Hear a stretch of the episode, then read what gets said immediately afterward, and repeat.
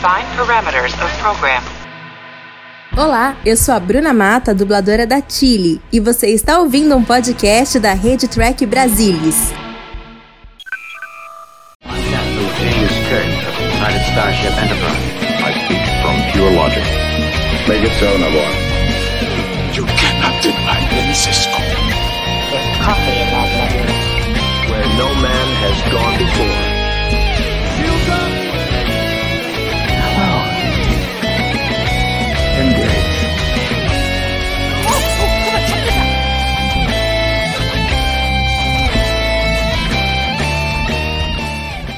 Olá, muito boa noite, seja muito bem-vindo a mais uma edição do Trek Brasilis ao vivo. Hoje vamos discutir o quinto episódio da segunda temporada de Strange New Worlds Charades. É, para bater esse papo aqui comigo hoje, estão a bordo a, Marina, a Mariana Gamberger, minha colega aí de todas as semanas. Boa noite, Mari. Boa noite, um prazer estar aqui com vocês hoje, ainda mais para discutir sobre charades. É isso aí, fazendo a primeira live desta temporada, Ana Rosa Leme de volta ao Trek Brasil ao vivo. Muito bem-vinda, muito boa noite, Ana. E aí, tudo bom? Tudo bem, Salvador. É, boa noite também para Mariana, boa noite para o Murilo, boa noite para quem está nos assistindo ou futuramente ouvindo pelo podcast. É um prazer estar aqui, principalmente para falar desse episódio que é voltado, do, voltado ao Spock, né? Um, um personagem que eu gosto muito, muito, e que já dando spoiler do que eu achei, achei que ele foi ainda mais desenvolvido nesse episódio. Pois é, e eu quando assisti a esse episódio, a primeira coisa que me veio à cabeça é o que que o Murilo vai achar, o que que ele vai pensar desse episódio, porque ele é o maior chipeiro de Spock Shepard que eu conheço. E eu estava muito curioso para saber a opinião dele. Felizmente saberei agora, Murilinho. Muito boa noite, seja muito bem-vindo. Boa noite, Salva, Mariana. Eu, e o que eu achei do episódio, já, quem me conhece já sabe o que eu achei antes de eu ver o episódio, né? Claro que eu gostei, o que não torna o episódio perfeito, como a Mari julga ele. Tem um problema aqui, outro problema colar, mas em, em linhas gerais, um ótimo, mais um ótimo episódio. Pois é, é, vou aproveitar agora esse comecinho de programa para fazer aquele chamado para vocês. Lembrem-se, estamos muito perto de atingir os 10 mil inscritos. Faltam menos de 50 no YouTube. Então, pô, se você já se inscreveu, traz o coleguinha para se inscrever. Se você não se inscreveu ainda, não sei o que você está esperando. Aperta aí o botão de inscrição, já toca a sinetinha para receber as notificações e tá sempre ligado aqui nos nossos conteúdos. TB News voltou, tem conteúdo pra caramba sendo publicado no canal. Você não pode perder nada. Então, é, se inscreva no canal, ative as notificações. Claro, já deixe o seu joinha aqui nesse vídeo para ele viralizar mais rápido e a gente chegar mais rápido aí aos 10 mil inscritos. Vai ser uma marca histórica para nós aqui do TB. Estamos ansiosos para que isso aconteça ainda durante essa temporada de Strange New Worlds, hein? Eu acho que vai dar, hein? E olha só, se você quiser realmente colaborar com a gente, você também pode mandar um super chat. A gente está super ligado aqui nos seus comentários. Já vi aqui que tem um monte de hashtag Chapoc e, e espero ver os comentários de vocês. E se mandarem um super chat, ajuda aqui a gente também a lidar com a, os custos do canal. Afinal de contas, só esse StreamYard aqui pago em dólar, que é o, né, o sistema que a gente usa para transmitir as lives, já custa um dinheirinho. Então, se você quiser colaborar com a gente, a gente agradece muito.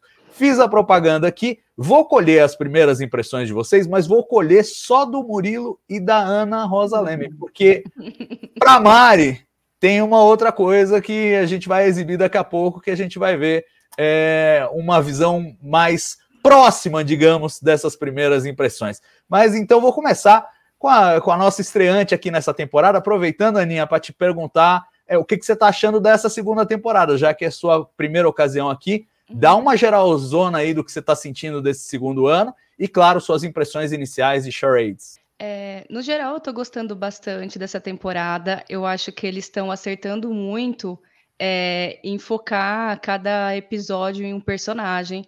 Acho que acrescenta muito como background né, dos personagens. Então, a gente sabendo bastante sobre eles, né, mais sobre eles, é, a gente consegue se apegar mais, né, e se apegar mais à história. Então, se um personagem sofre, a gente sofre junto. Se ele consegue uma conquista, a gente vibra junto, né? É, eu senti um pouco de falta disso em Discovery, né? Mas aqui, Strange New Worlds, eles estão sabendo balancear. Eu acho que parte disso é, ajuda também, né, pelo fato de que eu, eu acompanhei vocês comentando nas outras lives que o, o Anson Malt mesmo pediu, né, para ele se afastar um pouco, né, não ter tanto assim cenas para ele gravar, né, por conta da filhinha. Mas eu acho que, dado que na vida você faz uma limonada com os limões que você tem, é, eles aproveitaram e fizeram um bom trabalho. Então eu estou gostando bastante disso. Boa. É, e você, Murilinho, fala, fala aí, você falou um pouquinho aí mais, mais do sentimento do que da impressão. Conte-nos a sua impressão aí, qual foi a sua leitura desse episódio. E já vou bater na lata. Casa com a série clássica ou não casa com a série clássica? Porque eu já tô vendo aqui comentando, ó, o Mário Burato falando, tirando o cânone, o episódio é muito bom, bem engraçado. É isso casa, mesmo?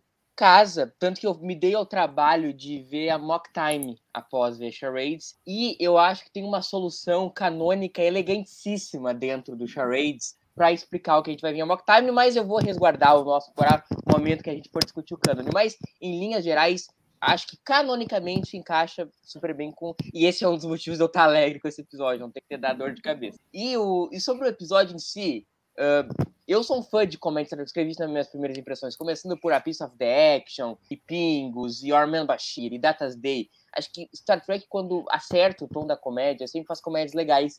E eu acho que Charades tá nessa turma dessas boas comédias de Star Trek eu, se eu fechasse os olhos, eu poderia imaginar que o Gene Kun tinha ressuscitado, escrito esse episódio pra gente, porque tem, tem super a, cara daquelas comédias Star Trek. E queria pensar uma dessas comédias que eu falei aqui, que é Data's Day de TNG, porque eu sinto nesse Spock aqui de Charades um pouco do Data em, na nova geração, quando ele realmente, quando ele bota o chip de emoção, na verdade, no Generations, e começa a experimentar emoções, é um pouco do que o Uh, o, Spock sofre nesse episódio, ele experimenta fome, ele experimenta atração sexual, ele experimenta raiva, ele experimenta tristeza. Então, é, essas descobertas das emoções do Spock é muito a cara do que a gente viu a vida inteira com Data. Por isso que funciona tão bem o tom cômico desse episódio. Assim como eu sei que é uma, é uma preposição eu diria, arriscada dizer que tá na turma do A of the Action e do Tatas Day, do Armando Bashir, mas eu realmente acho que tá nessa, nessa turma das boas comédias Star Trek, porque é muito difícil pegar uma franquia séria como Star Trek e acertar o timing cômico, ainda mais com um personagem tão sagrado quanto Spock. Da primeira vez que eu vi, eu, dá aquele estranhamento de tu ver o Spock de, daquela forma. Depois tu vai te acostumando à medida que tu vê o episódio. E eu diria que a única cena que me incomoda, assim, no termo de desconstrução do Spock, é a cena quando ele ainda é vulcano, que ele tá meio desatento com, na questão do pai e tal. Mas a partir do momento que ele fica o 100% humano, serve ao episódio, funciona muito bem, como a Ana falou. Eles estão seguindo um pouco a fórmula Michael Piller de fazer Star Trek na segunda temporada, né? Eles dão o primeiro episódio pro próprio Spock, dão o segundo pra Una, dão o terceiro pra Laan então um quarto para o Pike, e assim vai tocando. Eu acho que é uma fórmula que já, já se provou sucesso lá em, na nova geração, e aqui funciona muito bem também nessa segunda temporada, dando esses highlights. Uh, de cinco episódios dessa segunda temporada, duas já são comédias românticas. É uma preposição arriscada, mas eu, você sabe que eu penso em comédia romântica, né? Quanto mais, melhor. É isso aí. Eu diria que este episódio é o mais próximo que Star Trek chegou de fazer um filme do Adam Sandler. Que... e aí vai, quem gosta do Adam Sandler gosta, quem não gosta, não gosta. Mas eu acho que foi gosta. o mais perto, foi o mais perto que já chegamos de, de fazer, porque tem essa, essa coisa de comédia de situação, com comédia romântica, com caras e bocas e tal, que para, me parece. Agora, é verdade que eu, a Mari, o Castanha e a Lúcia tivemos uma oportunidade muito interessante nesse episódio, porque nós assistimos juntos a esse episódio e depois, logo depois, a Quente terminou o episódio, estava nos créditos, a gente entrou para comentar. E aí a gente tem um pequeno vídeo aqui que a gente quer mostrar desse comentário a Quente, porque assim, primeiras impressões mais primeiras que essa, não fica. Dá uma olhadinha aí. Castanha, porque eu tava curioso com a sua opinião, cara. Ah, eu, eu, eu, tá, eu tava achando que ia, que ia ficar meio esquisito, mas eu fiquei surpreso. Eu fiquei surpreso uhum. por eles darem voz para pro lado da Amanda. Eu não esperava. Achei muito bem bolado. Eu não esperava mesmo. Não, e o. E vamos lá. É... E a atriz é fantástica. É. A atriz é, é boa, boa, demais. É, e, é muito o Ethan boa. Peck é. tá fabuloso. O Ethan Peck é, é, é, brilhante. Eu, eu assisti fora esse episódio e falei, meu Deus. Uhum. Ele é muito bom. Ele é meu, hein? Ó, ó, ó, ó. Atenção, atenção. Ele é muito bom. As, as caras e bocas, às vezes, com o olhar, ele, ele faz a cena. Isso, você É, é racha de rir com o olhar dele. Uhum. E o sogrão, falando com a hein? Amanda, O so- o sogrão que querendo tendo ir abaixo. Os espasmos aqui. espasmos estão piorando. Tira esse! Tira esse gorro, Spock! É muito bom, é muito bom. Não, e o sogrão? E o sogrão querendo comer os bagulhos e não podendo? Cat frio, É. rédea O curta sogrão ali. adorou os bagulhos do, do Pike. É porque o pai que sabe cozinhar, devia tá bom É. mesmo. Devia estar Não. bom, pois é. chata pra dizer. Nossa, insuportável. E o cara num cabresto que, olha, vou te falar, viu?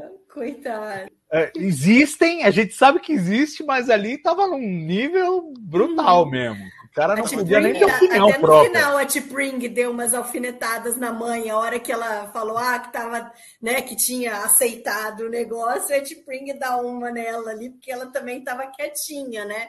Não, e o engraçado é o seguinte: são as, a- as reversões de expectativa que eles fazem no episódio, porque a hora que você fala, bom, resolveu. Aí o Spock vai e resolve jogar merda no ventilador todo. Ah, pá, vou tirar as orelhas, vocês estão tudo fodidos aqui, Ah, não isso- é nem todo mundo. Isso também fez diferença. Fez. E a cena, ele falando Porque pra Amanda, é a hora que, passa, é a hora né? que eu choro. A hora que enche de, de água, é ele falando pra Amanda. Não, É, a e no final agora também, quando ela. ma- mas- acho mais no final, quando ele está se despedindo dela, que ele fala, ah, por que, que você escolheu, né, aquela, aquela sua. Memória. lembrança, memória e tal, e né, ele falando, poxa, você sofreu tanto, né? Tudo que você fez, tipo, né? Ela falou assim: ah, mas né, eu fiz pelo meu filho, isso eu, né? É o que uma mãe faz pelo filho. Você engole o que for e faz para o seu filho o que for preciso. E, Não, e, e e às vezes o- e às vezes os filhos não entendem os sacrifícios que, que uma mãe ou mesmo um pai fazem para proporcionar coisas para eles, né? É- é de- eles precisam crescer muito para um dia perceber, né? O, às vezes só quando eles se tornam pais é que eles vão perceber, putz, né? Que minha mãe fez para mim, que meu pai fez para mim. Agora eu entendo. Né? Não, e a, e a delicadeza da construção toda, o fato dela compartilhar a memória de levar ele à escola, sabendo qual era o peso todo dela ser humana com os vulcanos e tal, e não sei o quê. E assim, é uma. é- O episódio é todo muito identificável, eu acho. A, a gente se identifica com tudo Muito, que acontece muito. nele, né?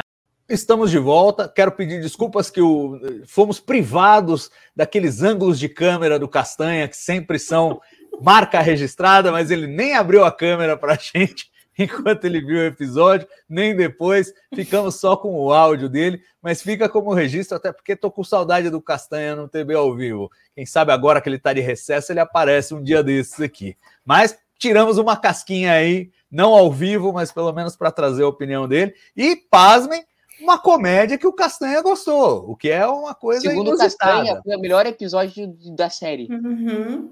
Pois é, e é um episódio que divide opiniões, né? Eu tava vendo aqui, é, é, até é, fui surpreendido, mas no Rotten Tomatoes, por exemplo, na- na- nos reviews, esse episódio é o que tem a menor avaliação da temporada. Todos estão com 100%, é, e esse tá com 83%.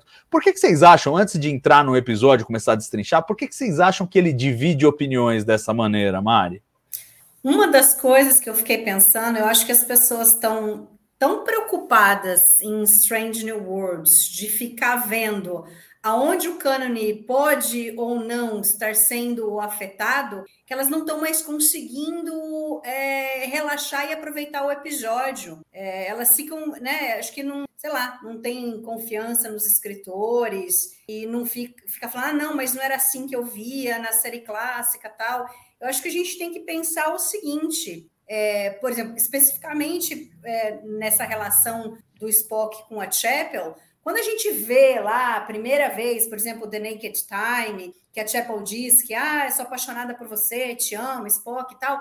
Naquele momento, a gente não, não tinha um background nenhum. É a, né, a primeira vez que ela aparece, é a primeira vez que a gente fica sabendo disso. Agora, a gente tem uma série anterior que está remetendo a um monte de coisa que a gente via na série clássica, e a gente tem que pensar que agora, quando a gente assiste a esses episódios, existe um outro background que a gente não estava acostumado. E a gente tem que pensar que, é, de, de alguma forma, as coisas vão evoluir para chegar naquele momento da série clássica. Né? Eu tenho certeza disso. Então, por exemplo, eu vi vários, é, vários não, mas eu vi alguns reviews desse episódio especificamente, que o povo fala assim: ah, é, a Chapel é, desistiu lá da bolsa de, de né, da medicina arqueológica do, do Corby. Não, as pessoas estão assim, então assim, ouviram o nome Corby no episódio e ficaram pensando que ela desistiu da bolsa dele. Não, não era, era a bolsa daquele outro é, vulcano babaquinha ali, né? É, o nome do Corby está exatamente sendo falado no episódio para mostrar, olha, ela não está indo nessa, nessa excursão aí, ela não vai ficar fora e voltar a noiva do Corby. A gente está colocando o Spock junto com a Chapel, mas a gente sabe que ele existiu. Por isso que a gente está colocando o nome dele aqui, né? É, é, é, o aviso dos caras. Mas eu acho que as pessoas não estão conseguindo relaxar e aproveitar, né? É claro que a gente gosta de conversar sobre, é até interessante porque, né, o Murilo falou que assistiu a Mock Time, eu assisti vários episódios também, revendo, tal, e fico imaginando como é que, o que, que eles vão trazer para a história para que a gente chegue de um ponto que eles estão propondo agora para aquele lá na frente. E eu acho isso muito legal. Eu, eu, eu consigo aproveitar mais e gostar mais do seriado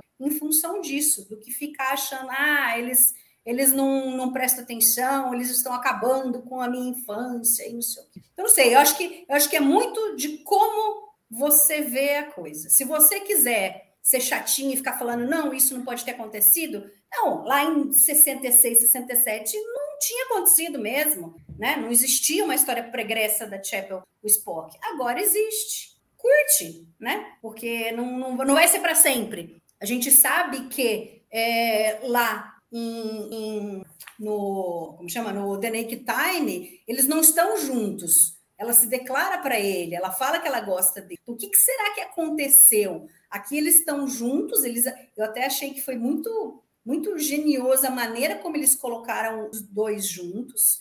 Até, até fiquei surpresa nesse episódio que eles trouxeram isso tão cedo, porque eu esperava que fosse acabar sendo bem mais para frente, porque em geral você tem essa coisa do ah, será que vai, será que não vai, né? Ficam aquelas aquelas, é, né? Ah, eu gosto de você, mas eu não posso falar. Eu também gosto de você, mas não posso falar. criando situações para que os dois meio ali que fiquem né, numa saia justa. Então, no, primeiro episódio, o Spock tem que atirar na nave, que a Chapel tá lá e ela quase morrer, né? E, e vai indo. Nesse aqui, ela, ela fica se sentindo culpada por conta dele ter se tornado é, totalmente humano, porque ela estava lá presente e tal. E você acha que só vai ser isso? E de repente, acho que eles foram super corajosos e já colocaram os dois juntos, né? E espero que é, apesar de ter sido rápido para eles ficarem juntos, espero que não seja rápido para eles é, é, acabarem com isso. Mas em algum momento vai acabar, em algum momento ela vai passar dois meses em Vulcano, vai conhecer o Corby e vai e vai noivar com o cara, né? E alguma coisa, para isso acontecer, alguma coisa antes vai acontecer entre ela e o Spock, né? Ah, e ele estão dando, T'Pring e ele estão dando um tempo é, mas ela pode voltar. A hora que for conveniente, a T-Pring vai falar: não, vamos, né? É nós estamos juntos, né? Porque o noivado não acabou, né? O, o Spock meio que arranjou ali uma desculpa para ele mesmo. Não, não, a gente está dando um tempo, então tudo bem, eu agora aqui é, é, procurar e ver o que acontece com a Chapel. Mas pode ser que é, ele é, destrua o coração dela, se a gente for pensar lá no The Naked Time, seria muito mais isso, né? Que ele, ele resolve, não, eu preciso manter as traduções vulcanas, eu preciso casar com a T'Pring, e aí acaba o relacionamento dos dois, e aí ela né, usa o fato de cano e volta noiva do, do Corby. E aí isso tem consequência para frente. Então, eu acho que assim, é, tudo é encaixável. Depende da maneira como você quer olhar. E acho que as pessoas não não estão conseguindo fazer isso. Preferem falar, o cânone está sendo quebrado, esses roteiristas são loucos, esse Akiva, esse Kurtzman, tudo fora, Kurtzman demitido, blá blá blá, e, e não aproveitam, né? Aí você vê um, para mim foi um episódio maravilhoso, assim, nas, ali vendo eu mais ri do que qualquer coisa, né? Nas primeiras impressões ali. Mas eu acho que a, a, o grande mérito desse episódio é que ele consegue balancear a comédia com uma parte séria, em que a gente se identifica principalmente, assim, eu vejo muita coisa que acontece com o Spock, com a Chapel e com a Amanda que eu me identifico profundamente e qualquer pessoa pode se identificar. E isso traz uma camada mais para o episódio incrível, porque não é, é, é até engraçado, porque você tem isso daí versus a tecnobaboseira lá dos crecovianos, que é algo completamente fora da nossa realidade, você pensar alguém mudar a genética e tudo, e aí você tem uma coisa extremamente humana dos sentimentos, dos dilemas que esses personagens vivem e que falam muito com a gente. Então, esse episódio é incrível por isso, porque você ri, mas ele também é sério, e o fato de você rir não estraga a parte séria, porque você poderia achar que, de repente, essa comédia é, fala, pô, mas né, misturou uma coisa com a outra. Mas não, eu acho que eles conseguiram é, fazer com não ficasse é, esquisito. E olha que eu não gosto de comédia, não sou uma pessoa que gosta de comédia, não gosto de Adam Sandler, né? Não, não gosto de ver filme é, com comédia, mas eu acho que eles foram muito felizes, já tinham sido lá atrás com o Spock a Mock, e nesse eu acho que continuaram sendo. E você, Ana, você acha que é por aí? O episódio causa mais controvérsia por por eventuais ruídos com, com a série clássica. E quero aproveitar para perguntar, já nesse espírito, se Strange News não está fazendo um papel muito bacana é, de resgatar e repaginar a T'Pring, porque a T'Pring era vilã total em Amok Time, uma coisa medonha, e agora a gente vê o arco e começa a olhar com outros olhos essa personagem, não é não, Aninha? Ah, com certeza. É, eu sou a pessoa das releituras, né, da série clássica pós as novas séries, né? Então eu gosto de ficar encaixando essas novas informações no cano da série clássica. E assim, eu achei que um dos personagens, além da Chapel, né, que cresceu muito, é, foi a T'Pring. Inclusive, eu queria ter visto até mais de T'Pring ao longo da, da temporada passada, e dessa quero ver mais. Não sei se vai ter tão cedo, né? já que eles estão afastados. E eu tinha realmente até é, é, é, adquirido uma sensação assim de, de. Ah, eu gostei mais da T-Pring agora, assim, depois da temporada passada, né? Que eles têm aquele episódio do, do Se Eu Fosse Você, do Se Eu Fosse Você, né? Uhum. E sci-fi.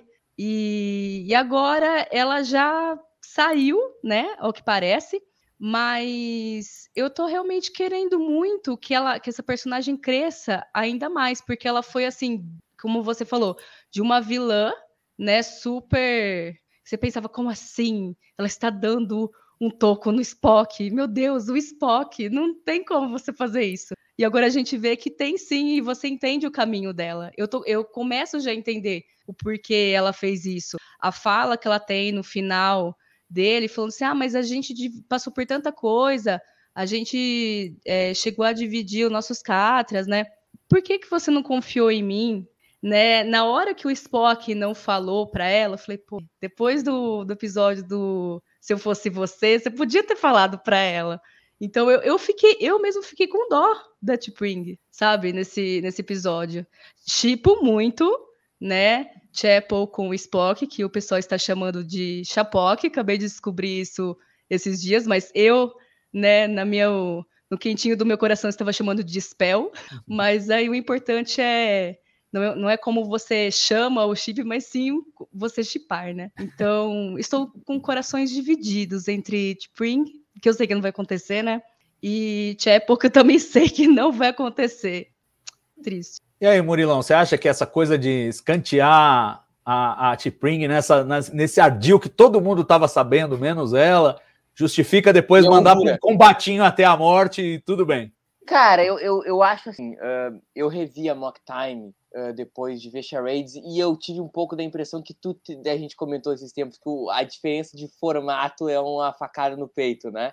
Mas canonicamente uh, não me incomodou, porque eu acho que foi uma solução elegante dada pro episódio aqui. Se a Spring aparecer nunca mais, entendeu? O que eu não sei se vão fazer na série. Agora, se ela aparecer nunca mais, é uma boa solução. A gente encontrar aquele Spock que aí, no caso, a mock time é 2267, agora é 2260, não- entendeu? Sete anos sem a ver Spring, dá aquele ar de, ah, não vejo há muito tempo, aquela cara da Shepard, entendeu? Que, what the fuck? Ó, velho, tu tem que ressignificar o olhar da Shepard e tal, de um modo geral.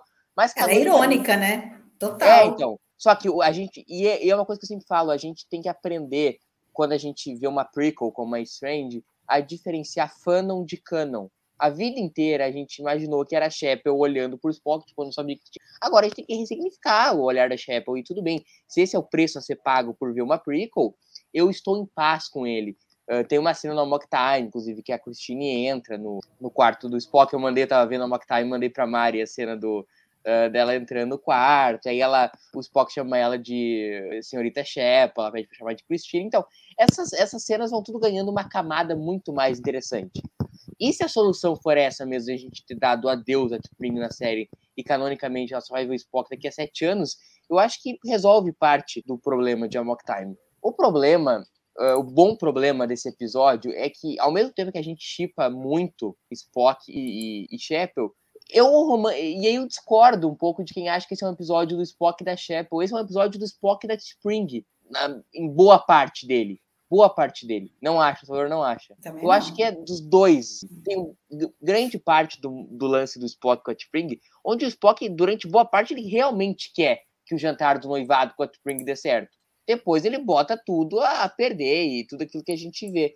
Mas funciona, por exemplo, a, a gente vê que a Spring realmente gosta do Spock. A gente vê aquela cena que o, que o Spock tá servindo o chazinho pro, pra mãe mala dela lá, a mãe preconceituosa dela, e que ela dá o. Ela dá a mão, o Spock fala, ah, foi bem e tal. Tu vê que ela de fato gosta do Spock. Então, apesar de eu, de eu chipar Spock e Sheppel, dá pra ficar com uma peninha da Spring, que também é muito legal. Então, é legal, funciona, é um triângulo amoroso que funciona, porque a gente gosta dos três personagens. Não é aquele triângulo amoroso que a gente tem um que a gente quer muito que fique junto e a, a plasta. Não é o caso aqui, Spock, Spring e Sheppel, porque a gente tem afeição óbvia pelo Spock, que é o Spock, e pela Spring e pela Sheppel, que são duas personagens muito legais.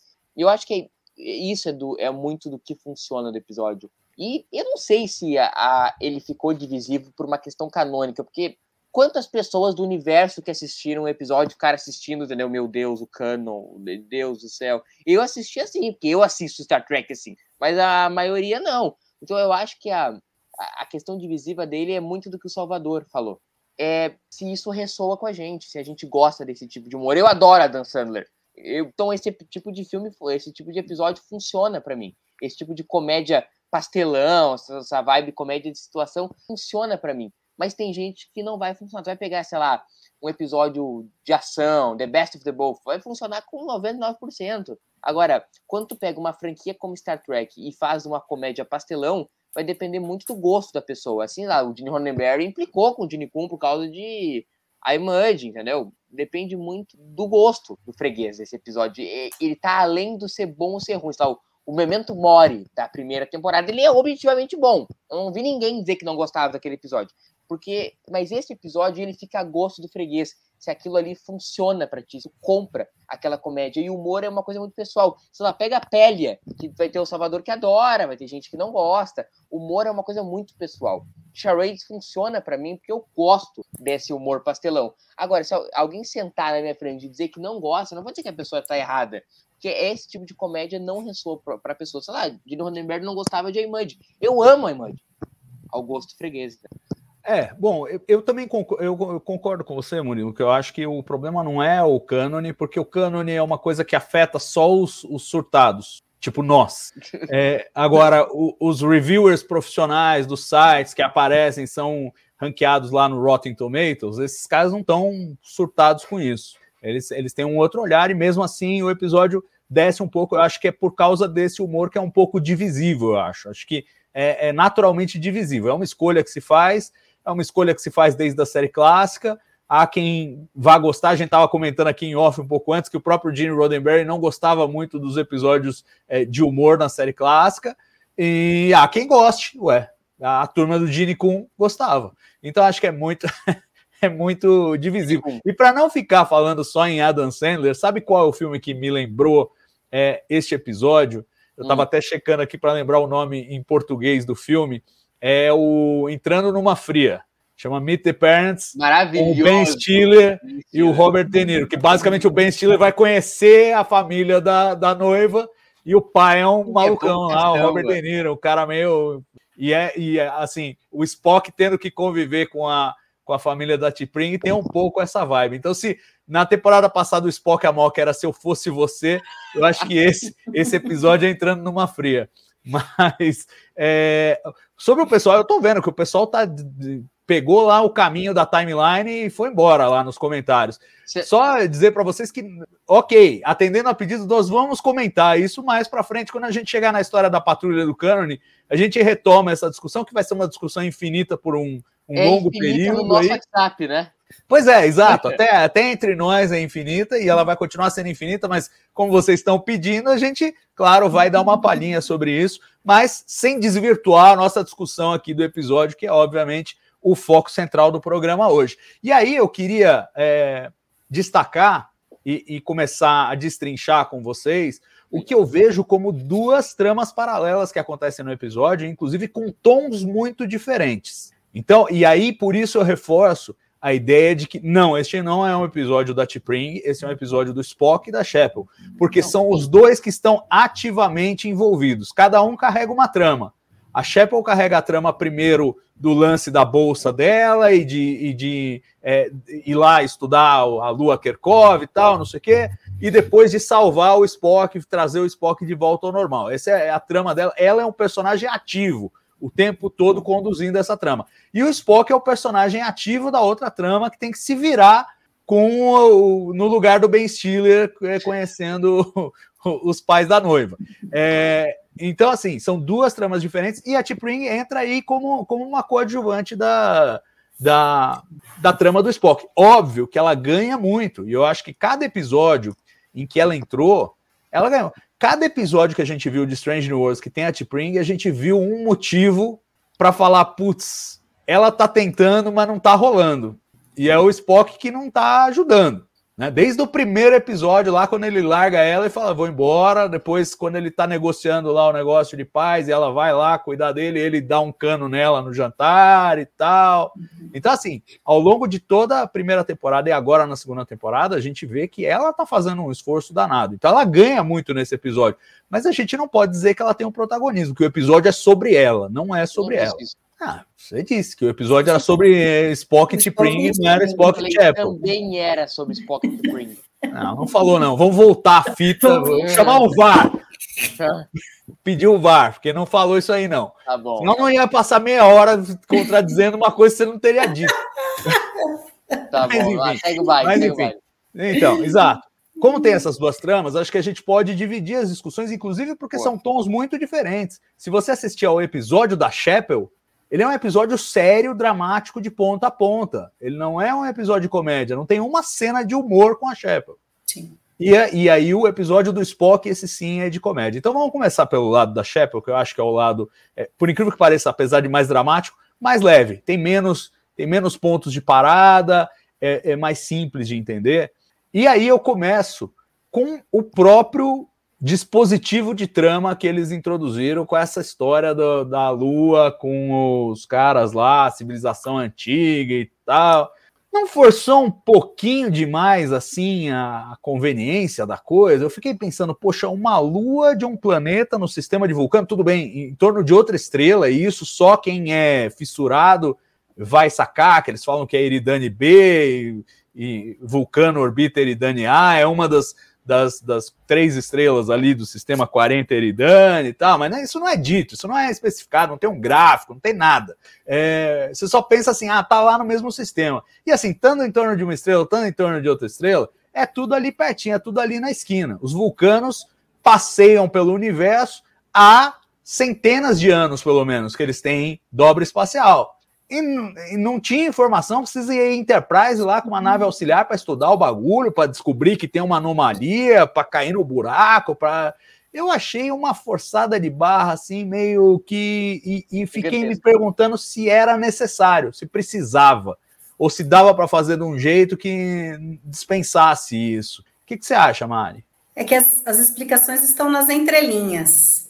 Muito embora eu acho que tenha faltado talvez uma frasezinha, não sei se de repente ficou é, cortado na mesa de edição, principalmente na fala do, do Sam Kirk, mas a gente vê que, primeiro, a, a Chapel fala que, so, que sondagens de longa distância sugerem a presença de uma anomalia de energia logo acima da superfície. Ok. É, e a minha, e a minha, a minha. Mas ela não fala que. Desculpa, desculpa é te que, interromper. Mas, é, mas ela não fala que apareceu agora, né? Então, tipo, eu, acho que, eu acho que o que faltou, que talvez tenha sido cortado, ou talvez eles tenham desencanado e não colocado, foi isso. De que eu tenho certeza, apareceu agora. Porque tem uma outra fala do Spock, quando tá ele e a Chapel lá no Explorador, é, que ela fala, pô, se a gente descobrir sobre as questões da medicina, tal, não sei o que, aí o Spock fala, não, eles são super avançados, a gente sabe disso. Ou seja, os vulcanos já foram nessa lua, já olharam, já pesquisaram, mas eles tinham ali, só ali, as ruínas que sobraram, né? E aí o Sam, na fala dele, ele fala que é, é porque é meio cortada, porque o Spock está é. falando em cima dele, e aí quando ele volta, ele diz que é, começou a aumentar uma energia, que é aquela que, que a, a Chapel fala, que eles detectaram, que tem uma tal de uma energia, e que pode estar relacionado com o Sol de Iridane B, que começou nesse mês a aumentar a, a, coisa. E isso pode estar relacionado com essa energia aí. Eles não falam essa energia que apareceu, mas eu acho que está subentendido. E aí depois, quando o Spock está lá, né, que a, a Chapel fala, ah, e o que que, né, que, que são essas leituras? Aí ele fala, é uma leitura incomum, parece ser um tipo de vórtice estável, uma ruptura no espaço-tempo. Ou seja, isso não tinha sido detectado antes, entendeu? Então, para mim, matou aí, não, não tem problema nenhum, zero, zero problema. Isso não estava ah. lá, os vulcanos, os vulcanos foram lá, estudaram tudo, inclusive esses alienígenas kerkoviano, meu, só, só tem que ter uma, uma descendência vulcana ou vulcano uma descendência deles. Porque os caras no telefone são uma coisa de louco, gente. O que, que, é aquilo? Na hora que eles começam a falar as coisas, na hora que ele fala, não, nenhum agradecimento é necessário, tchau, pum. Só faltou Disque 9 para falar com um atendente, né? Porque... Então, assim, eu não, não vejo problema nisso, mas faltou. Eu acho que podiam ter colocado ali, talvez na fala do, do Sam ali, que ele está explicando o negócio.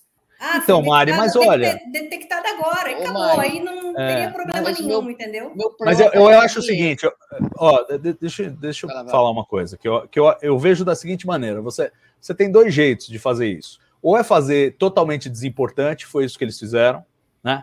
Ou é você mergulhar na história, porque aí gera. E, e é verdade, e aí eu te dou parabéns de ter conseguido ver o que o Sam estava falando, porque eu não consegui. Eu assisti cinco vezes o episódio, mas eu fico tão fissurado entre os farelos dele e o Spock tendo um ataque que eu não consigo prestar atenção em uma palavra do que ele está falando. Eu, eu tô tão distraído quanto o Spock na cena toda.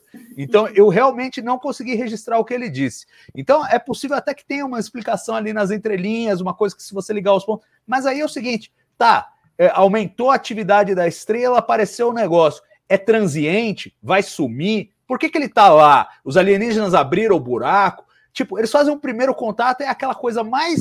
E acaba ali. Ah, e, tipo, e aí ficou. Agora tem lá um buraco de minhoca no, no sistema de vulcano que vai para um espaço interdimensional e ninguém mais vai pesquisar isso. Entendeu? Fica uma coisa assim, tipo, a função da Enterprise é, é essa, né? É estudar essas coisas. No mínimo tinha que ter falado, ah, descobrimos isso aqui, agora ficou, né? Põe um diário do capitão lá, agora os vulcanos vão estudar lá o negócio. Pelo menos dava uma, uma invernizada na história, porque do jeito que ficou, ficou exatamente só um dispositivo de trama. E não, um mas vai, você vê que a Chapel fala no final pro, pro Vulcano lá, ah, você vai ler no meu no meu paper quando sair mais para Mas o paper é sobre, sobre, sobre, é, a sobre cirurgia mas sobre, é sobre a cirurgia. Não, é sobre o contato que ela teve. Não. conseguiu, o que, que, o que, eh, de que forma ela conseguiu ali, é como que ela, ela conseguiu. É a vitamina genética lá, que ela é, conseguiu para os poucos. Mas é, é. E aí agora os não é sobre os picovianos. Exato, claro, mas é eu não acho que o paper. Anos, né? Não, sim, mas o paper da Shepard não vai versar sobre ah, por que, que apareceu o buraco, o que, que os caras querem, vai, de onde eles vêm, para onde eles vão. Mas a história entendeu? do episódio não é sobre isso. Não, eu sei que não é, Mari, mas é, é, é, eu, eu acho que chacoalha um pouco a suspensão da descrença, porque essa seria a missão da Enterprise. Missão da Enterprise não é fazer jantar de casamento de vulcano. A missão da Enterprise é essa. O pai, que em vez de estar cuidando lá, ele tinha que estar cuidando disso aí. Entendeu? Ou pelo menos tinham que dar uma desculpa no sentido de que, ó, os vulcanos vão, vão assumir, tá no sistema deles, eles que vão estudar, passamos a bola, tal, não sei o quê. Mas é uma história que fica praticamente esquecida. Ô, Salva, outra Porque você coisa. tem um baita de um dispositivo de. Era como se usasse o buraco de minhoca de Deep Space Nine para o Cisco explorar lá a questão dele, que ele vive fora do tempo, ele tá sempre pensando na morte da Jennifer e tal, e não sei o quê. E depois não tem importância nenhuma o buraco de minhoca. É, Serviu só para isso. Exato, não para em pé. Então, Ô, mas veja que, veja que o, o, o Cisco entra lá e conversa com os profetas na primeira temporada, no primeiro episódio, e os profetas só voltam a aparecer em Prophet Motive na terceira temporada, com contato do Quark com, com os caras. Levou três temporadas. Mas o, o buraco ficou entendeu? lá, Mari, sendo usado.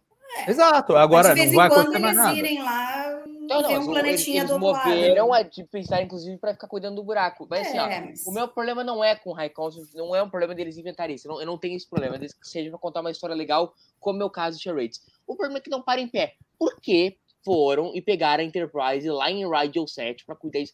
Por que, que não é a Academia de Ciências de Vulcano que tá cuidando disso? Por que, que precisa da Enterprise? Não, parece até Eles casual. Parece que eles aí- estão indo a Vulcano e, aí aí, detectaram. incidentalmente, é, Isso, incidentalmente. detectaram, é. Ah, mas não dá, gente. E aí A eles eram a nave mais perto da isso. federação e foram lá. É, é sempre a única nave do quadrante. É, Essa é, é, velha. é, Essa é é, bem todos os consistente com o cânone. Não é nada do que já não se viu antes. Então, pra mim, Aliás, mim- podiam ter jogado essa. Essa seria uma piada boa, assim, pra essa turma do cano. Falar que era a única nave do quadrante. Tá em Vulcano, velho. É a única nave do quadrante.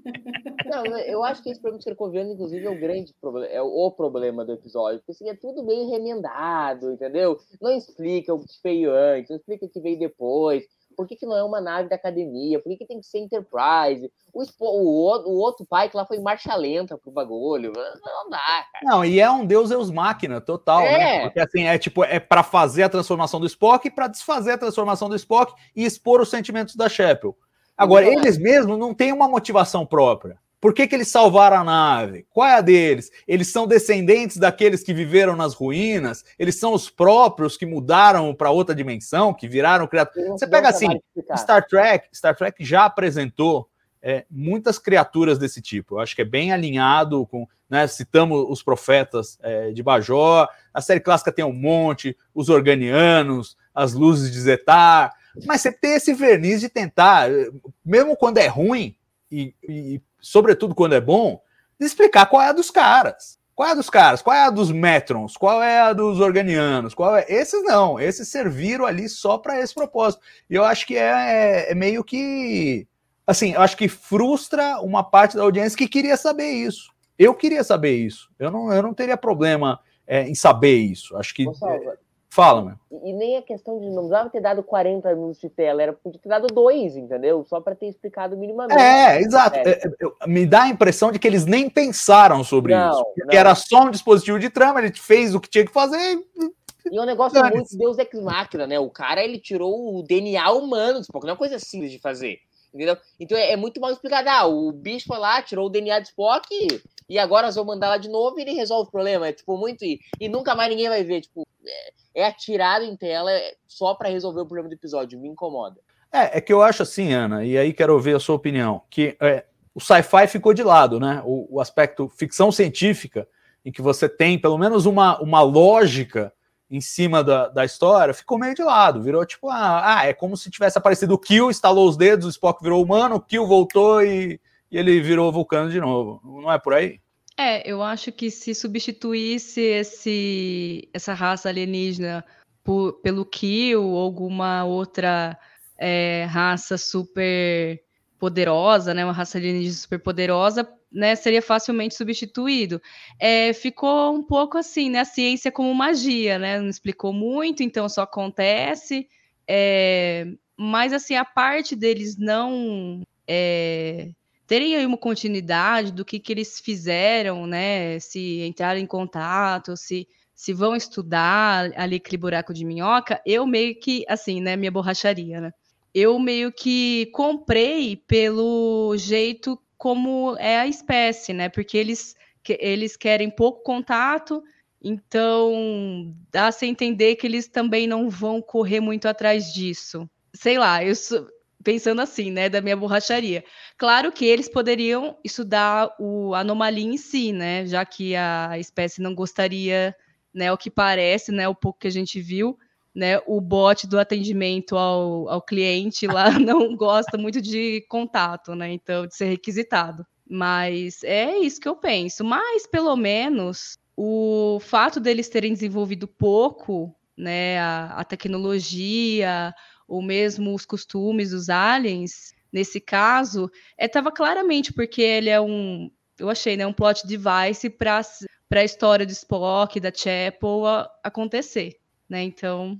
Não, total, total por aí. E, e, é, eu ia mencionar justamente o superchat do Tarcísio. Obrigado, Tarcísio. Ele, ele menciona que o C Acho que o amarelo falou que era um portal de transporte. Não sei se é o amarelo ou o azul, um desses dois. O amarelo. É, e, então, mas aí você fala transporte para onde? Para aquele espaço interdimensional? Mas o que, que é aquilo? O que que... E, e, eu acho que o grande problema, na verdade, é que você está pegando um sistema muito. De novo, se fosse um planeta qualquer, em qualquer lugar da galáxia, isolado, papapá, tudo bem, vai ser um, mais um dos planetas misteriosos. Agora, você põe isso aí no sistema de vulcano, é assunto. Ô, Salva. Os vulcanos teriam que se debruçar sobre esse negócio, e aí a gente vai ficar sem saber. Ô, Salva, no cérebro de Spock a gente sempre fala quando que tem um episódio do As Criaturas Fodas Demais pra gente entender. Que tem no cérebro de Spock, sempre tem na série clássica, a cada quatro episódios pinta uma dessas. O problema é que lá em Tosa eles estão lá onde Judas bateu as botas. Aqui é em Vulcano, não pode ser que nunca ninguém, entendeu? Então é isso que me incomoda no episódio. Talvez se eles tivessem puxado 30 segundos para aquela cena do Sam Kirk antes do Spock surtar, para a gente ouvir 30 segundos o Sankik explicando, nós não tava tendo essa discussão, entendeu? É. Me parece uma coisa meio preguiçosa. E faria, e faria enorme favor ao Sam Kirk, que foi Exato. destruído nesse episódio. que ele só serve para fazer farelo, fazer bagunça. Né? Não deixaram ele mostrar o seu, seu talento, o seu brilho. Tava, cara, 30 segundos ali, isso que, isso que me incomoda. Parece preguiça de escrever os 30 segundos, né? É, ou editaram, a gente não sabe aí também, né? Porque tem o. Tem, como a Mari fez o mapeamento completo do discurso dele ali, viu nas entrelinhas que tem. Olha lá, ó, tá anotado tudo. E aí, né? Mari, o discurso sendo? Tem, ele ah. fala: a anomalia pode estar relacionada com a atividade de manchas, manchas solares que, na verdade, aumentaram em Eridane B no último mês. É, Olha só. Só que, só que o antes a gente não escuta, porque ele começa a falar, aí o Spock, é, né, vai o voice-over do Spock, e aí a hora que volta, é, é, que ele está levantando lá para pegar o, o, prato e a caneca, aí o Sam começa a falar e a gente passa a escutar o que ele está falando. Pois é, mas aí ó, eu, eu quero fazer esse, esse comentário, esse registro também, porque a Mari ficou, não, isso aí não é importante, isso aí não é nada, não sei o que, ela anotou palavra por palavra o que o cara falou ali, de tão não importante que é. Pois é, então fica aí esse registro da ironia das coisas, né? Não, é para mostrar que a gente não precisa ser tão ipsis literis, entendeu? As, a, tava tudo na entrelinha aqui, tava tudo na entrelinha. Eles não, mas não, isso não explica ali, tudo, Mari, não né? explica tudo que a gente precisaria saber. Não, mas eu acho assim, eu acho que se quantos, você tem... Quantos planetas visitados pela Enterprise em TOS ou em, na nova geração eles voltaram no planeta. Então, mas não era em Vulcano, não, né, Mari? Mas é, o problema é Vulcano. O problema é ser ali na, na bica de Vulcano. É, é aí é, eles foram lá, estudaram tudo Mari, que, que, queriam, não tinha mais nada importante, e aí agora apareceu isso daí. Eles foram ah, lá mas olhar. Mas jamais fariam isso. E a gente não sabe. É, assim, é, a gente sabe que não vai aparecer, mas para frente poderia aparecer de novo, se eles quiserem. É, não, eu espero. Se, eu... se é uma história que quer ser contada. Entendeu? É, o, o triste é o seguinte: é que eu acho que é, é importante demais para não aparecer, mas é interessante de menos para aparecer de novo. Então ficou naquele meio do caminho que nem é uma coisa super interessante, mas é um problema. Você tem um bagulho que come nave no meio do sistema de vulcano.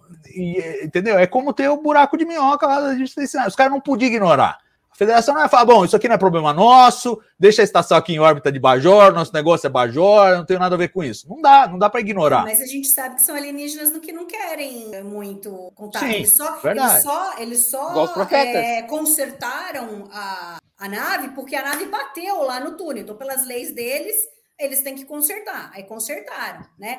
E aí a Chapel e a Ortegas e a Uhura vão lá de enxeridas, né? E, e vão lá tal e conseguem convencer. Agora, né? Não sabemos. Os caras não querem muita conversa. Se eles quisessem conversa, eles não cortariam, não desligariam na cara do, do Pike, entendeu? Então eles não Não, não estão eles- preocupados com isso. Eles saíram daquela dimensão para ir para outra, porque acho que eles estavam cansados da dimensão que eles estavam, entendeu? Eles não queriam contato, sei lá, com outras raças. Então, eles foram para aquela dimensão, né? Por algum motivo ali, é, acabou que o, o- o túnel acabou aparecendo e os caras foram olhar. Mas, Pois assim, é, mas ao mesmo tempo eles têm uma postura super ética com quem tropeça sim, ali. Sim, sim. né? E agora que o É. negócio está descoberto, vai tropeçar um por semana, porque vai ter o curioso, vai ter o cara que, ah, vou lá, vou lá Mari, ver era, que é. só de- era só ter um Captain's Log do pai, que agora tá vindo a USS fulano de tal, que vai cuidar da situação junto ao Comitê de Ciência de Vulcano.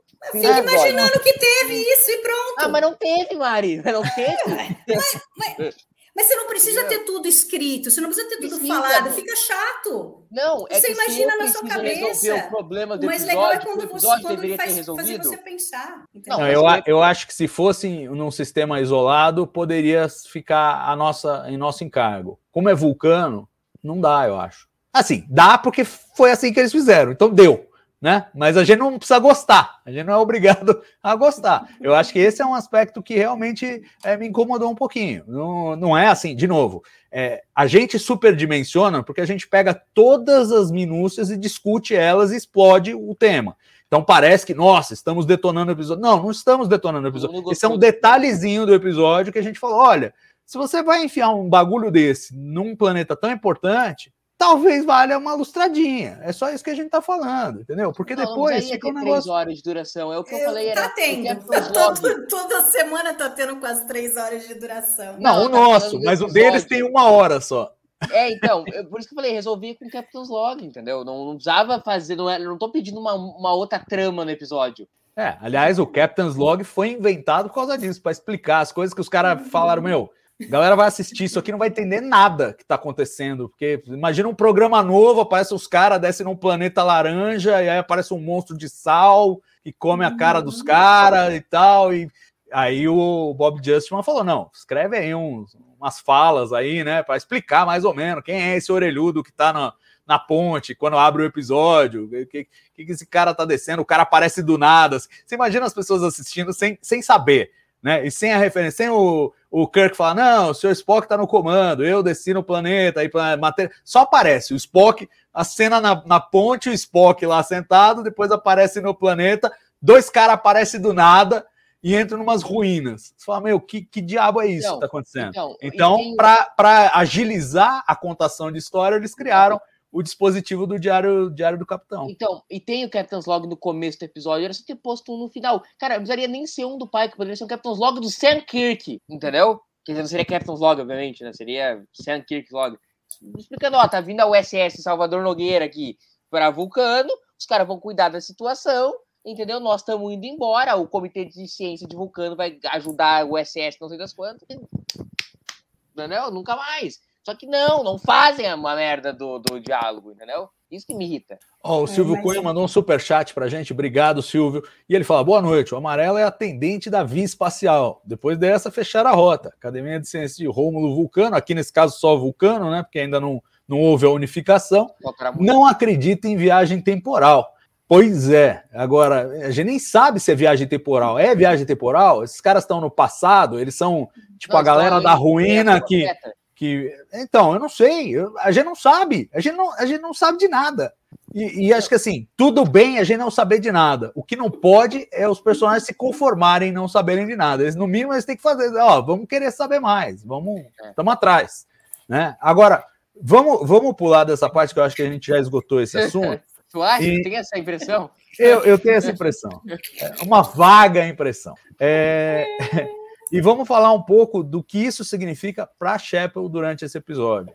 Porque, assim, é, eu acho que ela tem um- uma trajetória muito legal que é de perceber, e aí isso sim tem ecos maravilhosos, eu acho, com o Cânone, de perceber que ela gosta do Spock como ele é. Que ele humano pode ser mais acessível, mas não é o Spock que ela ama. E ela precisa falar isso e ela tem que verbalizar isso, não só verbalizar sentimentos, que é uma coisa muito difícil para ela. A gente viu ao longo da temporada, isso foi bem construído na primeira temporada, que ela é avessa a, a relações, é, digamos, mais, mais íntimas, ela prefere manter distância e, e, e só manter na, na, na, na no, no, casual os relacionamentos dela e tal, e, e, ela se vê forçada a ter que traduzir os sentimentos dela, que nem ela mesma entende direito, e ela é obrigada a decifrar lá na hora e faz essa, essa leitura falando: não, olha, vocês tiraram uma parte com, com a qual eu me conectava mais, e ele não vai ser a mesma pessoa. Ele pode até me entender melhor agora, mas ele não é não é realmente a pessoa que eu que eu curtia.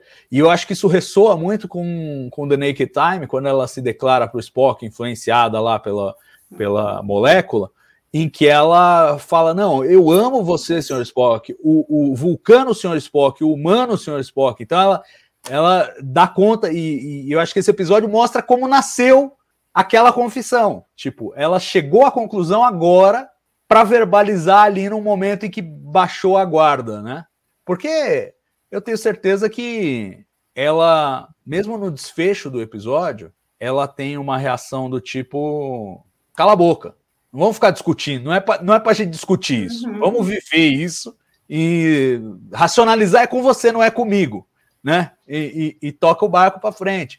E eu acho que ela não, eu acho que ela de fato não vai fazer essa racionalização até chegar lá no, no The Naked Time, entendeu? Para ela, ela só tipo, ah, não sei o que tá rolando, mas tá rolando. Então vamos lá. É, é isso que ela sente mas eu, mas eu achei interessante esse esforço em que ela é obrigada a fazer esse raciocínio que ela não queria fazer, de tentar entender o que ela está sentindo. E eu acho que ela sai diferente do episódio do que ela entrou. Quero ouvir vocês. Vou começar a volta ao contrário agora pelo Murilo. Concordo plenamente, Salve, e concordo também que ela não racionaliza uh, essa essência do Spock. Por isso que eu acho que o, o sentimento do Spock, o sentimento da Sheppel, ele vai amadurecendo, a relação deles vai amadurecendo. Se o, se o Spock é um adolescente apaixonado pela Sheppel, parece que a Sheppel consegue cada dia mais amadurecer o que ela sente pelo Spock.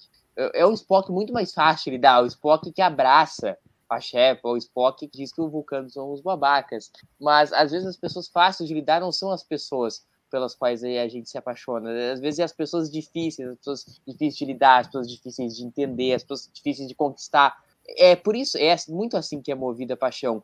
O, o senso de desafio do, da Shepard em lidar com o Spock é muito do que atrai o Spock na Shepard. Se for aquele Spock, entendeu? Mil bar, gentil, carinhoso, emocional, perde um pouco da graça para Shepard, porque aí não é o Spock, não é o Spock que é difícil de conviver, de entender, difícil de conquistar. Então eu acho que é um arco que ressoa com qualquer pessoa que vai assistir Charades. E a gente se apaixona pelas dificuldades, pelas teimosias das pessoas. As pessoas são um pacote completo e não só a parte boa, porque teoricamente a parte humana, olhando do ponto de vista mais padrão da Shepard, a parte boa seria a parte humana do Spock, a parte que ela queria que fosse completa. Não, não, não tão, Lúcia. E por isso que eu acho que funciona tão bem, porque é muito eco isso. A gente ama as pessoas como elas são, é um, as pessoas são tudo que elas são e não só o que a gente queria extrair. As pessoas que a gente tem às vezes a vontade de, nossa, vamos, esse pedacinho ela podia não ter e esse. E se a gente começar a tirar todos os pedacinhos de defeito das pessoas e ficar só com entre aspas as qualidades, não é aquela pessoa pela qual a gente se apaixonou. E por isso que ecoa lindamente o The Next Sign. Ela ama o Vulcano, o Spock ama humano Spock. Tudo fecha muito bem nesse. É isso aí. Hit Von Groll, conselheiro amoroso. é, ô, ô Lúcia, o, o, Murilo abandonou a Isa Briones e agora é a Jess Bush e a isso Cristina aí. Chong, as paixões. Isso dele. aí. Na Pô. falta de uma, são duas. Vida difícil, né, mano? Muito, muito difícil essa é, vida. É, um homem tem que sacrifício. E, e, você, como é que você viu essa evolução da Chapel e, e, e, você que faz sempre essa leitura da série clássica? Como é que você está vendo essa repaginada da Shepard? Porque, vamos combinar, não é. Se tem uma coisa que é irreconciliável, é a personalidade da Shepard em Strange New Worlds e na série clássica, eu acho que muito para melhor. É, é uma personagem que agora ganhou três dimensões e na série clássica era quase figuração que ela fazia, né? É, eu acho que realmente ela cresceu demais, né? É, as cenas agora, né, como você mesmo citou, é, tem outra camada, é outra coisa, a gente revê né, as, as cenas dela na série clássica. É, realmente, na série clássica, ela fazia aquele papel, é, poucas aparições, e assim, e me, esse, e vou, eu vou confessar que eu não gostava muito dela antes de Strange New Worlds, porque era aquela coisa assim, ah, tudo bem, ela tinha uma função na nave, ela desempenhava o papel dela, mas assim, pouco mostrava isso e mais era atrelado ao Spock e parecia ser assim uma paixonite é, platônica e assim nenhum problema a pessoa ter uma paixão platônica. O, pro, o problema é basicamente ela ser reduzida a isso. Então parecia que o mundo dela girava em torno do Spock porque assim, ponto. Agora a gente tem mais camadas dessa relação, né, dela e do Spock. A gente, olha só, descobre que sim, é uma relação, né, porque não é só da parte dela, né.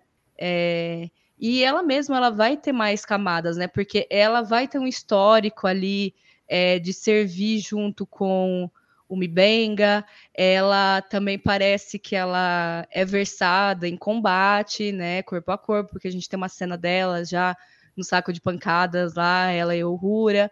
Então, assim, é, igual acho que teve a live, a live, passada, né? Alguém falando assim: ah, eu quero saber mais Ortegas que não seja eu piloto a nave. Então, eu quero ver Ortegas com um gatinho, a Ortegas empinando moto. E então a gente está tendo isso com a, a Chapel. Não é só dar, dar mais camadas para o relacionamento dela e do Spock, mas para a própria personagem mesmo. Então, acho que está sendo muito engrandecedor para ela. É isso, eu, eu concordo e, e e acho que, assim, vai criar, como a gente tem visto, acho que essa segunda temporada com mais clareza, cria, cria certos ruídos mesmo com a série original, mas não dá para ter expectativas de que o, o, alinhamento de linguagem vai ser, porque não, dá, não dá para uma série de 2023 se alinhar com uma série de 1966. E se se alinhar, vai ser ruim. Então tem que ser assim mesmo, eu acho. E você, Mari, como é que você viu aí a evolução da, da, da Chapel e tem alguma coisa que você destacaria aí nesse episódio em particular com relação a ela? Ah, eu acho que é, foi o que você falou, né? A Chapel já ficou estabelecido lá atrás, nesse Pokémon, que ela não quer ter relacionamentos sérios, ela quer coisas casuais, né? E se a gente for pensar, se bem que não é muito canônico lá, mas tem uma data mais ou menos na série clássica que seria a data de nascimento da Chapel, isso colocaria ela hoje, sei lá, com 22 anos. Então, seria, acho que ela seria muito nova, ela teria que ser um pouquinho mais velha, tanto que ela já produziu em termos de conhecimento, né?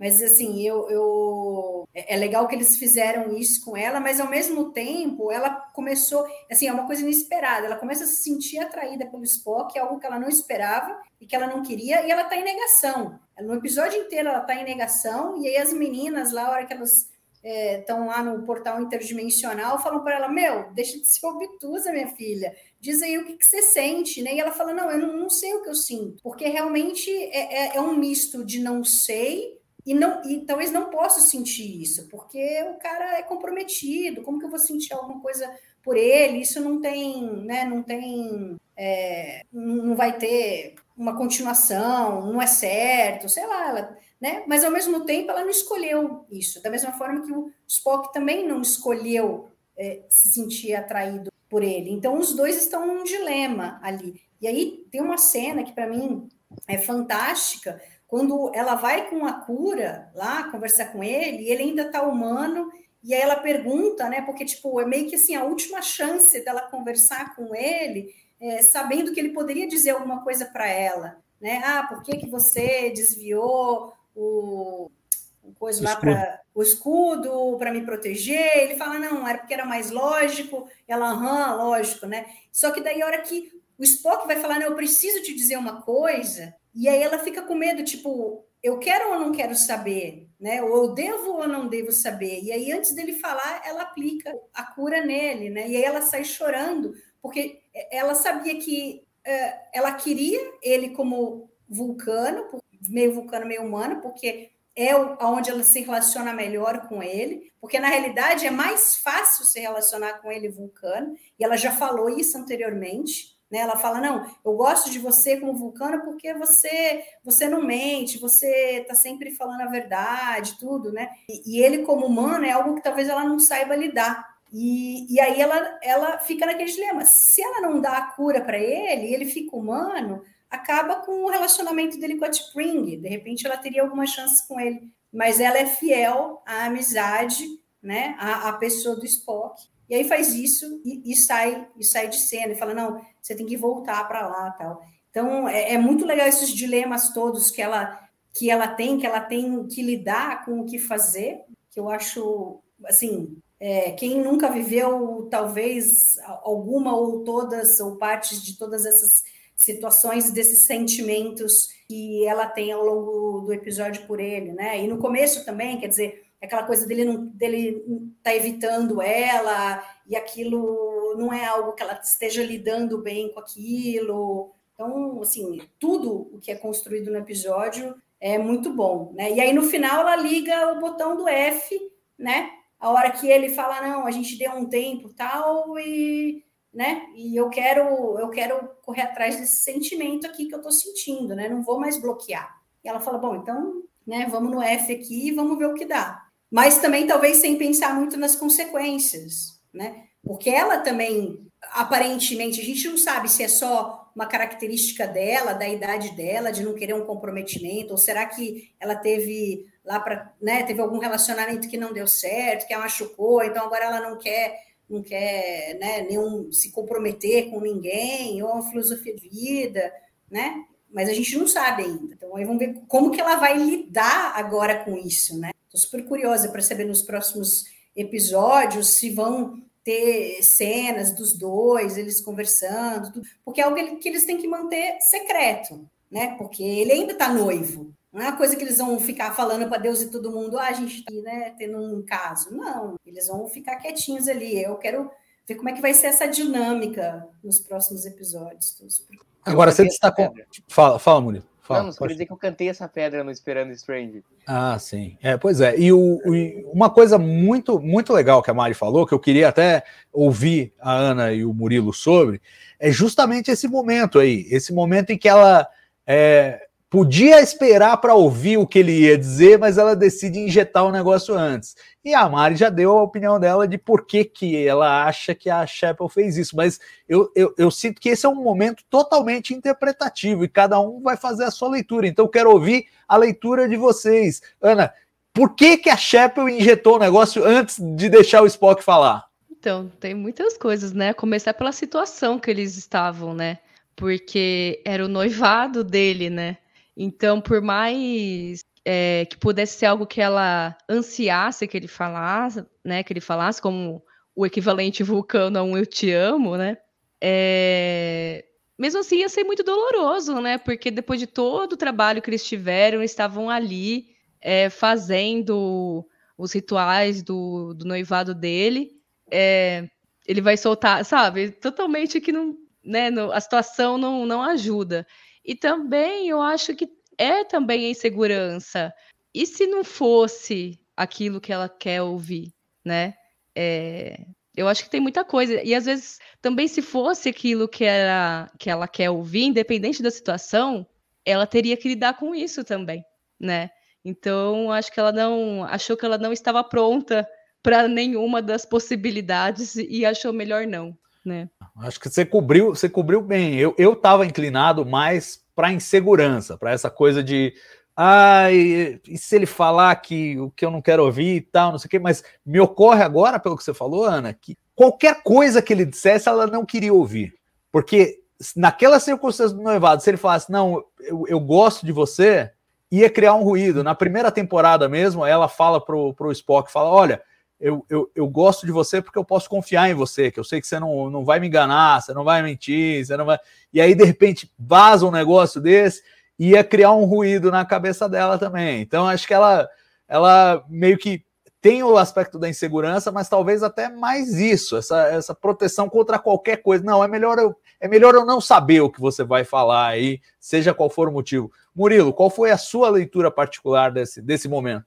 A, a minha impressão era mais alinhada com o que tu falaste. assim. cara, eu vou apertar logo esse troço para encerrar logo essa tortura emocional que eu tô me autoimpondo aqui e acabar logo com essa história. Foi a, a impressão que eu tive. E depois, de novo, como a Mari falou, ah, desexplora, se for me machucar, não, o, que, o que importa é o agora. Que é um pouco também do que, paralelamente, o Spock estava sentindo. Ah, ah, tomou, um, tomou uma fria da, da T'Pring lá, então o quê? Que era o que ele mais queria e foi pra, pra Shepard. Então é, é essa um pouco da impressão do vamos acabar logo com isso, entendeu? O Spock deu, não, não, não vamos dar sopa pro azar. Foi um pouco da leitura que eu fiz na hora que eu vi a cena. Pois é, mas ela tem dois momentos, porque no primeiro momento ela abre essa porta, quando ela fala, não, por que, que você mexeu no negócio do escudo?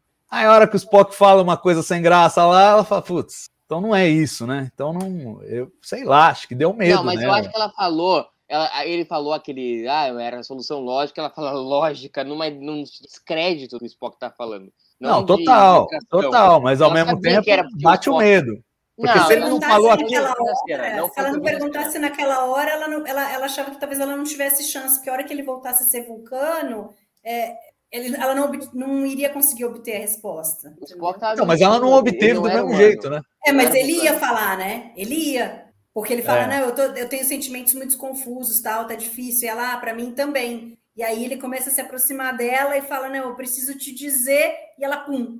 É, É, mas, mas eu não sei, eu acho que assim, ela fez a primeira pergunta, aí eu ouvi uma resposta friend zone, e aí, não, não foi- e não Não foi aí nada de ela... friendzone a resposta Teve nada dele. de Ô, friendzone, velho. Como não? Velho, ali, ali tava. Ele falou que, ele falou que era lógica, porque ele tinha maior chance de sobrevivência. Então, mas ele falou. coisa mais ali. tipo, mas não, não Spock- foi um fator emocional que me influenciou Não, na minha mas- decisão. Mas foi um fator emocional que Claro que foi, eu sei que foi. Ela Eu sabe sei, que foi. O Papa sabe. sabe. que foi. É. Mas ele não disse o que ela queria ouvir. Ele Não, disse o que ele diria Spock- se ele fosse vulcano de novo. Aqui, ó, o Spock tava aqui, ó, cagado. O Spock nunca fez isso na vida, Salvador. O Spock é um adolescente de 15 anos. É isso que tu tem que entender. O Spock nunca fez aquilo ali na vida. Ele tá completamente cagado a resposta que ele vai dar. Olha lá, tem mais gente triste com outros chips aqui, ó. O microcerto. Bom, microcerto, Uhura. E- e- São os chips mais importantes. O Spock com a Capitã Romulana vai lá, eu consigo entender esse. Mas o Kirk com a Uhura, essa dá. não, não sei, microcerto. Talvez se ele tirou da linha do tempo da Kelvin, que o Kirk dá em Não. cima da Uhura. Ah, mas Sim, é mas logo acaba, né? Ele Ah, na- é na verdade, é, né? no começo tem. É, só Não, pode ser isso, porque na série clássica o Kirk não dá em cima da Uhura. Agora o, Spo- o, o microcerto me acabou com uma. Porque eu tava já no meu fandom, que depois de Amok Time o Spock ficou com a Shepard, mas ele se apaixona perdidamente lá pela Capitã Romulana. É, no Não, meu ele fandom. não se apaixona. né? Não, salvar. Ele tem um lance com a, a mulher lá do, do Romulano. É, mas Tem. foi uma simpatia. Não, a paixão, não. Paixão, assim, Spockiana, né? Não, paixão, não, paixão, paixão o Spock teve pela Leila Calome no The Side of Paradise, isso sob influência dos esporos, e pela Zarabeth em All Our Yesterday. Essas duas realmente foi de abalar as É, estruturas. então, mas. e- Agora, a Capitã Romulana, não, o cara tava jogando um flerte lá porque tava manipulando. Ele, ele deu uma de Kirk ali, total. O Jim ensinou essa parada pra ele. É, não, o Kirk ensinou. Então foi o que eu falei. Que foi? Foi o que eu- foi o que eu falei. O Jim essa parada pra ele. Eu falei. Ah, o Jean, é. Eu, eu entendi o Gene. Gene Roddenberry. Ah, não, o Gene. Não. Você é o único cara que chama o Kirk como Jim, é que você é amigo íntimo. O É Leandro o também único chama. que chama ele O de também chama. Eu recebi, inclusive, essa crítica no Cérebro Spock, que eu chamo todos os personagens pelo primeiro nome. O Bashir eu chamo de Julian, é tudo, entendeu? É Tudo É, íntimo. muita Não, intimidade. Mas nesse episódio é interessante, porque o Spock é a primeira vez que, quando ele tá humano, ele, ele chama ela de Christine, né? O tempo E- inteiro, todas as vezes que ele encontra com ela. Sim. E de ressoa lá com a Mock Time, né? Porque ela, o a Mock Time que a Shepard vai lá bisoiar o quarto do Spock. Ah, não, em Strange Ela- New Worlds inteiro. é- é- é- ele só chama ela de Christine quando ela pede. Não, Ele mas fala, é isso que acontece né? na Mock Time. Porque ele, ela entra no quarto, e aí ela vai lá, coloca a mãozinha nele e vai sair. Uhum. E aí o, eh, ele tá saindo e ela fala, ah, Mr. Chapel, Miss Chapel, peraí, parará. E aí ela fala, eh, na, que Miss Chapel? Miss Chapel, caramba, meu nome é Christine. É, The Naked Time também Exatamente acontece assim isso. Também Sim, acontece sim, isso. sim. É, é um- é meio É que um. Uma, é um- é um- uma dança entre os dois, né? É, que agora fica enfermeira totalmente insignificada a luz de Strange. A gente nunca mais vai ver esses episódios como a gente via antes de Strange. E é legal, enriquece. Tava satisfeito já de ver a Mock Time como eu vi a vida inteira. Antes de fechar o lado Shep, eu quero fazer uma última rodada com vocês perguntando do Roger Corby. Porque assim, ele tá sendo citado, ele tá sendo citado, ele tá sendo citado. Ele vai ter que aparecer. É, é quase uma promessa que os caras estão fazendo. Aparece nessa temporada ainda, vocês acham? Não, Eu espero que não, né? Pelo não amor. vai. É. Deixa a gente Olha. curtir mais um Deixa a gente pouquinho. O gênero, Não, né, mas é aqueles episódios ali, cara, a gente já sabe mais ou menos o que vai acontecer em cada um, por, por causa dos títulos. Eu não vejo um espaço para aparecer o Roger Corby, ah, mas vai aparecer qualquer hora e vai embora, vai levar a nossa querida Chapel junto. Eu acho que vai ser daquela última. Vai levar temporada. embora? Você você acha que ela vai sair da série quando ele aparecer? Não, mas é- não, ela vai aparecer, tipo, vai sendo, tipo, no, faltando três episódios pra série acabar, entendeu? Não, não sei, não. Eu acho que vai ser antes. Não sei se o Corby vai realmente aparecer. Ah, vai, Mas, vai. tipo, ela assim, vai ser aquelas coisas assim. Talvez no último episódio de uma temporada ela vai para fazer o, a bolsa, né? E, e aí Volta ela noiva. volta no primeiro da outra da temporada seguinte, já noiva. E aquele. Ah, não. Pelo amor de Deus, isso vai ser fora de tela? Não, não, não, pode, aceito. ô, Mari, não pode. Não aceito. aí é crime. Não aceito. Também acho. Também Não, acho. pode ser que apareça um pouco. Isso aí eu vou pedir a lá, demissão do talvez. Akiva e do Vai, vai. Mayer. No, no, no primeiro episódio, então, da temporada seguinte, aparece ela lá, tu com ele, e aí ela Peraí que eu vou, vou mandar uma mensagem pro Gilmar Mendes aqui saber se pode isso. Se, se a lei Não, mas permite. Não, não pode, não é possível. Não, eu acho que não. Acho que vai ser em tela. E eu acho o seguinte: eu acho que vai ser muito mais cedo, não vai ser três episódios faltando para acabar a série, mas eu acho que ela não vai embora. Eu acho que o Spock vai voltar com a T-Pring Isso. e ela vai falar: tá bom, então eu também vou arrumar o meu noivo à distância, o meu namoro à distância. Você tem o seu, eu tenho o meu. E a gente vai Isso. ficar aqui nessa tensão complicada aqui. Mas, Salva, É é se a isso. Spring voltar pra série não quebra, o que Esse tudo castanha. redondinho. É, é. Boa, Castanha, muito obrigada, Castanha. É, eu, Amei, eu, amei, eu amei, acho, amei. eu acho, pelo cuidado que tomaram neste episódio, eu acho que não vão fazer isso, né? Porque deram o cuidado de fazer a T-Pring dar um dispensa no Spock, pro Spock tá liberado para fazer aquilo que eles estão É. querendo que ele faça desde que eles começaram a série, né? Então, é, Não, e, falar lá com a série clássica, porque, né, foi o que a gente falou, É, no então. Time, eles não estão de boa, né? Você vê que é- é- ela, ela meio que fala, não, é como se é como se ela tivesse, pô, eu te amo, do tipo, eu ainda te amo, eu não te esqueci, eu tenho esse Então, sentimento Mari. por você. E aí ele fala, eu não posso, eu não posso, eu não posso, e sai transtornado. Você vê que no corredor ele tá transtornado, eu não posso, não posso, Mas é que é, tem um outro fator. que e tal, e aí ele mistura depois, a gente não sabe. Eu acho que é, lá, não pensando em Strange New Worlds, quando não tinha Strange New Worlds, que daí mais pra frente, depois, na hora que ele senta, ele fala, ah, eu nunca falei pra minha mãe que eu amava ela, tal. Então, ele mistura as coisas ali e tá, e tá muito mais relacionado com a mãe. Mas a gente pode ler que ele saiu transtornado porque ele, ele ainda também mantém é, algum, algum sentimento pela Chapel, mas ele não podia. Eles resolveram que não iam ter mais nada, ou ele não ia ter mais nada. Ele voltou para T'Pring e não pode. E ela, e ela tem o Richard Corby e tal, e então ele não pode. E ele sai transtornado porque ele está sobre já a influência. Né, do- Não, o Roger Corby tá do- morto em The Naked Time, Mari.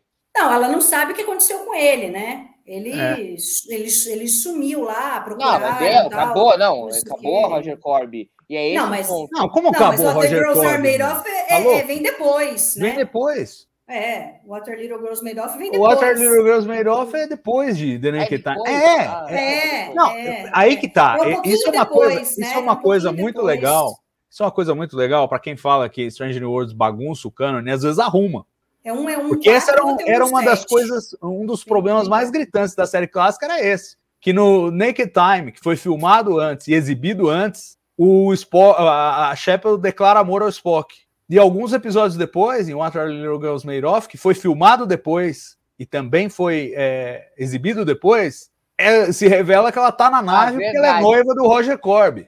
E queria encontrar o Roger Corby lá quando a Enterprise foi procurar ele lá em Exo 3. Então, assim, não fazia o menor sentido. Por que, que isso aconteceu na série clássica? Aconteceu na série clássica porque, embora What Are Little Girls tenha sido filmado depois, a história foi iniciada antes. E a May Gilbert, que era a namorada oficiosa do Gene Roddenberry na época, é, a amante dele, para ser bem claro, é, tinha a promessa dele de que ia entrar na série de algum jeito. Não rolou com E aí ele mostrou os episódios e falou: ó, tem essa personagem aqui é, que vai fazer uma aparição só, mas é um papel bem legal, um papel de destaque e tal. Aí ela topou fazer o Are Little Girls Made Of. Ali nasceu a enfermeira Chapel. Só que o desenvolvimento da- dos roteiros acabou mudando a ordem. Naked Time ficou pronto antes, e aí ela já tinha virado recorrente, e aí ela é filmado antes e tal, e tem essa coisa com o Spock, e depois vai ter essa. Então, quer dizer, uma bagunça completa. Você ver como era a preocupação com o cânone lá na série clássica. que agora a gente fica, ó, ó,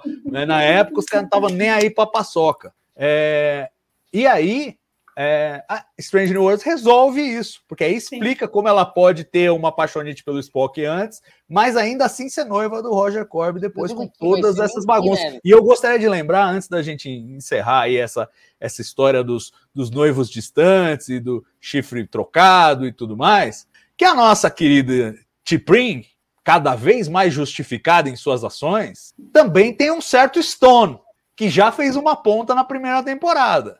Então a bagunça vai ser para todo lado. Não, vai uma coisa ter um show de Vai, ter- chifre vai sobrar, vai sobrar chifre. Vai sobrar Não, chifre. não, é, nenhum melhor pensaria isso. Imagina, o, o Spock é chifrado pela T'Pring com o Stone e chifra a T'Pring com a Chapel. A Chapel chifra o Roger Corby com o Spock. E o Roger Corby deve ter alguém aí que ele chifra também, pra não pode ele ficar sozinho. Só Ah, ele. com, com, com a robô lá que ele criou, né? É, isso aí, com a robô lá. Então, tipo, é um não, é, um- não é um triângulo amoroso, é um octágono am- amoroso.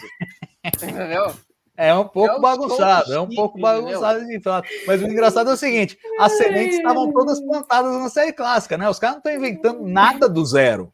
Tudo estava plantado. A única coisa que eles fazem, que eu acho, eu acho, para mim, para minha leitura de fandom sempre foi um problema, é que eu achava, continuo achando, que no momento chifre de emoção.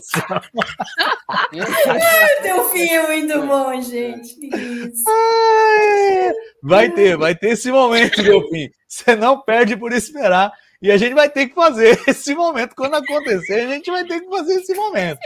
Eu não foi ainda nesse episódio, porque a mesmo fez o favor ao Spock de dar uma dispensada nele.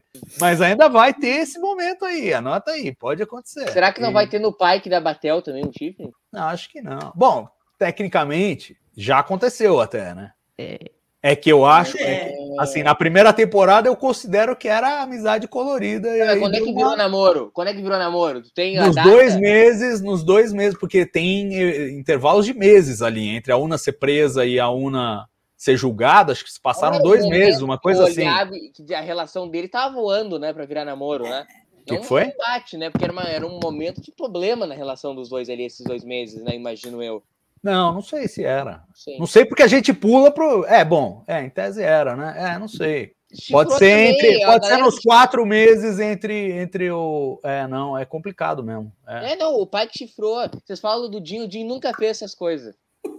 nunca fez essas coisas. O Dinho sempre terminava. De morria. chamar de Jim, que eu penso sempre É. no. Dinho, porque tu- não, agora não vou falar, mudar. É, então, porque o Jim chifrava pra caramba. Ah, também, também E, e aí confunde as minhas ideias aqui. Eu não sei quem é quem aí, pô. Fica É muito só ouvir, confuso. aí tem diferença. Diné, Din, tem diferença. Ah, diferença. Ah, agora vai o Mr. Pronúncia.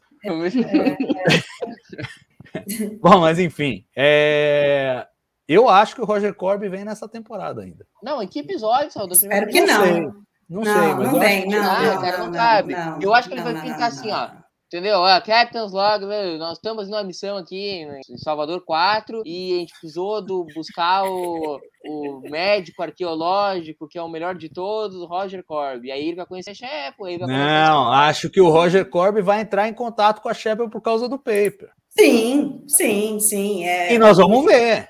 é, O paper, Ah, vai ser a Mari, vai- terrível. Vai Vai ser pra terrível. Se ele ligar pra ela, se ele ligar pra ela, a gente não vê essa cena. Não, lamentável. Aí Porque, é prisão porque aí é, é, tem um outro interesse, né? Porque assim, não é que vai- o Roger Corby vai brotar do nada pra ela. Ele é tipo o grande, o papa da área em que ela é mais interessada. Tipo, o papa da área te procura, vai causar um frisson. Isso a gente tem que ver em tela. E aí acho que, ué, por que não? Ué, Não, mas eu não antes disso, que vai ter um episódio do? Roger Corby. Eu Ah, não acho acho que vai ter um episódio do Roger Corby agora. Não, ah, Mas eu acho que a gente vai ver o Roger Corby agora. Não, mas antes disso, Nessa a temporada. Spring tem que voltar para o Spock e a Chapel eh, não poderem mais ficar juntos, entendeu? Então, Não, acho que não, ainda mas vai, não. vai ter um- Não, não, Mari. Ele não pode voltar. Não, veja, uma coisa. Pera. A Calma. Chapel não vai noivar com o Corby, voltar a noiva dele é, depois, depois da, da- de ter ido lá, na- né, fazer uma bolsa tal, na área do, do Corby, se ela ainda tá com o Spock. Ela não vai fazer Não, mas isso. assim, olha assim, você vê uma cena assim, interna, enfermaria, me benga. Chapel, telefone! Aí ela vai atender lá, é o Roger Corby. Pô, gostei muito do seu paper, tal, não sei o quê. Queria saber se você não queria eh, vir estudar aqui uma medicina arqueológica comigo, patati patatá, tô com um projeto assim, assim, assim, te interessaria? Ah, vou pensar. Desliga a ligação, dá um surto de alegria e a gente viu o Roger Corby e pronto. Ela não precisou sair da nave, a T'Pring não precisou voltar, É, não- isso mas a história continua. Abriu uma nova avenida. É, é mais pra frente que aí vai dar, vai dar ruim entre ela e o Sim, Spock. isso. Aí ela vai sair e depois volta. Né, Eu acho que o vai dar ruim entre ela e o Spock é meio instantâneo, eu acho. Acho que não. Eu acho. Não. Vamos ver. Ah, Eu Salvador, não joga a É, eu acho. gente, faz favor. O que eu não Porra, espero Salvador. É que a, é que a T'Pring volte pra série. Apesar de eu amar a T'Pring, amar, amo a T'Pring, casaria com a T'Pring. A questão não é essa. A questão é que eu fiquei tão apaixonado pela solução canônica que eles deram nesse episódio. Eles deixaram a T'Pring quietinha lá invocando pelos próximos sete anos. Ah, a relação vão. dela com o Stone. Você sabe que eles não né? vão. Você sabe que eles podia, não né, vão. Vejo nessa temporada ainda isso. Fico Não, eu acho que é cedo ainda. Acho que é cedo. Ah, não, cara, lá, cara, ficou tão bonitinho, cara. Agora ficou fechadinho, Então, mas vamos falar a verdade. Eles Ah. nunca, jamais vão resistir a essa coisa que eles inventaram, que é a comédia vulcana. Eles não vão resistir. É eles estão fazendo uma por temporada. Temporada que vem vai ter outra. Eu, eu- eu duvido que não tenha. Porque é o seguinte, Salva. eu- além de tudo, todo mundo gosta. Aí eles vão falar: não, não vamos fazer mais, perdeu a graça. Não, mas não pode fazer que- uma outra, outra. Precisa da Spring. Ah, mas é inevitável, porque é, é- é todo. é- são os hijinks ali, não Mas tem não ficou jeito. felizinho também com a solução canônica? Ah, cara, eu- eu acho que, eu não tô enxergando mais essa, essa linearidade aí que você tá enxergando. Não, é que seguinte, se, se, ele, se, ela, se o Spock nunca mais vê a Spring até a Mock Time, essa Não, isso separação não vai dois- acontecer. Isso Não, vai mas digo assim, se, se acontecesse isso, ficaria fechadinho é, o tempo que ele não vê a Spring, toda aquela situação, todo o diálogo dele. Eu acho que ele não pode, Mari, ter visto a Spring três dias antes da Mock Time. É, eu acho que nada faz sentido. O Spock fica vendo a foto dela quando criança lá, Então, mas ele pode Time, estar tava implícito que. Tava impl- entendeu? A gente começa a dar as desculpas, e eu, e eu tava apologético na, na primeira temporada e tal, mas quanto mais eles vão fazendo, menos vai alinhando, vai. E, e, assim, menos tem que alinhar mesmo, porque assim, eles chamaram o problema para si. Eles botaram a Shep e o Spock na mesma nave, sei lá, quase 10 anos antes da série clássica. Não, não é 10, 7, é isso. É sete. Eu não estou fazendo a conta, estou só fazendo o argumento. Me permita. É, Lógico que essa história vai se desenvolver. Lógico que eles fizeram baseado na química dos dois personagens. Lógico que eles estavam caminhando para isso. Lógico que no final da primeira temporada a gente já tá, vai ter que ter. Não pode ter pelo cânone, mas vai ter que ter. Entendeu? E aí eles fizeram. E aí Então- o que, que a gente faz? A gente vai ensaboando. Ah, tá bom, não sei o quê. Então, mas cada vez está mais difícil. Ah, mas Entendeu? é a única E solução eles que vão eles estão continuar tornando mais difícil, porque essa é a série que eles querem fazer. Essa é a série que eles querem fazer. Não. Eles querem manter essa coisa do triângulo, a T-Pring, o Stone. Não vai aparecer mais o Stone. É, Não vão resolver o negócio com o Stone.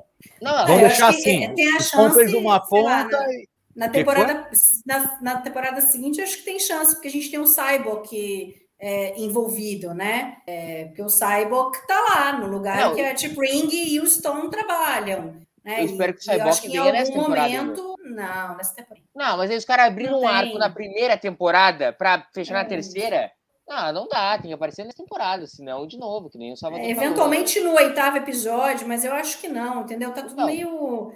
Tá, mas quanto é o já... oitavo? No oitavo é o único que tá ainda. Então, meio- mas assim, Então, Angel foi é confirmado que voltaria. Com, com, com Então, mas se a Chapel Angel o vai aparecer, vai Mbenga, aparecer o Cyborg. Então, mas tem muita coisa, né? Tem muita coisa. Então, É, é, o sétimo que- é o, é o Lower Decks, o nono é o musical e o décimo é o finale com os Gorns. O oito a gente não sabe o que, que é. O que, que impede Não, o- a Angel com o Cyborg?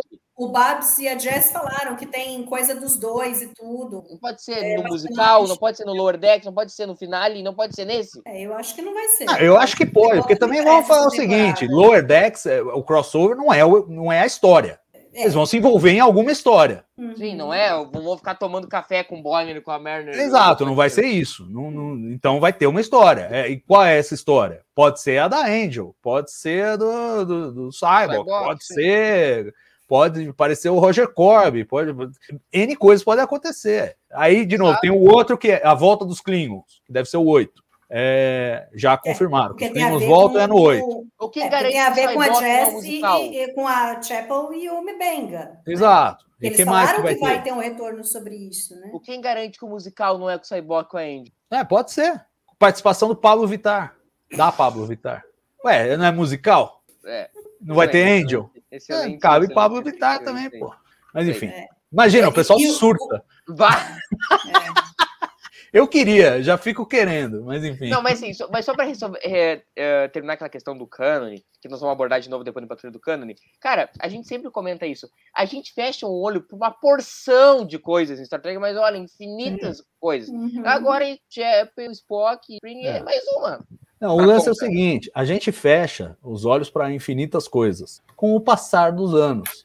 Não no dia que acontece. No dia que acontece, você fala, não, tá errado. Aí você vai passando, aí É. você supera. É isso. Isso aí que a gente fica. Vai acontecer com todas as coisas na vida. Isso aí. É. Não, óbvio, tem limite, né? Não pode, tipo, de novo, não pode Jim Kirk e Cyborg tomar um vinhozinho junto. Mas. Como dizia minha avó, para tudo tem jeito, menos para morte. E no caso de Star Trek, até a morte tem Pra jeito. morte, então, tudo tem jeito. Isso aí.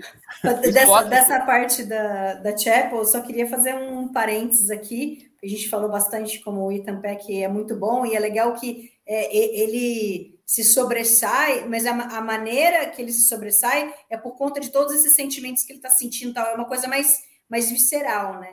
Agora, a, a Chapel, né, a atuação da Jazz Bush é muito mais sutil. E eu acho fenomenal Delicada. como, como, como ela faz a Chapel, porque é, é na sutileza, é no jeitinho dela, é no olhar, é na expressão. Ela tá triste, ela tá feliz, os olhos se enchem de lágrima. É, né, naquela cena que ela tá, ela tá caminhando porque o cara né, foi super mal educado com ela, né, o vulcano, ela tá super triste, ela encontra o Spock, né, e aí ele faz ela sorrir, né, e ele faz brincadeirinha, ah, não, não, não choram, de vez em quando eu ainda não choro no, No, no chuveiro. no chuveiro, e aí ela né, dá aquele sorriso, então você vê que é, é, é muito bom, porque é uma coisa mais da expressão corporal, assim, né, o jeitinho dela, dela, é, dela correr, dela andar, que ela trança as pernas, a hora que ela tá ali falando com a Yellow, né, com o amarelo lá, tal.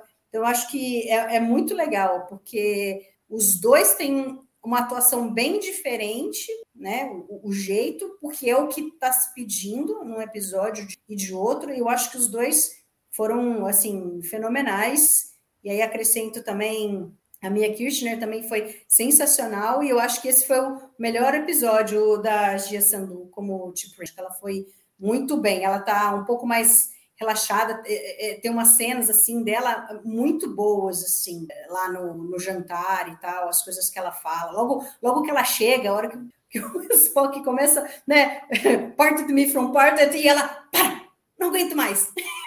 E assim, ela, ela, tá, ela tá meio assim, digamos, mais sentimental, vai, entre parênteses, assim. Ela não tá aquela coisa mais robótica é, vulcana. Então, tem vários momentos que você vê que ela está afetada com toda aquela situação, né?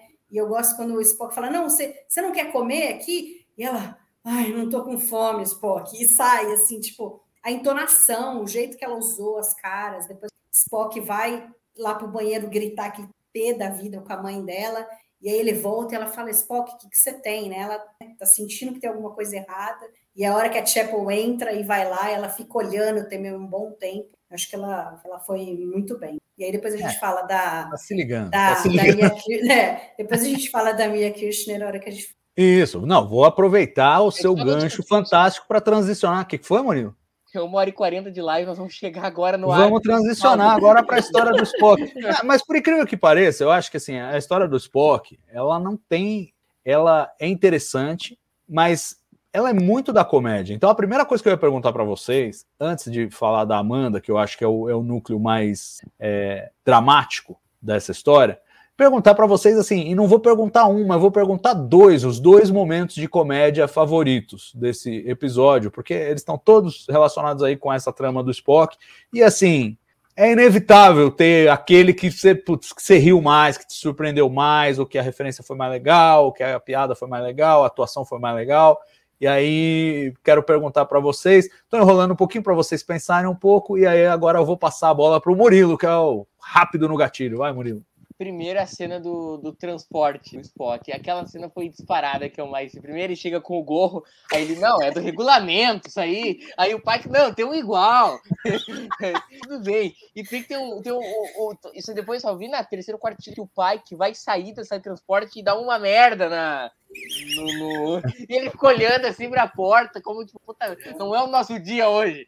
Aí ele o gorro. Aí o Spock, não, eu tô com espasmos musculares. Aí ela, a melhor, a parte que vai ser que a Amanda, não, vai ser amanhã a janta. E ele, nossa, que bela notícia, mãe. Tô, tô, nossa, fascinante. E a outra cena que eu ri muito é a cena do, do Pike do Charadas. Não, da tradição humana aqui que nós temos, e que é maravilhosa, que a gente faz, a gente acontece, entendeu? E o, e o, e o, e o sogrão do Spock cai legal nas charadas. E eles ficam É, então, o que eu fiquei-. O que eu fiquei frustrado nisso aí, que eu Era acho que ficou perdido na tradução. Não, é que é mímica. É, charades é mímica, não é charada. É mímica. Ah, E aí, se tivessem traduzido, ia, ia, ia ficar mais engraçado pra, pra gente aqui no Brasil. Aí, Não, eu acho que- charadas, ninguém entendeu o que, É. que era. E eu acho engraçado nessa cena, porque o pai que começa a falar, não, a gente tem né, um ritual muito importante, e ele fica esperando que a Amanda fale alguma coisa.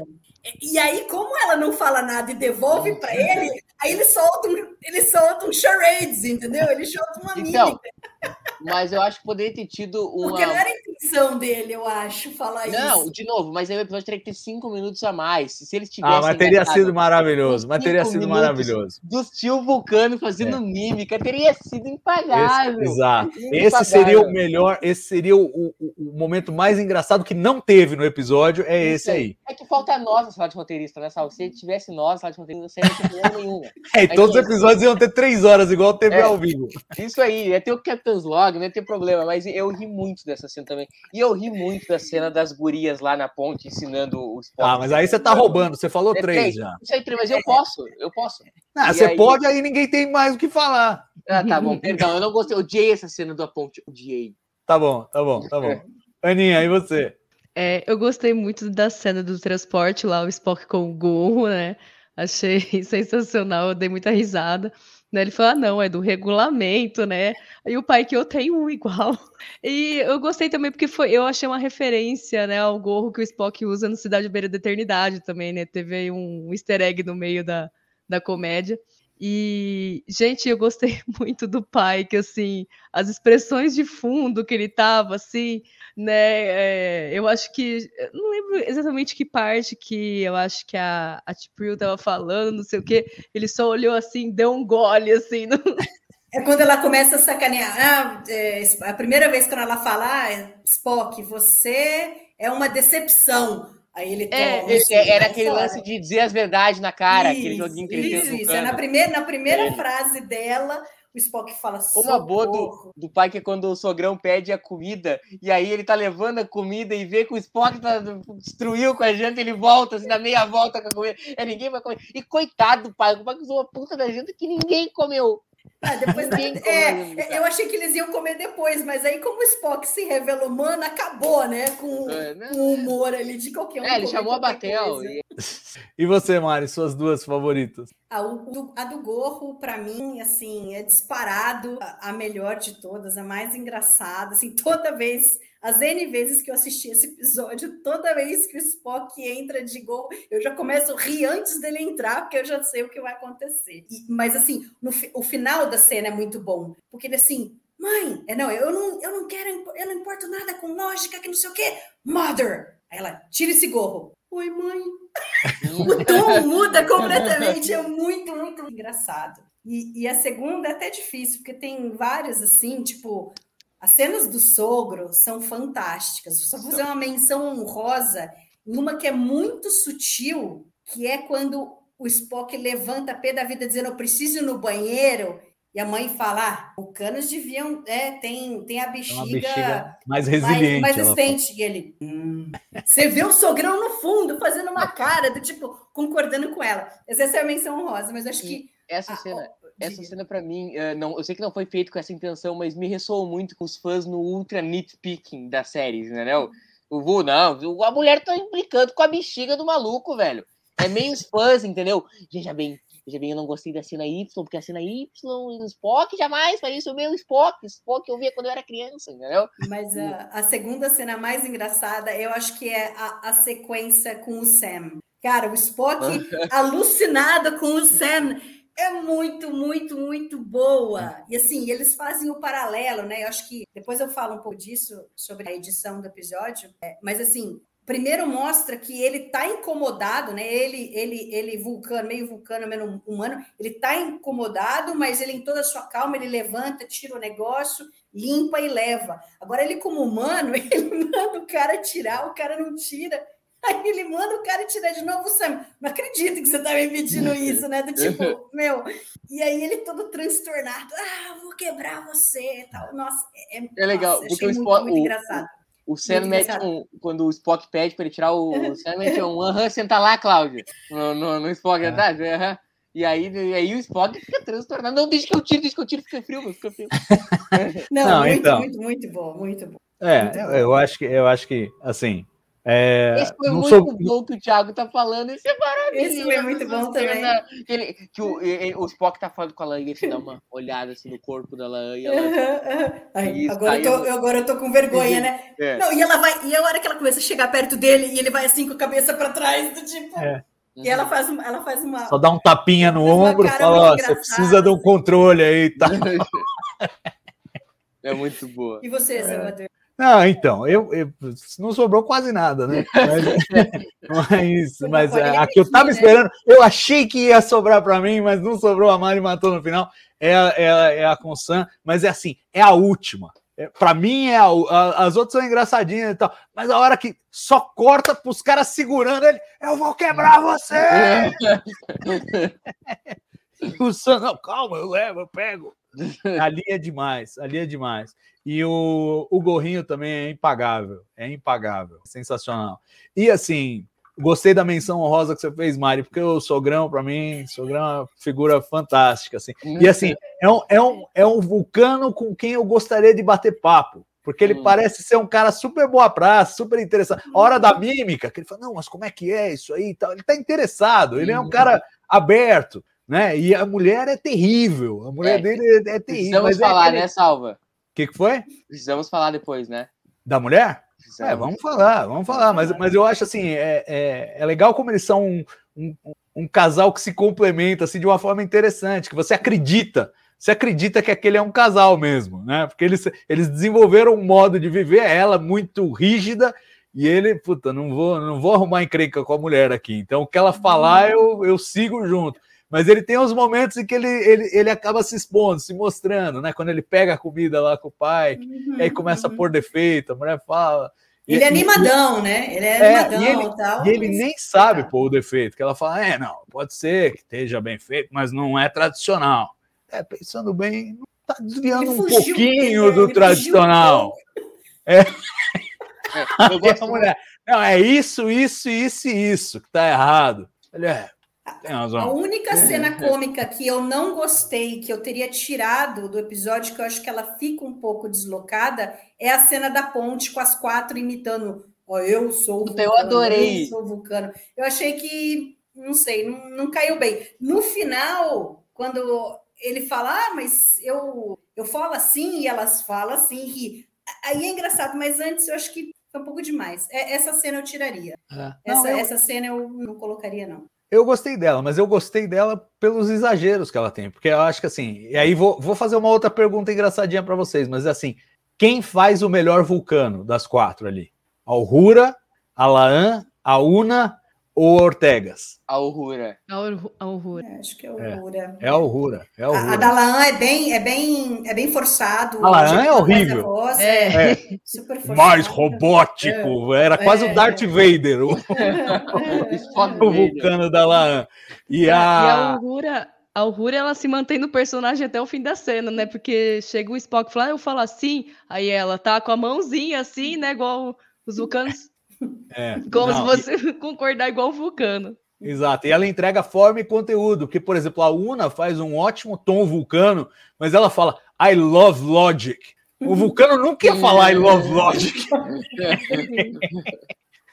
E a, e a Ortegas é, é- é mais um humor de caras e bocas ali, que ela fala: não, você mexe a sobrancelha e não mexe nenhum outro músculo. Dá. Mas é legal que a Una do lado levanta, né, a sobrancelha. É, é. Quando ela, a sim, Ortega está falando, Sim, a Una levanta. sim.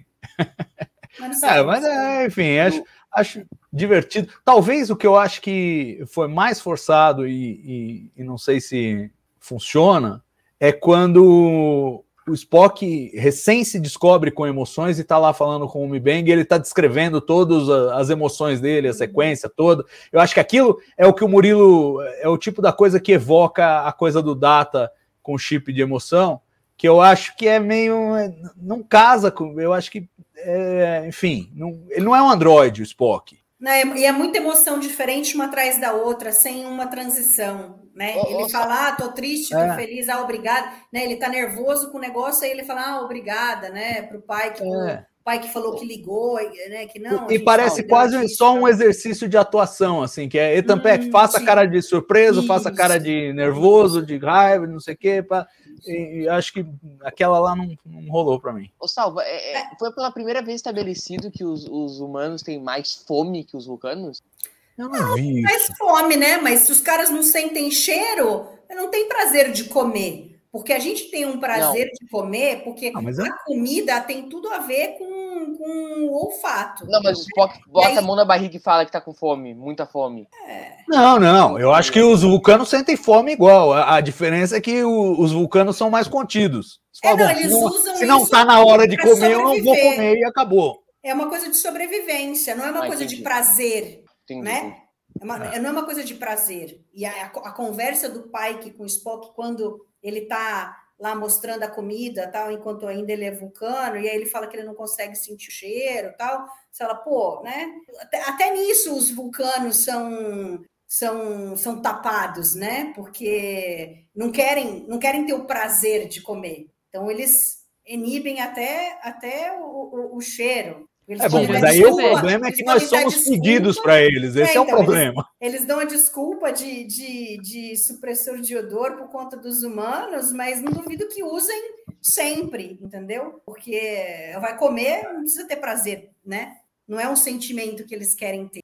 É, mas não sei, porque a mulher sabia dizer todos os defeitos da comida lá que o pai que fez. Mas ela não comeu, ela só olhou, né? Então, e mas se ainda fosse tem o assim, chá tradicional, tem, É, não Mari, se eles são assim anti-paladar. O que eles É, são, de fato, são vegetarianos. E aí o Spock manda ver no bacon.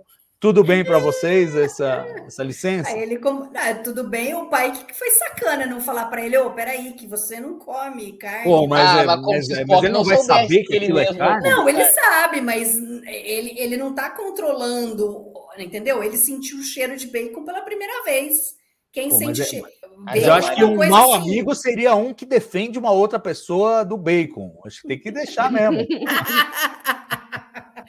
Vai ser só ele- essa vez, pô. Eu, eu li em algum lugar, Salva, acho que foi no Track Movie, alguém que falando que o Spock não bebia. Eu não lembro de nenhuma cena do Spock falando isso. Ele não bebe álcool. Então, é que ele bebe com o Pike no final do episódio, né? É, pois é, mas não, não sabemos o que, que ele bebe, né? Mas, Tá, mas é... que onde fica estabelecido que ele não bebe? Várias vezes o McCoy convence, tenta convencer ele a tomar um drink com, com ele e o, e o Spock não topa e fala que não. Então, pode ser Ele Sinterhol, critica né? o consumo de álcool e tal. Tem, pode, pode procurar lá na série clássica que tem. Não me lembro o episódio ao certo, mas. Pode ser Sinterhol ali, né? O que eu tô acho difícil o pai que tá com Sinterhol ali, tem, né? É, pode ser um suco. não, não foi dito. eu Não sei o que, que é.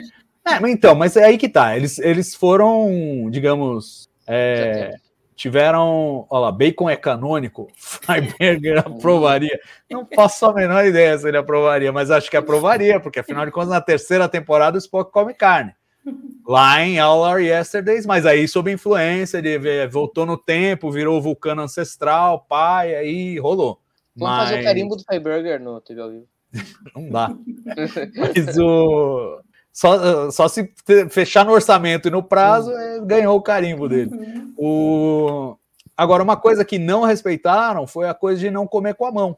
E aí eu não falo nem pelo Spock, porque o Spock tava malucão, ele podia. Mas o nosso querido. O Sogrão meteu a mão. Sogrão. Sogrão foi direto na mão lá e, e não tomou pito da mulher. A mulher reclamou da comida, mas não deu pito no sogrão. Então, quer dizer, eles simplesmente esqueceram que vulcanos não comem com a mão. Ou a gente pode supor que no século 22 não comiam, mas depois da contra-revolução lá do, do Kirchara e tal, aí passaram a comer. Vai saber. É, pois é, exatamente. Pode ter mudado nesse meio tempo. A sociedade Mas o muda muito, Spock assim, aparece né? alguma vez não comendo com a mão e falando isso ou é começou lá com a Tipo? Eu acho que foi em Enterprise, eu não me lembro da série clássica falar isso, mas Não, também não fala. na série clássica eles comiam muito pouco, né? Não- Aliás, uma coisa que há de se destacar nesse episódio, até o, o- o Tony Pascal lá do, do Track Movie comentou, as comidas que eles fazem nesse episódio, o pessoal que cuida da comida cenográfica, umas um sanduba bonito, ele falando, pô, eu tava com fome, eu queria comer, e eles não comem em cena. Você vê que também é uma coisa de ator, né? Porque senão ele tem que comer 20 vezes por causa da continuidade, ele tem que comer 20 vezes o, o- o sanduíche para replicar todos os takes. Então eles, aliás- eles só ameaçam comer e não comem. Não só a comida, o- as vestimentas, o figurino desse episódio é uma coisa fantástica. A- O vestido da T'Pring é, é maravilhoso, é Lindo. todo cheio de coisa tal. A, a saia dela, tudo tem até. Acho que foi no. Não sei se foi no Red Room, se foi coisa que mostra alguma coisa disso, né? De como que eles criaram aquela ombreira dela, fizeram no 3D várias vezes. A É. roupa do Spock é maravilhosa. A roupa do sogrão e da sogra também é muito bonita. Né? Do- O- a blusa do, do Pike é muito bonita. É um outro verde, é um verde mais escuro. Não é o mesmo verde lá em Amok Time, é um outro verde. Lá é um verde mais parecido com o verde do, Do e, e aqui ele é mais escuro. Mas muito bonitas as roupas, assim, chiquetésimo, assim. Não, alto, alto padrão, alto padrão. É, pois é, a Bernadette Croft, que é a, é a figurinista, ela falou desse vestido da, da T'Pring e ela falou, o roteiro original falava, não, ela vem com uma roupa simples. E, e diz que ela procurou os roteiristas e falou, não pode ser o contrário disso, vamos fazer uma coisa super ornamentada, porque, claro, eles querem sempre caprichar, né? Aí toparam até reescreveram, ela virou a piada lá do... do- também é boa essa, simpatiquinha ela faz uma graça e o Spock dá risada e aí contém a risada. Não, tô rindo aqui e tal. Também é engraçadinho. É cheio de momentos assim bacaninhas, né? Agora vamos falar do aspecto emocional. E aí eu preciso trazer a Amanda ao centro do palco, porque assim, papel fundamental dela, muito legal que trouxeram de volta a Mia Kirchner, que fez a personagem em Discovery. Continua tendo a leitura perfeita da personagem. Eu acho que já foi muito bem como Amanda lá em Discovery e aqui volta a fazer um grande papel. E eu acho que tem uma ressonância bacana, uma coisa até que remonta aos melhores momentos de Star Trek 2009, com a, a, a coisa do, da relação do Spock com a Amanda, que na série clássica não é muito clara, mas que em Star Trek 2009 eles trabalharam muito bem com a coisa dele dispensando a Academia de Ciências de Vulcano porque falaram da mãe dele, e aqui também ele fazendo mais ou menos a mesma coisa. Tipo, fala, não, não mete minha mãe no meio que eu meto no meio da sua. É, o Spock não tolera que mexam com a mãe dele. E assim, achei, achei super bonito o momento e, e super bem construído. Eu diria até que o, o, o coração dramático desse episódio tá, tá nesse, nessa sequência. Por mais que a gente fale que seja um episódio de, né, de chapoque ou spell, como queiram, é, é, é, acho que o coração do episódio tá nisso, né? coisa dele, dele assumir o lado humano dele e reconhecer na mãe dele um valor extraordinário, porque ela teve o que ele teve que aguentar durante poucas horas, ela tá aguentando uma vida inteira. É assim que vocês veem? Como é que você viu, Murilo, a, a participação da Amanda aí, da Mia Kirchner? Não, brilhante. E eu acho que a gente teve aqui um dos retratos mais pesados da sociedade vulcana aqui em Charades. Porque o que é contraditório, né? Porque é um episódio de comédia. Mas eu acho que nunca a gente abriram tanto a ferida dos, dos vulcanos como nesse episódio. E sim, a minha memória veio na hora de Trek 2009, que é um filme que eu sou apaixonado, assim como a Kelvin toda de um modo geral porque eles endereçam isso. Quando a Amanda morre no Star Trek 2009, lá quando eles estão evacuando lá com os sábios de Vulcano, o, o Spock vai ter uma cena muito bonita com o Sarek, porque o Sarek não é um escroto na, na, na Kelvin como é na Prime. E aí o, e aí o Spock pergunta para o Sarek por que, que ele casou com a Amanda. E aí o Sarek responde porque, porque ele a amava. Que é uma, é uma coisa meio dúbia que vai ser respondida só lá no Sarek, em TND. Mas a gente vê durante o filme inteiro, a gente vê as crianças uh, olhando para o Spock e falando que ele era filho, da, filho de, de uma humana. E a gente vê o Spock sofrendo muito com isso.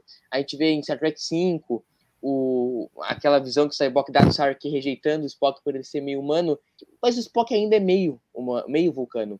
A Amanda, como ela mesma diz, é o fardo de, de ser uma vulcana que ama, ou ser uma humana que ama um vulcano. E aí ela faz aquela analogia de quando ela não sente dor ao tocar o prato lá do, do chá, que é uma. É, ela aprendeu a anestesiar a própria dor, de tanta dor que ela sofria.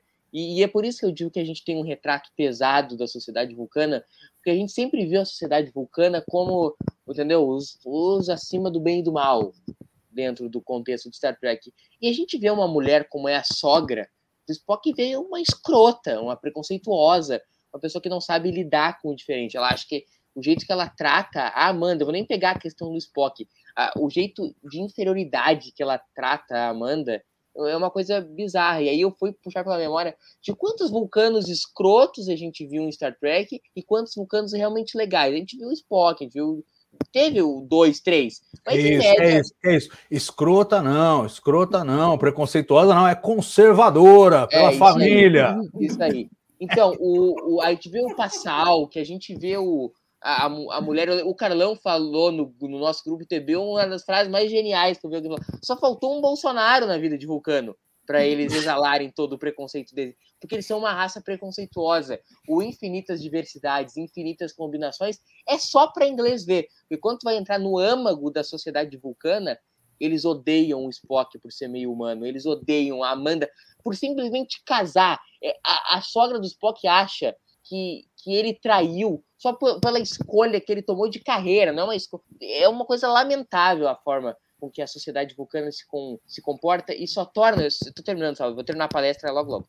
O, o a Amanda é uma mulher de uma força extraordinária. Ela não precisava fazer a escolha de ficar com o Sarek. Não tinha a menor obrigação. Ela casou com o Sarek porque quis, mesmo sabendo que o Sarek nunca diria um eu te amo para ela que é o que a gente vai ver lá em Sark, depois da nova geração, se arrependendo de nunca ter dito eu te amo. E, e de ver um filho que nunca vai dizer eu te amo para ela e vai ver uma sociedade de mães vulcanas que vai expelir, ainda que ela fosse mulher de um embaixador. Agora, tu imagina se um vulcano comum resolve casar com uma vulcana, como seria? Então, a Amanda é uma das personagens mais fortes de Star Trek por aguentar o preconceito da forma como ela aguentou, de criar um filho meio vulcano, de ser casada. Então ela é uma personagem espetacular por conviver nessa sociedade preconceituosa que é a sociedade vulcana. Não, e eu só queria fazer uma ressalva, porque aí ficam falando, não, isso aí é porque os caras agora querem fazer comunismo, e aí fazem os vulcanos assim, não sei o quê, blá, blá, blá. Mas assim, desde a Mock Time a gente vê isso. A Tipal, naquele episódio, ela é o suco do preconceito. Quando o Spock leva lá o Kirk e o McCoy, ela fala, não, mas peraí, quem são esses estranhos, esses off-worlders? Uhum. Né? E você, você é de vulcano ou você é humano, Spock? Qual é a sua?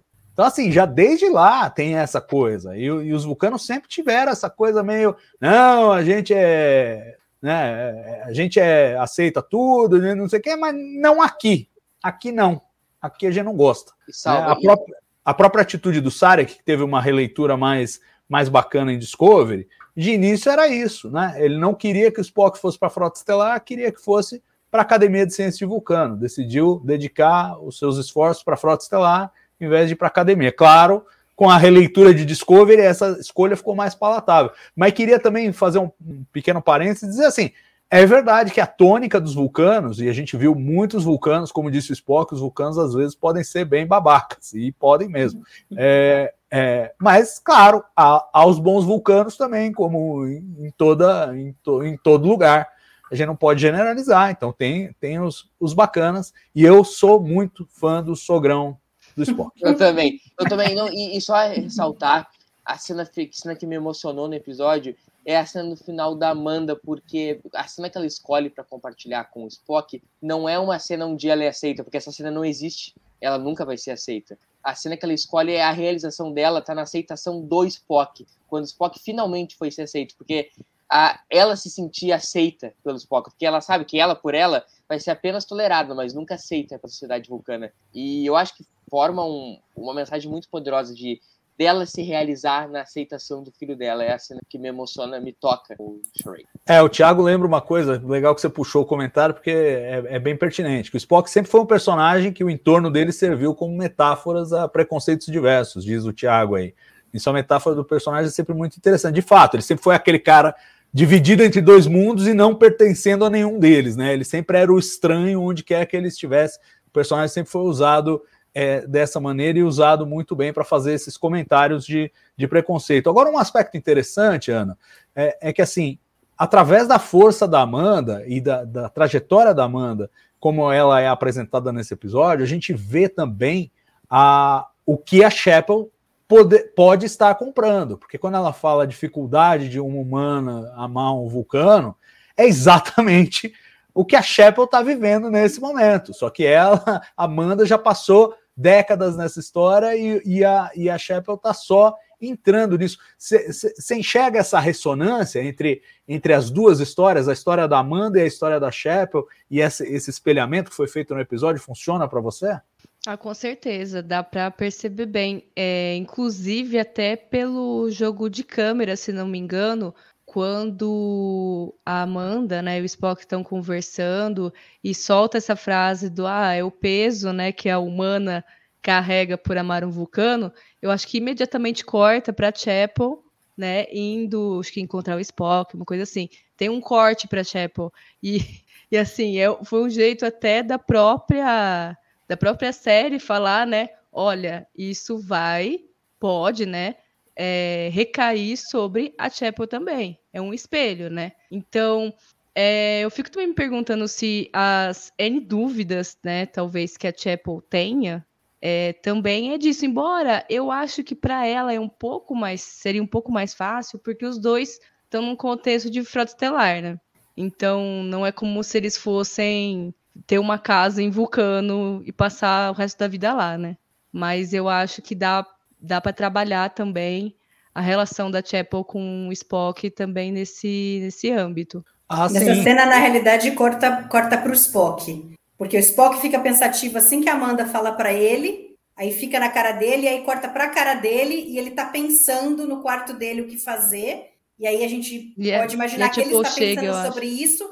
Aí, aí ele, ele, ele anda para um lado, anda para o outro, e aí ele faz uma cara de que tomou, tomou uma decisão e aí ele segue rapidamente para a porta e a hora que abre, aí a Chapel. É, a Mari viu dez vezes o episódio. É, a Mari, é, a Mari já tem a memória fotográfica do episódio. Ela sabe cena por Não, cena o que, que é porque, acontece. É porque tem uma coisa, tem 3, 4, 5, 10, 11. Eu anotei aqui, tem um, umas 11 transições que eles fizeram ao longo do episódio, que é sempre uma coisa remetendo a outra. Eu achei isso fantástico na edição do episódio, é, como eles fizeram todos esses paralelos, porque eles falam uma coisa e o corte remete imediatamente a outra. Tem N exemplos, né? O, o, no início, os mais, assim, os mais bobos é, é as três cenas da Chapel falando sobre os três princípios, e cada uma corta certinho um outro. Ela, ela bate a mão assim com o Mibenga e no outro ela tá é, socando o, o coisa. Depois ela termina de falar com a, com a Uhura,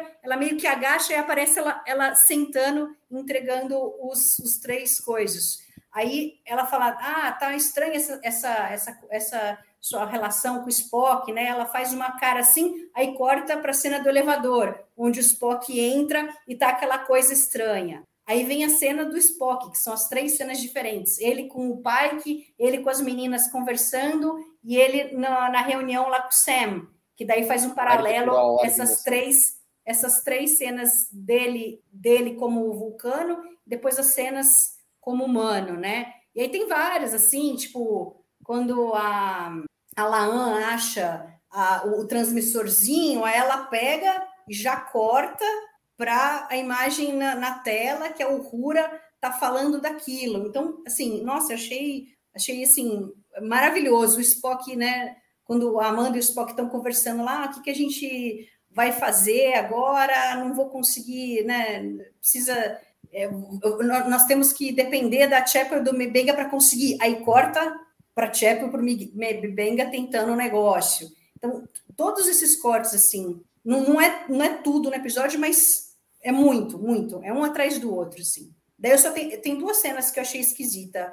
Uma que é do Spock que mostra ele lá no banheiro em 90 graus, depois vira. Sei lá para quê, eles adoram essas câmeras ultimamente, assim. É, não sei se é um novo estilo de direção, sei lá o quê, mas eu acho que é meio esquisito. Essa ficou assim. esquisita assim, mesmo. Porque né? não tem nada disso em nenhum, nenhum episódio, não é, não é uma cena de uma nave, alguma coisa assim, então fica esquisita. E uma cena que fugiu de tudo, que fica muito estranho, é que o Spock está conversando com a T'Pring, depois que ele revelou que ele estava como humano, né? E ela está conversando com ela, e aí é, pula para Chapel falando com o vulcano lá, e aí ela diz que não é, ele fala que ela não foi aceita, e ela fala também não quero, né? E aí passa de repente por uma cena para o Spock e o pai que sentados conversando, tomando um negócio meio como se fosse o final. Essa cena, tipo, não tem nada a ver, porque daí aparece de novo, daí vai para o Spock conversando com Amanda se despedindo dela. Então, o que a Amanda estava fazendo? É, né? Onde que ela estava na nave e, e, o pai que conversando? É,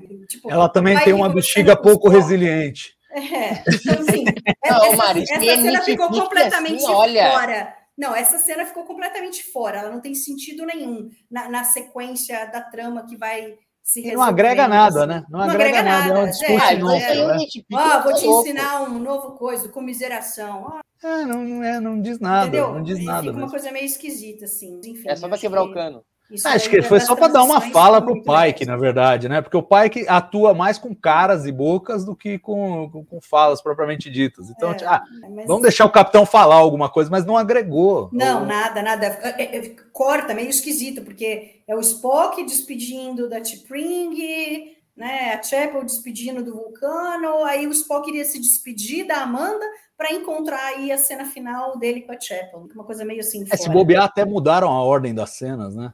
Ah, mas mesmo que era era para ser era para ser primeiro primeiro a despedida com a Amanda, depois o, o, o Spock com o Pike, depois a, a Chapel. Mas eles acharam que a transição ficava mais elegante, sair da Amanda, porque ela fala coisa do, da, da, humana com o vulcano, e aí mudaram a ordem, em vez de cortar simplesmente, que seria talvez a solução mais elegante, mas ia pegar mal com o Enson Mount. Uhum. Aí fala, não, vamos pôr ele um pouquinho mais para cá, para ele não atrapalhar o momento, pelo menos. Salva, uh, isso que a gente comentou pro Spock ter alguma fala no episódio, né? E eu acho que é um problema, assim, da temporada tomar essa fórmula Michael Piller para fazer a segunda temporada, que é diferente da fórmula do primeiro ano. Porque a fórmula Michael Piller funciona, acho que maravilhosamente bem quando tem 26 episódios uma temporada. Não que eu acho que não funcione na segunda temporada, só quando tu toma essa decisão de fazer a fórmula Michael Piller, uh, tu corre o risco de um pouco o que tá acontecendo com o Pike, sabe? De, a gente teve um episódio em cinco para ele. Dos cinco, uh, dois ele não apareceu nunca, um ele fez. E dois ele fez ponta, e um ele foi protagonista. A Una nem se fala. Não sei o que vocês pensam a respeito disso, mas uh, esse lance de Pillar de dar um episódio pro personagem, quando é uma temporada mais enxuta, pode uh, gerar esse problema. Eu acho que esse episódio não, não teve esse problema. Eu acho que o começo da temporada houve mesmo uma falta de Pike que, que foi meio aflitiva. Mas esse episódio não. Aliás, acho que esse episódio, apesar dele ter protagonismos claros, ele dá todo mundo tem alguma coisa para fazer ali e, e, coisas importantes, né? Então, tipo, as meninas que acompanham a Chapel lá para tentar arrumar a cura para o Spock, é, o pessoal tentando lidar com o Spock, ensinar ele a mentir. Murilo, tá acontecendo um terremoto aí no Rio Grande do Eu Sul. sei. Eu que tô ajustando a câmera mesmo. desculpa. É, então, acho que assim, até que eles souberam usar o elenco de forma que você não, não se esqueça deles. E o Pike é, foi um coadjuvante, mas estava sempre presente na história. Ele é um personagem memorável da história. Então, nesse episódio, eu não vi esse problema. Eu acho que pode acontecer é, em determinado momento é, da gente falar, poxa, acaba que tem um episódio para cada um, então tem muitos episódios em que um dado personagem não faz nada. Né? E claro, o, o, exemplo gritante é a Una, que teve um episódio e de resto ela só faz figuração. Né? Na primeira temporada também mais ou menos a mesma coisa. É, mas, mas ainda assim eu acho que é um formato valoroso. Como a, a Aninha disse no começo do programa, já passo a bola para ela, eu acho que isso permite um aprofundamento dos personagens que é, que é um dos diferenciais de Strange New Worlds. Né? Eu acho que às vezes eles até se perdem, em vez de contar a história, estão contando o momento do personagem, mas é uma escolha, e eu acho que eu acho que funciona, porque no final tá todo mundo investido nesses relacionamentos, nos relacionamentos da tripulação, quem conversa com quem, quem se interessa por quem, o, é, o pessoal chipando. E eu acho que, enfim, eu não, eu não, vejo isso como um grande problema, não. Claro, com 26 episódios respiraria mais tranquilamente, mas, mas eu não, não vejo como um ponto fraco da temporada. E você, Ana? Não, não, eu também não vejo como um ponto fraco, né? Como eu disse no começo, acho que isso engrandece, né, os personagens. Eu, pessoalmente, gosto bastante de é, me apegar a uma história pelos personagens. Então, tendo os personagens ali com um fundo né, desenvolvido, com uma história desenvolvida, e também a relação entre eles, né? Porque não é só, por exemplo, né, a maior relação que estamos tendo agora nessa série, que é o Spock e a Chapel, mas a interação, por exemplo, ali das meninas da ponte, né? É, porque frequentemente você vê Laan, Ortegas e Uhura juntas, ou um quarteto ali com a Una. Então, eu acho que esses, essas pequenas cenas que eles adicionam, né, com a tripulação, ou tendo seu momento de lazer no bar, ou indo fazer alguma coisa de um plot, né, que no caso que foi a da Christine, que chamaram a Aurora e a Ortega para junto, é, são momentos, ainda que pequenos, mas que ao longo do tempo acrescenta muito, né? Porque você vai dando para o espectador a, a noção de que, olha, é de união, de amizade, né? E como que é a relação desses personagens. Boa.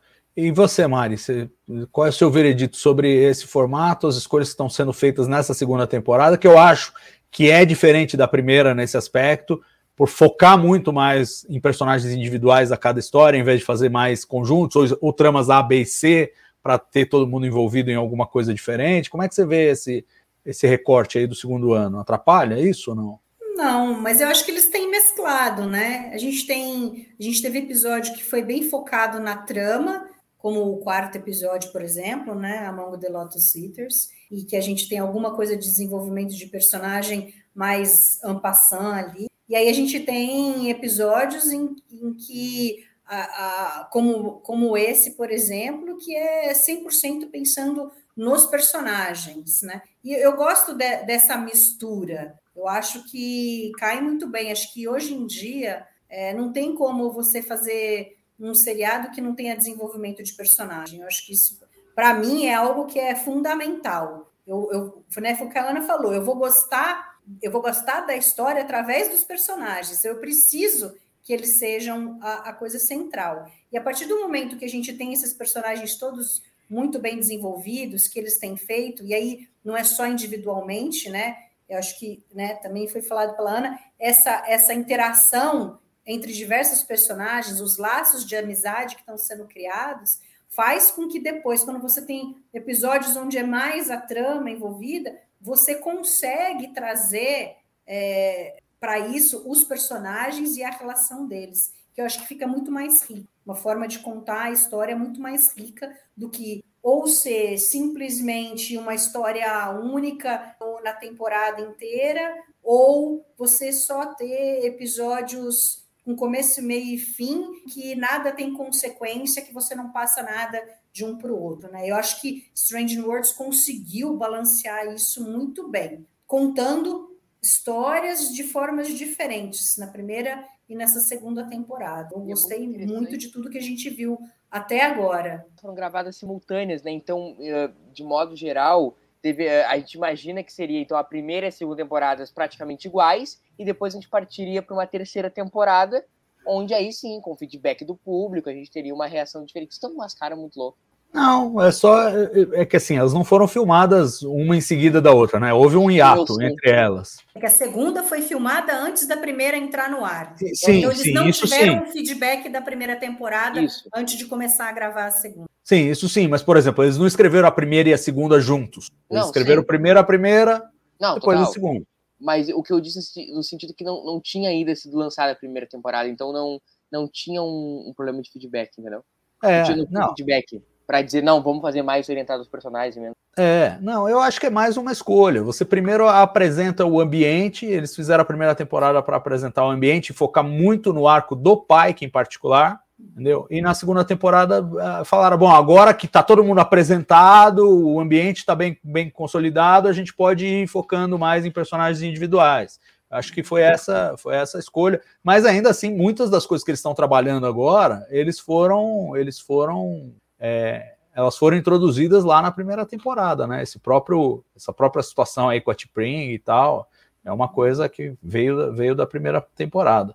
Então, antes da gente passar para os momentos, eu fala, fala, Mari. Não, só queria voltar numa coisa que a gente, assim, que eu reparei, que não foi falado, da relação do Spock e da Amanda, que é interessante que no início o Spock acha que o problema é com ele. E ele, ele fala isso antes da Amanda chegar. Não, a Tipril me odeia e tal, ela vai fazer tudo para acabar, acabar com o nosso relacionamento por minha conta, por minha causa. Ele não consegue enxergar que é, ele é parte do problema, mas não é focado nele. Eu acho que isso é muito interessante, que daí, quando a Amanda diz, né, assim, ela, né, normal, ela fala, não, porque a, a Tipril, né, eu que sou o problema, o pai da Tipring é, valoriza a relação com o Sarek, mas a Tipril não gosta de humano tal e não gosta de mim.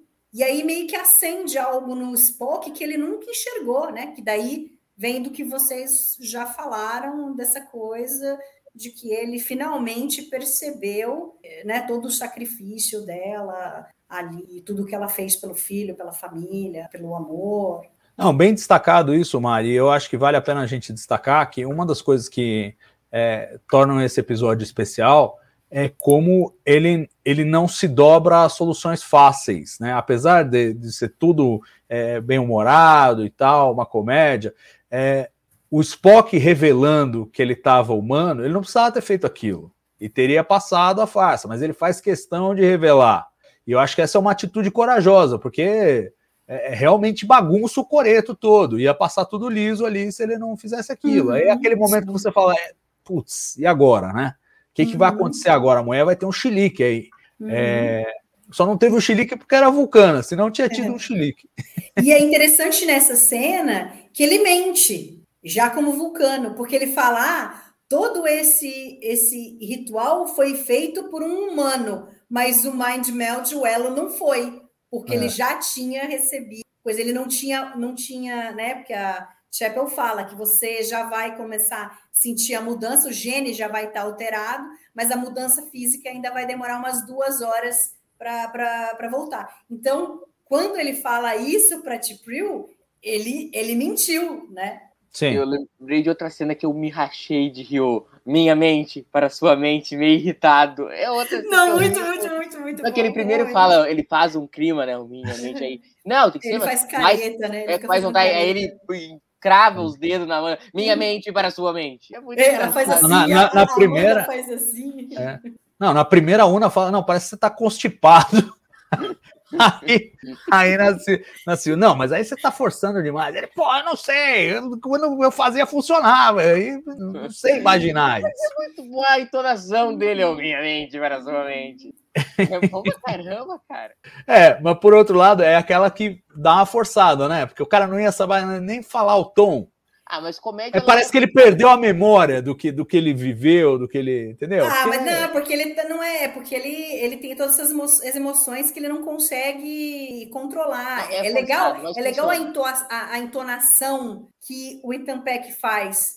Quando ele fala para Pring, a hora que, ele- que ela chega no transporte, eles vão, ele fala, shall we go? Ao invés de shall we go, é shall we go? Você vê que ele sempre aumenta um pouco o tom no começo e aí ele abaixa e fala mais, mais uma coisa monótona. Em todas as, as cenas aí, quando ele, quando ele começa a falar assim, aí o pai que sempre dá uma olhada para ele, aí ele abaixa o tom, aí o pai que meio que relaxa, entendeu? Várias vezes foi acontecendo isso. É, é muito interessante como o Ethan Peck É, a atuação do. Ethan Peck é, um- é uma coisa brilhante aqui nesse episódio. É brilhante. É. E ele e, e o Ethan Peck tem uma, uma coisa legal nesse episódio que ele pode, ele aumentou o leque dele, porque ele tem que interpretar um cara que é, de modo geral, estático, não sorri, não, não faz muitas feições. Aqui ele pode sorrir, ele pode se expressar com a, com a face dele. Então abriu muito o leque do que o Ethan, tipo, cara, eu vi o Ethan Peck sorrir, entendeu? Isso aí é um, um troço.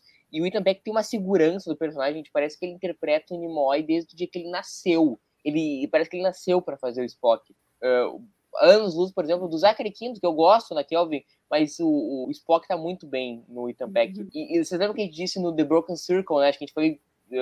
Uh, uh, como é que é com todo mundo, a unanimidade que o Spock, que o Ethan Peck tinha o melhor papel dele como Spock? Eu acho, inclusive, que ele supera, que tudo bem que é um Spock diferentão aqui no, no Charade, mas de novo ele dá um show de atuação que é achado o Ethan Peck, porque, cara, é difícil tu suceder ao Leonard Nimoy, um ator desse, desse gabarito artístico e dessa relevância para a franquia que é o Nimoy. Mas o Ethan Peck parece que faz isso desde o dia que nasceu. É show do Ethan Peck de novo. Ah, é impressionante mesmo. Eu fico impressionado com ele, até porque ele tá tendo um alcance muito maior que o Nimoy teve para interpretar o Spock. O Nimoy estava bem fechado ali no quadradinho do Spock, né? E aqui é um Spock mais. Ele, ele oscila muito, né? Tanto por, por questão de trama, quanto por, por questão de da própria circunstância do Spock, que é mais jovem e mais suscetível à humanidade dele. Aí, ó, orelhinha. spin-off aí podia sair, hein? Eu, eu topo, eu topo. Liga pro Kurtzman. Eu, aquela orelhinha, uma, uma questão sem easter egg, aquela orelhinha que eles entregam pro Spock, é a orelhinha que o Ethan Peck usa? Deve ser, né? Fiquei Deve ser, tem toda a cara. É, porque, pô, eu, É, eu- o, não, o cara da maquiagem falou até a única diferença é que porque ele ia precisar tirar, eles não colaram ela, né? Mas eles botaram ali, só não fizeram a emenda a pintura para para mas mas deve ser a mesma, deve ser a mesma. enfim, acho que essa, esse spin-off aí do Sogrão Salvador vai aprovar. Ô, Gostei, Sogrão cara. aqui na juventude aprontando altas confusões. Tem que colocar Foi, o altas aí é, para o pitch ficar perfeito. É, Gente, antes, antes de passar para os momentos, a última pergunta que eu queria fazer para vocês é de expectativas, porque afinal de contas esse episódio termina numa cena em que fala assim: bom, a gente sabe o que acontece imediatamente depois da cena, mas a gente não sabe o que acontece depois, depois da cena. E eu quero saber de vocês assim: é uma pergunta dupla. O que vocês gostariam que fosse feito de Chapel e Spock e o que vocês acham que os produtores vão fazer de Chapel e Spock? Vou começar pela Mari. É, minha expectativa é que a gente tenha é, algumas cenas deles, né? Assim, a gente sabe que o. é, acho que talvez o episódio 8, que é mais voltado para Chapel, talvez tenha algo mais profundo entre os dois. A gente sabe que tem no trailer a cena que os dois estão lá com um traje né, de lá no espaço, eles estão lá, então talvez eles estejam em alguma situação de perigo, uma coisa assim. Mas eu gostaria de ver coisas assim mais da relação deles, porque a gente sempre viu né, a Chapel ajudando o Spock de alguma forma, falando né, sobre, sobre ele melhorar algumas coisas tal, mas nunca foi direto diretamente para ela, né? É, a não ser talvez aquela ceninha lá que ela brinca com ele e fala: ah, agora você aprendeu, né? Por que, que você tem que prestar atenção em mim? Aí ele fala: ah, porque você é bonita e vale a pena né, ficar prestando atenção em você. Então eu gostaria de ver essas cenas dele assim, porque agora eles vão ter uma intimidade diferente do que eles tinham até agora. E como que isso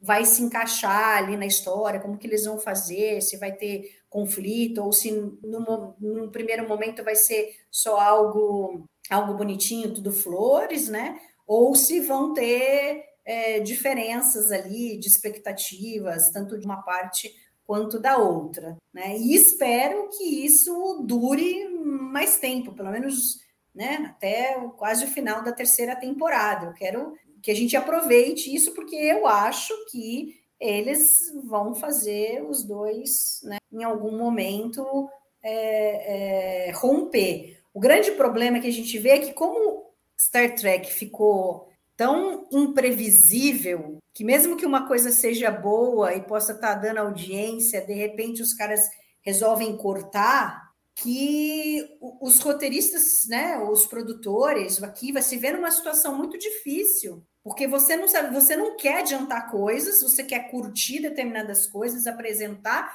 determinadas coisas, mas de repente corre-se o risco de de repente dizer que vão ser quatro temporadas, entendeu?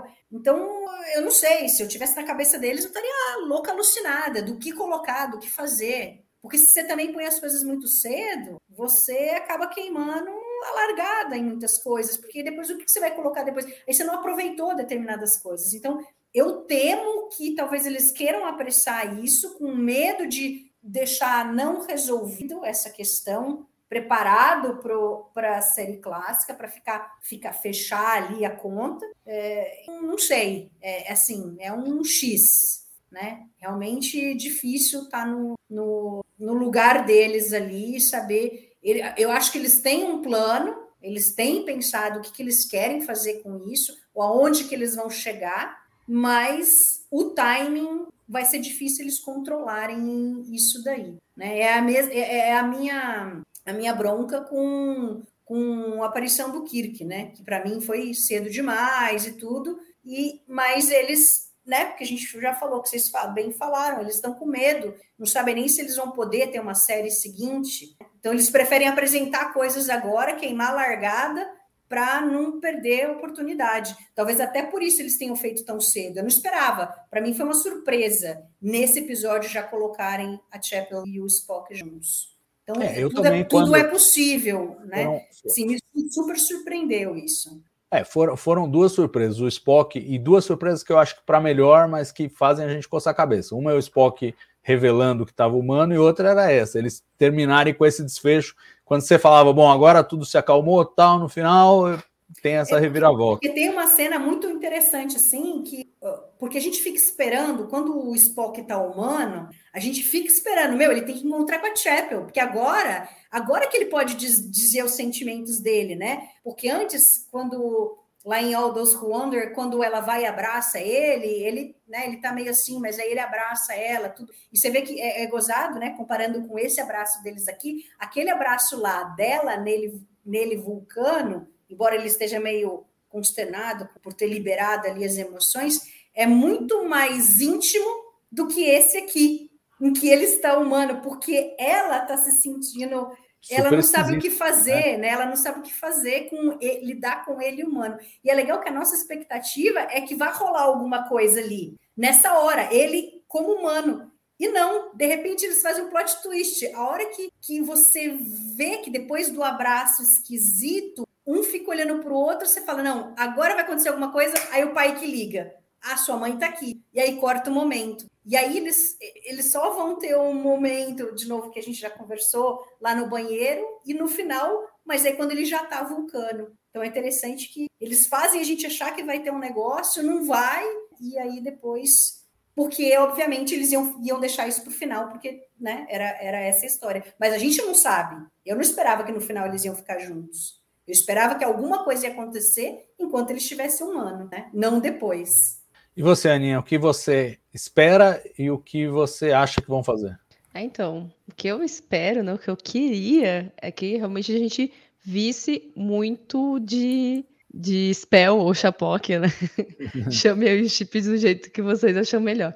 Mas, e até mesmo da própria Deep Ring, porque assim, é, por mais que eu vou falar que seja um triângulo amoroso, né? A gente que vê mais sobre de um casal de um lado do triângulo do que do outro. Então, eu queria ver mais cenas, né, deles, que nem a Mari falou, deles interagindo numa relação mesmo, sabe, no dia a dia ali, é, com todas as dificuldades dele. Mas, por outro lado, também queria o, o terceiro fator ali, o fator da discórdia do, do casal, que seria T-Pring. Ou talvez o, o futuro noivo, né, da, da, da Chapel. Mas eu acho, particularmente, que eles não vão cultivar por muito tempo. Porque eu não sei também, né, o, o nível né, de preocupação que eles estão e ah, não vamos mexer muito para não afetar o cânone. Mas é que quanto mais você for mexendo, mais possibilidades, sim, de crescer os personagens, tudo como está acontecendo, mais, mais possibilidades de também dar um, dar um ruim aí com o cânone, né? Então, eu não sei, eu acho que eles vão fazer uma, um meio a meio ali, sabe? Eles vão desenvolver peronomútil. É, eu, eu acho que eles desencanaram do cânone total. Assim, não, não que desencanaram total, eles têm uma preocupação de seguir, mas eles, como disse o Akiva já declaradamente, o cânone não vai ficar na frente de uma boa história. Se eles têm uma boa história, a boa história tem precedência e aí se edita o cânone é, de forma a se adequar. E, e, o Evandro fez um comentário que eu acho muito pertinente. Do jeito que está a indústria de streaming, seria melhor já deixar tudo ajeitado na terceira temporada. E aí eu pergunto para você, Murilo, é, o que você espera, o que você acha que eles vão fazer, ainda mais à luz disso, porque realmente existe essa insegurança. Ninguém, ninguém sabe o que. que é, séries de sucesso estão sendo canceladas. Imagina séries é, assim que de, de, estúdios que têm que tem mais dificuldades, é, como é o caso do, da, da, Paramount, né? Então, não sei. Eu acho que eles, eles terem colocado o Kirk, o próprio Henry Alonso Myers falou, a gente colocou simplesmente porque a gente não sabia se a gente ia ter chance de colocar mais tarde. Então vamos colocar mais cedo, melhor mais cedo que mais tarde.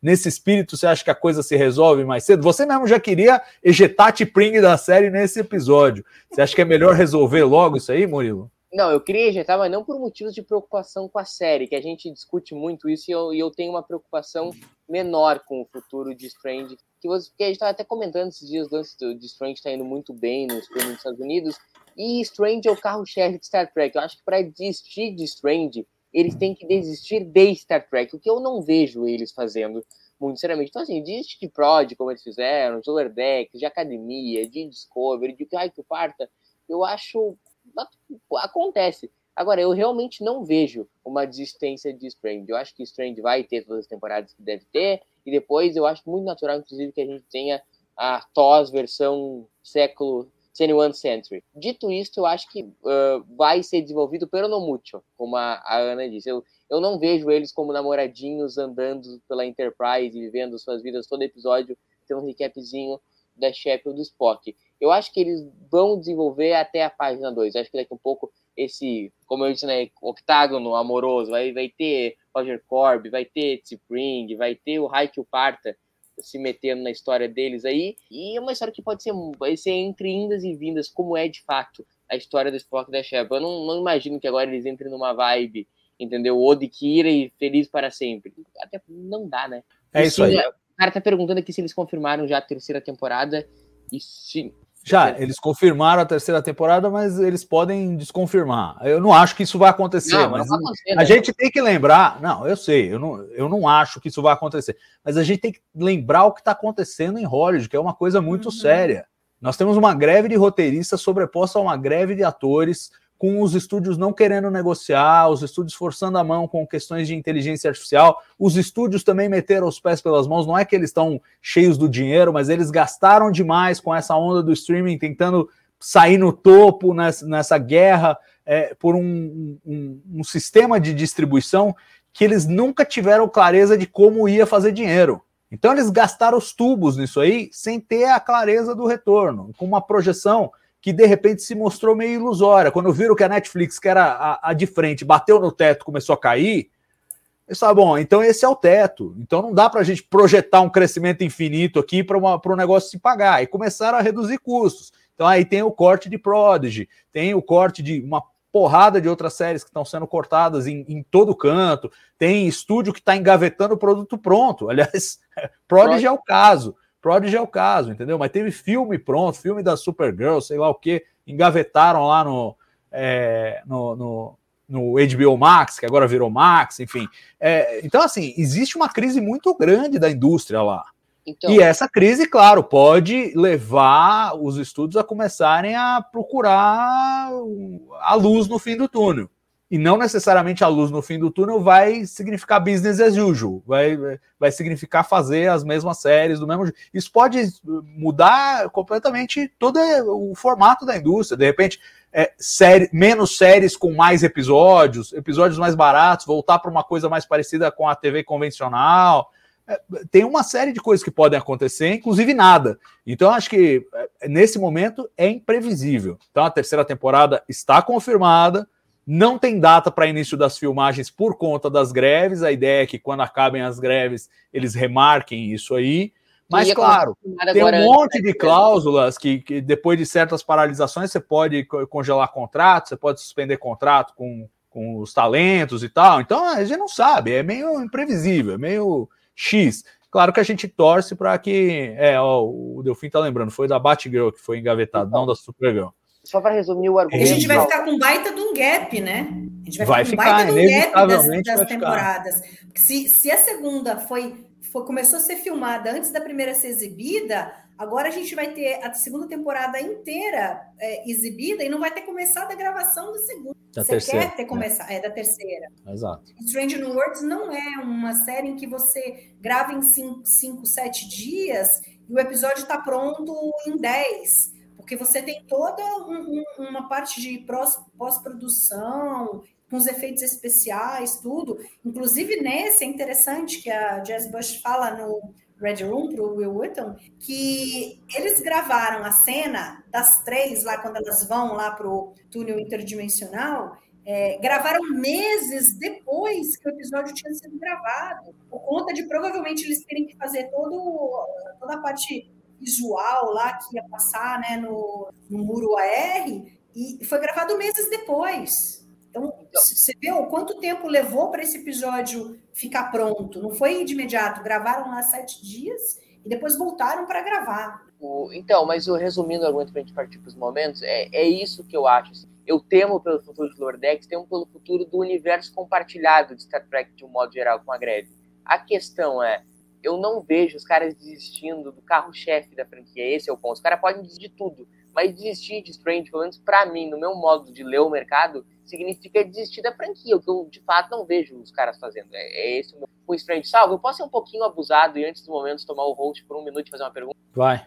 Como tu te sente? Eu, como me sinto, é meio óbvio, vendo o meu gosto. Mas como tu de cinco episódios a gente já tá ter tido duas comédias românticas? Eu, eu gosto do formato, mas eu acho que não pode abusar dele, porque, primeiro, Star Trek tem que ter mais variedade e Star Trek é primariamente ação-aventura, não, não é comédia romântica. Se, se virar Adam Sandler, eu acho um problema, entendeu? Então, assim, eu gostei dos dois episódios que fizeram, gostei, gostei, inclusive do Tomorrow and Tomorrow and Tomorrow, embora eu tenha aquele problema que a gente logo, logo vai falar, um, vai dar uma palhinha sobre ele, mas é, eu acho que não dá para fazer, não dá pra fazer duas, três dessa toda a temporada não, que a coisa, a coisa desgasta, desanda, eu acho. Então, eu espero, eu espero que não façam, que façam menos e que façam mais, é, mais comédia e menos e menos romance também.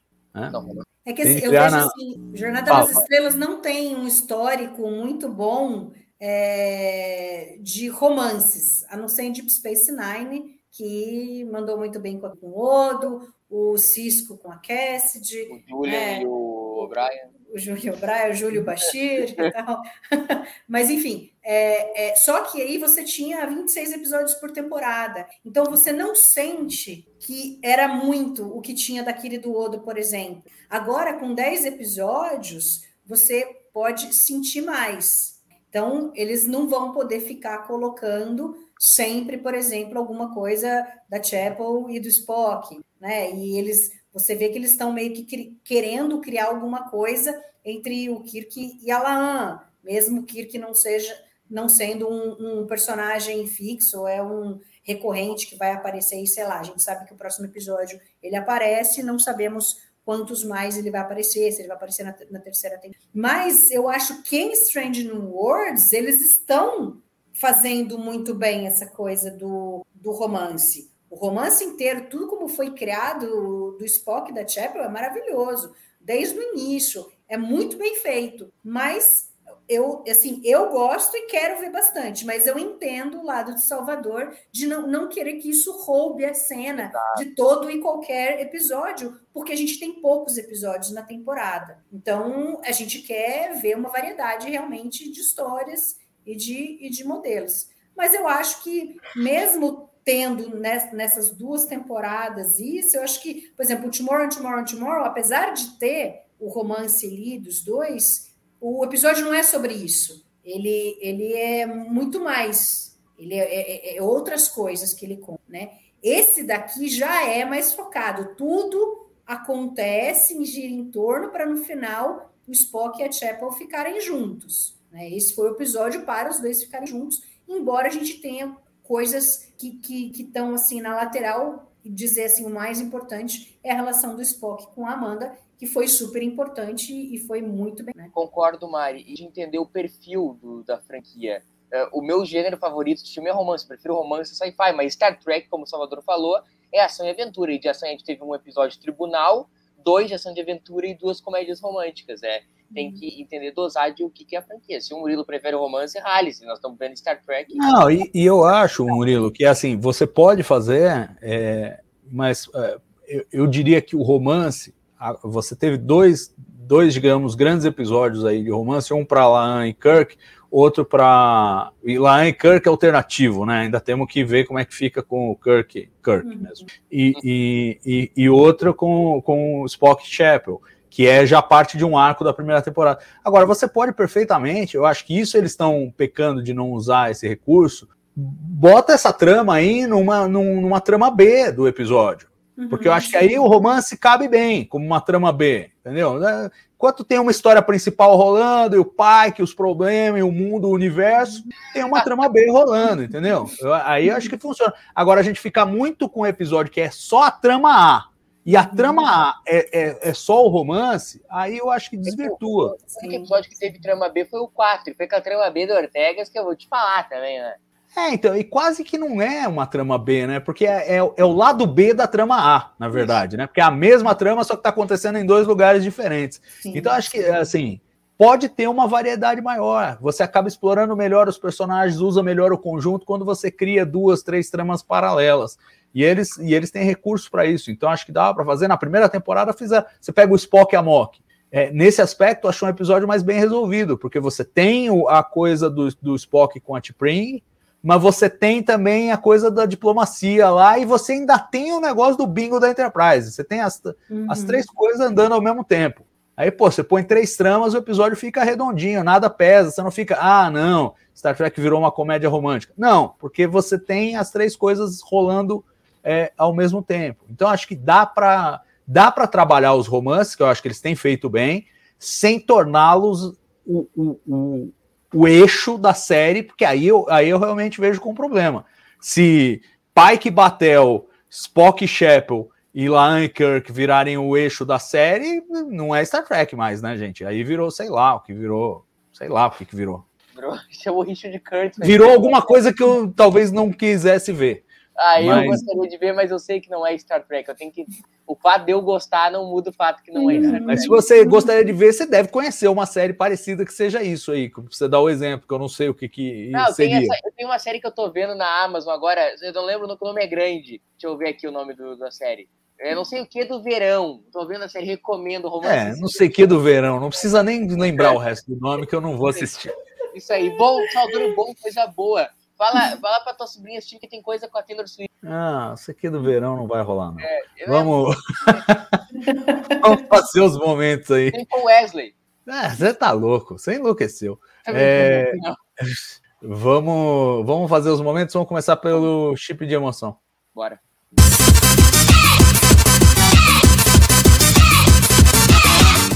Vai você, Murilo, você que tá tão falante aí, meu. Hoje? Vai. O meu tipo de emoção é o, é o momento final onde a Amanda e o Spock ali tem toda aquela relação da, da fato dela ter escolhido a memória que ele era aceito, e não ela, porque ela, ela jamais vai ser aceita. E eu vou roubar no jogo e vou fazer dois momentos de emoção. E o outro tipo de emoção para os shippers de Spock e Shepard, finalmente, ou a, a consumação do amor de Spock e Shepard. E aí fica a minha crítica ao amigo Akiva. Eu queria ter visto a cena, Akiva Não, não, Você Não é o Castanha, Não você dá. é o Castanha. O Não. Castanha, o Castanha ficou, ficou falando depois, pô, mas eu queria ter visto. não, você foi sacanagem aqui, vá. Aí o Akiva enfraqueceu a amizade esses três pontinhos. Entendeu? Não precisava ter mostrado tudo.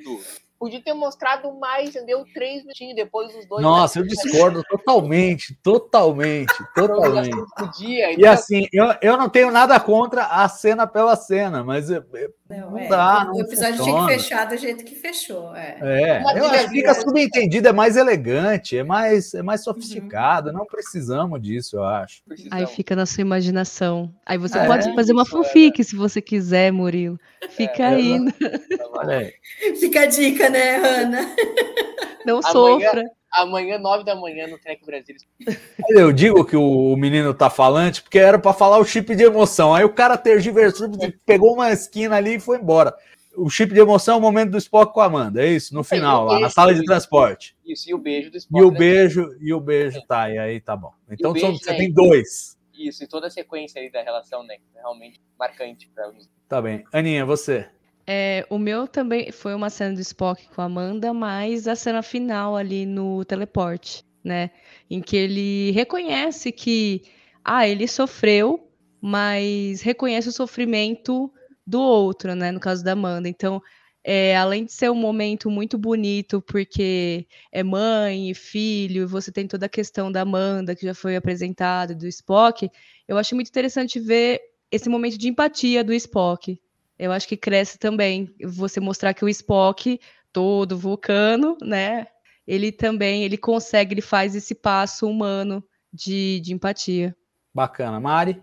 Olha, eu fico super dividida, né? Embora eu, como mãe, veja aquela cena, né, final da Amanda e do Spock, assim, bate muito grande dela falando: "Ah, ver meu filho sendo reconhecido", né? Tipo, tendo passado por coisas de você ver é, sua filha brincando sozinha numa festa, e você fica pensando se ela algum, se ela vai se socializar ou não, aquele, né, aquela ansiedade de mãe, assim, tal, mas, né, isso, isso ressoa muito comigo, mas eu, eu ainda fico o turbilhão de emoções da Chapel, a hora que ela leva a cura para o Spock e toda aquela conversa, as coisas não ditas, porque até então ela não sabe o que vai acontecer, para ela ali é o, é o fim do tipo, a partir de agora eu e o Spock só vamos ser amigos, né? Não, não tem outra opção. Eu sei o que ele sente, mas ele voltando a ser vulcano, a gente vai voltar ao que estava antes no começo do episódio,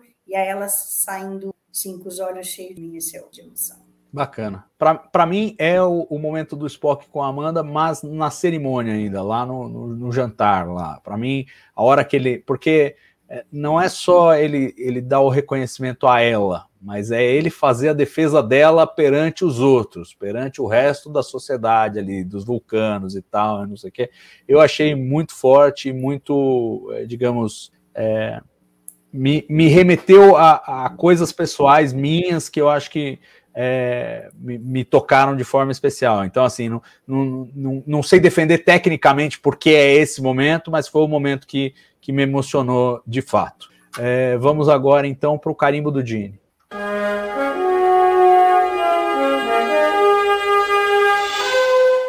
E o Murilo, se quiser fazer o carimbo do Jim, pode também. Tá.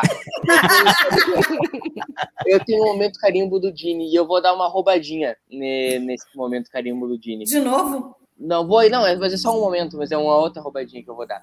Eu acho que o Dini eu dificilmente carimbaria, porque o Dini, a gente sabe, não gostava de comédias. Mas esse episódio tem sim um carimbo do Dini muito forte, só não é do Dini Roddenberry, é do Dini Kun.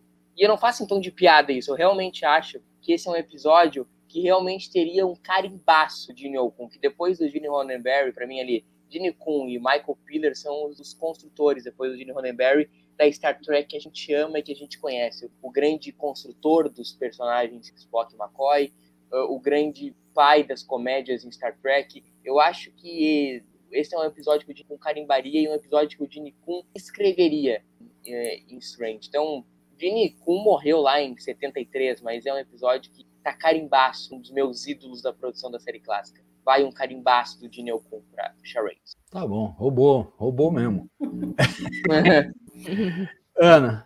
Ah, eu acho que eu não sei se eu consigo pegar uma cena, né? Mas eu acho que a mensagem do episódio em si, né? É, apesar de todo uh, o humor, né? Mas eu acho que o humor é um jeito de, é um jeito de deixar leve toda essa questão que envolve, né? A, o Spock, a Amanda, depois, né? Inseridos ali na sociedade tradicional da família Vulcana e que é pesado, assim, né? Então, é, como vocês falaram, acho que mais para o meio da live, né? O Spock ele sempre é usado para trabalhar essa questão de preconceito, tudo. E eu acho que, ah, acho que se fosse para dar uma fala, assim, uma cena, seria a fala do, do Spock defendendo a Amanda. Acho que resume bem. Boa, Mari. É, acho que só complementando o que a Ana falou, é, a, a, questão da aceitação do diferente, né? Embora ali a família de, da T'Pring não consiga ver isso, o Spock, no fim, enxerga isso na mãe dele. Algo que ele não enxergava, o sacrifício dela tal. E, e é toda essa questão do, do diferente. Então, acho que menos isso. Não é muito assim, um carimbo, carimbo, né? Vai meio forçando a barra, assim, mas é, eu, eu acho que o carimbo do Gene nesse episódio é uma coisa meio difusa, porque é, é, mais é mais na mensagem, é mais na estrutura e menos e menos num momento específico, pelo menos é, para mim. Agora eu acho que tem essa coisa do humanista do Gene Roddenberry, né? De sempre é, defender o, o, ser humano e ver o ser humano como uma coisa promissora.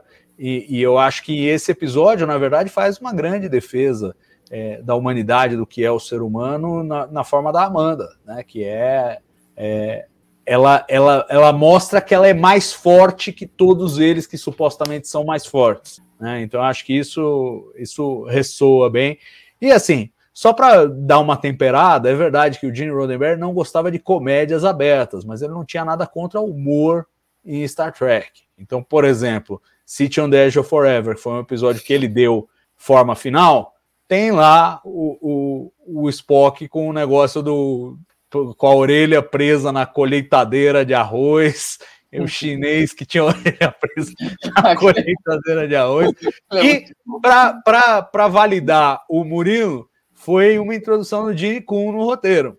Porque, assim, o roteiro foi reescrito por todo mundo. Arlan Ellison escreveu, depois passou pela DC Fontana, depois passou pelo Gene Kuhn, depois passou pelo Gene Roddenberry. Mas ele não tirou. Então é sinal de que ele aprova quando você usa tá bom, o humor aí de uma forma, de uma forma aliviada.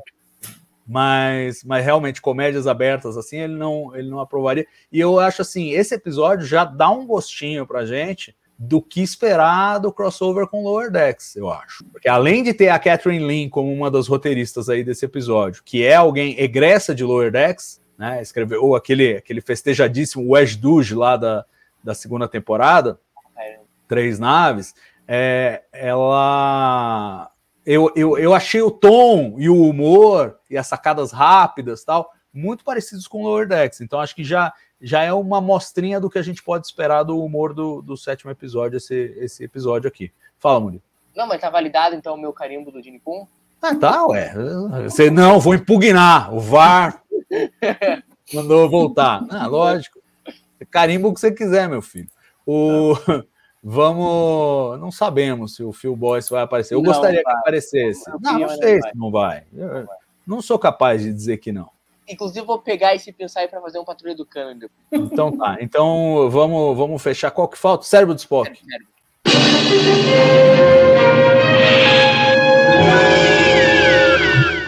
Qual é o cérebro do Spock desse episódio? Eu tenho um.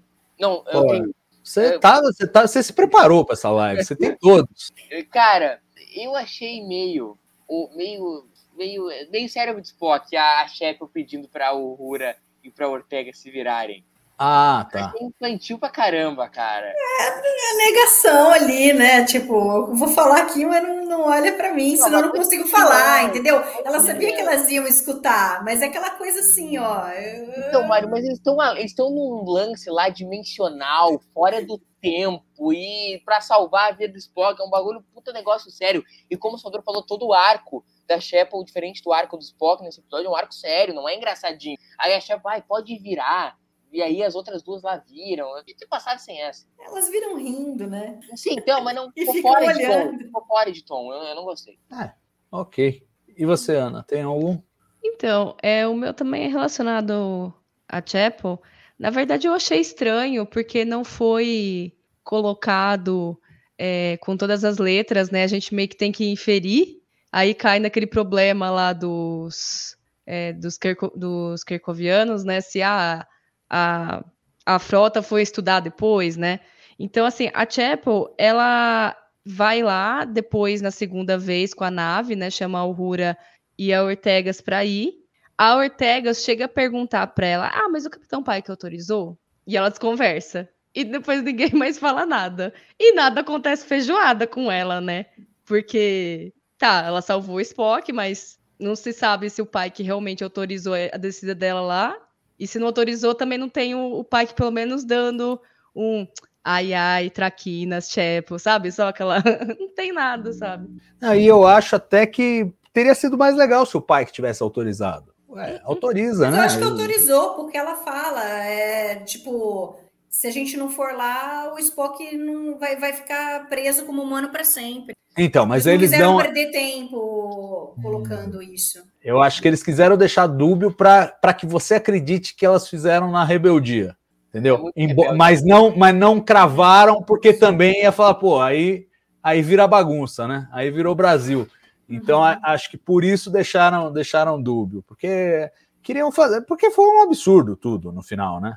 Que aí arriscaram três vidas por conta de, de um, que É, nem porque estava morto. Foi junto, né? Tipo, É, exato. O Rura foi. Bom, o Rura era a comunicação, então ela precisava, é, né? Mas terei problemas com isso já no próximo. Calma, já vamos chegar lá. É, Mari, você tem aí o cérebro do Spock? Não, talvez só aquela cena lá no final do Spock com o Pike, que não tem nada a ver, assim, totalmente fora do que a gente viu do episódio, algo que realmente não tinha sentido de ter. Mas não é um cérebro de Spock, não é uma coisa ruim, feia, ou que estraga o episódio, que fica Não, esquisito, tá? É, eu, eu- o meu momento, na verdade, é assim, é, é um pouco algumas atitudes dos vulcanos que me incomodam. Em particular, eu reparei na T'Pring, é, porque por mais que eles tenham emoções, e isso seja ressaltado, que eles só reprimem, mas eles têm e tal, não sei o quê, todo o treinamento e o linguajar deles é feito para reprimir essa impressão.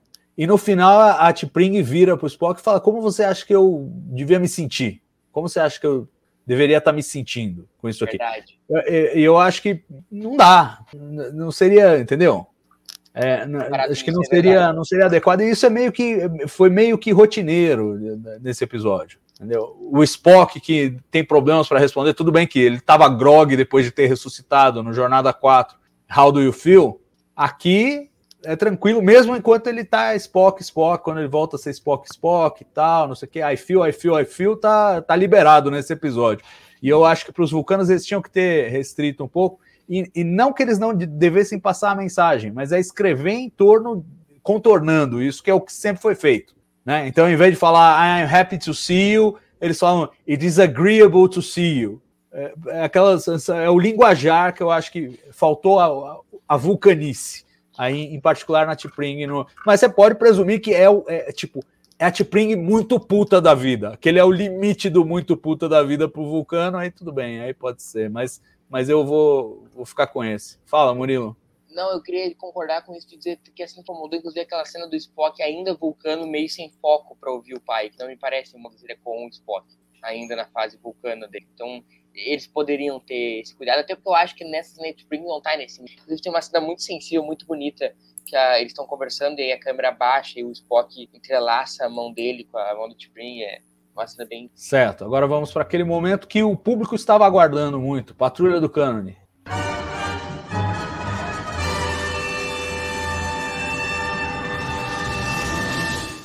E olha, se você ficou aí esperando a gente falar do negócio das linhas do tempo até agora, você está de parabéns, hein? Perguntou lá no começo, está aí ainda, está de parabéns. Mas antes vou passar pelo episódio em si. Murilo, você que tem todos, tem esse também. Meu amigo ativo. Episódio lindinho, canonicamente, achou uma solução que. Por que o Ura tá no episódio aqui, vai? Não precisava, cara. Não ia cair a mão. Não, ela não ia, o agente dela não ia ligar para ti, entendeu? O próximo episódio é protagonizado por ela. Não tem problema nenhum, meu filho. Por que, que a Uhura tá no episódio? O episódio todo amarrado canonicamente, e aí me enfiam a Uhura no episódio. Mas a Uhura não vê a. Ah, É tipo- Salvador.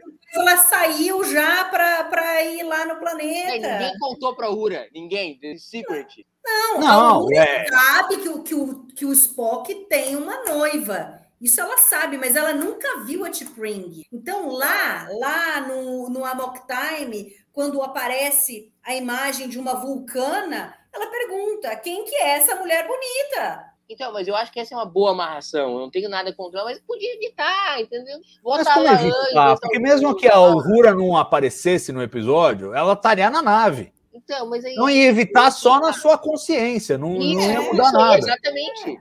Mas, Exatamente. mas aí é muito particular, Murilo. Porque assim, por que, que você pode aceitar que ela estava na nave, mas eu não a vi, mas não tá pode aceitar que ela estava na nave e ela não viu a Ela tá não- eu não diretamente entendo. envolvida com a ação do episódio. É, ela estava envolvida em salvar o Spock. Mas ninguém viu a T'Pring. Então, A, a não mas- ser o Pike, a Amanda e, e a Chapel. Não, mas essa é a minha E a moça do, do teletransporte. E a moça do teletransporte.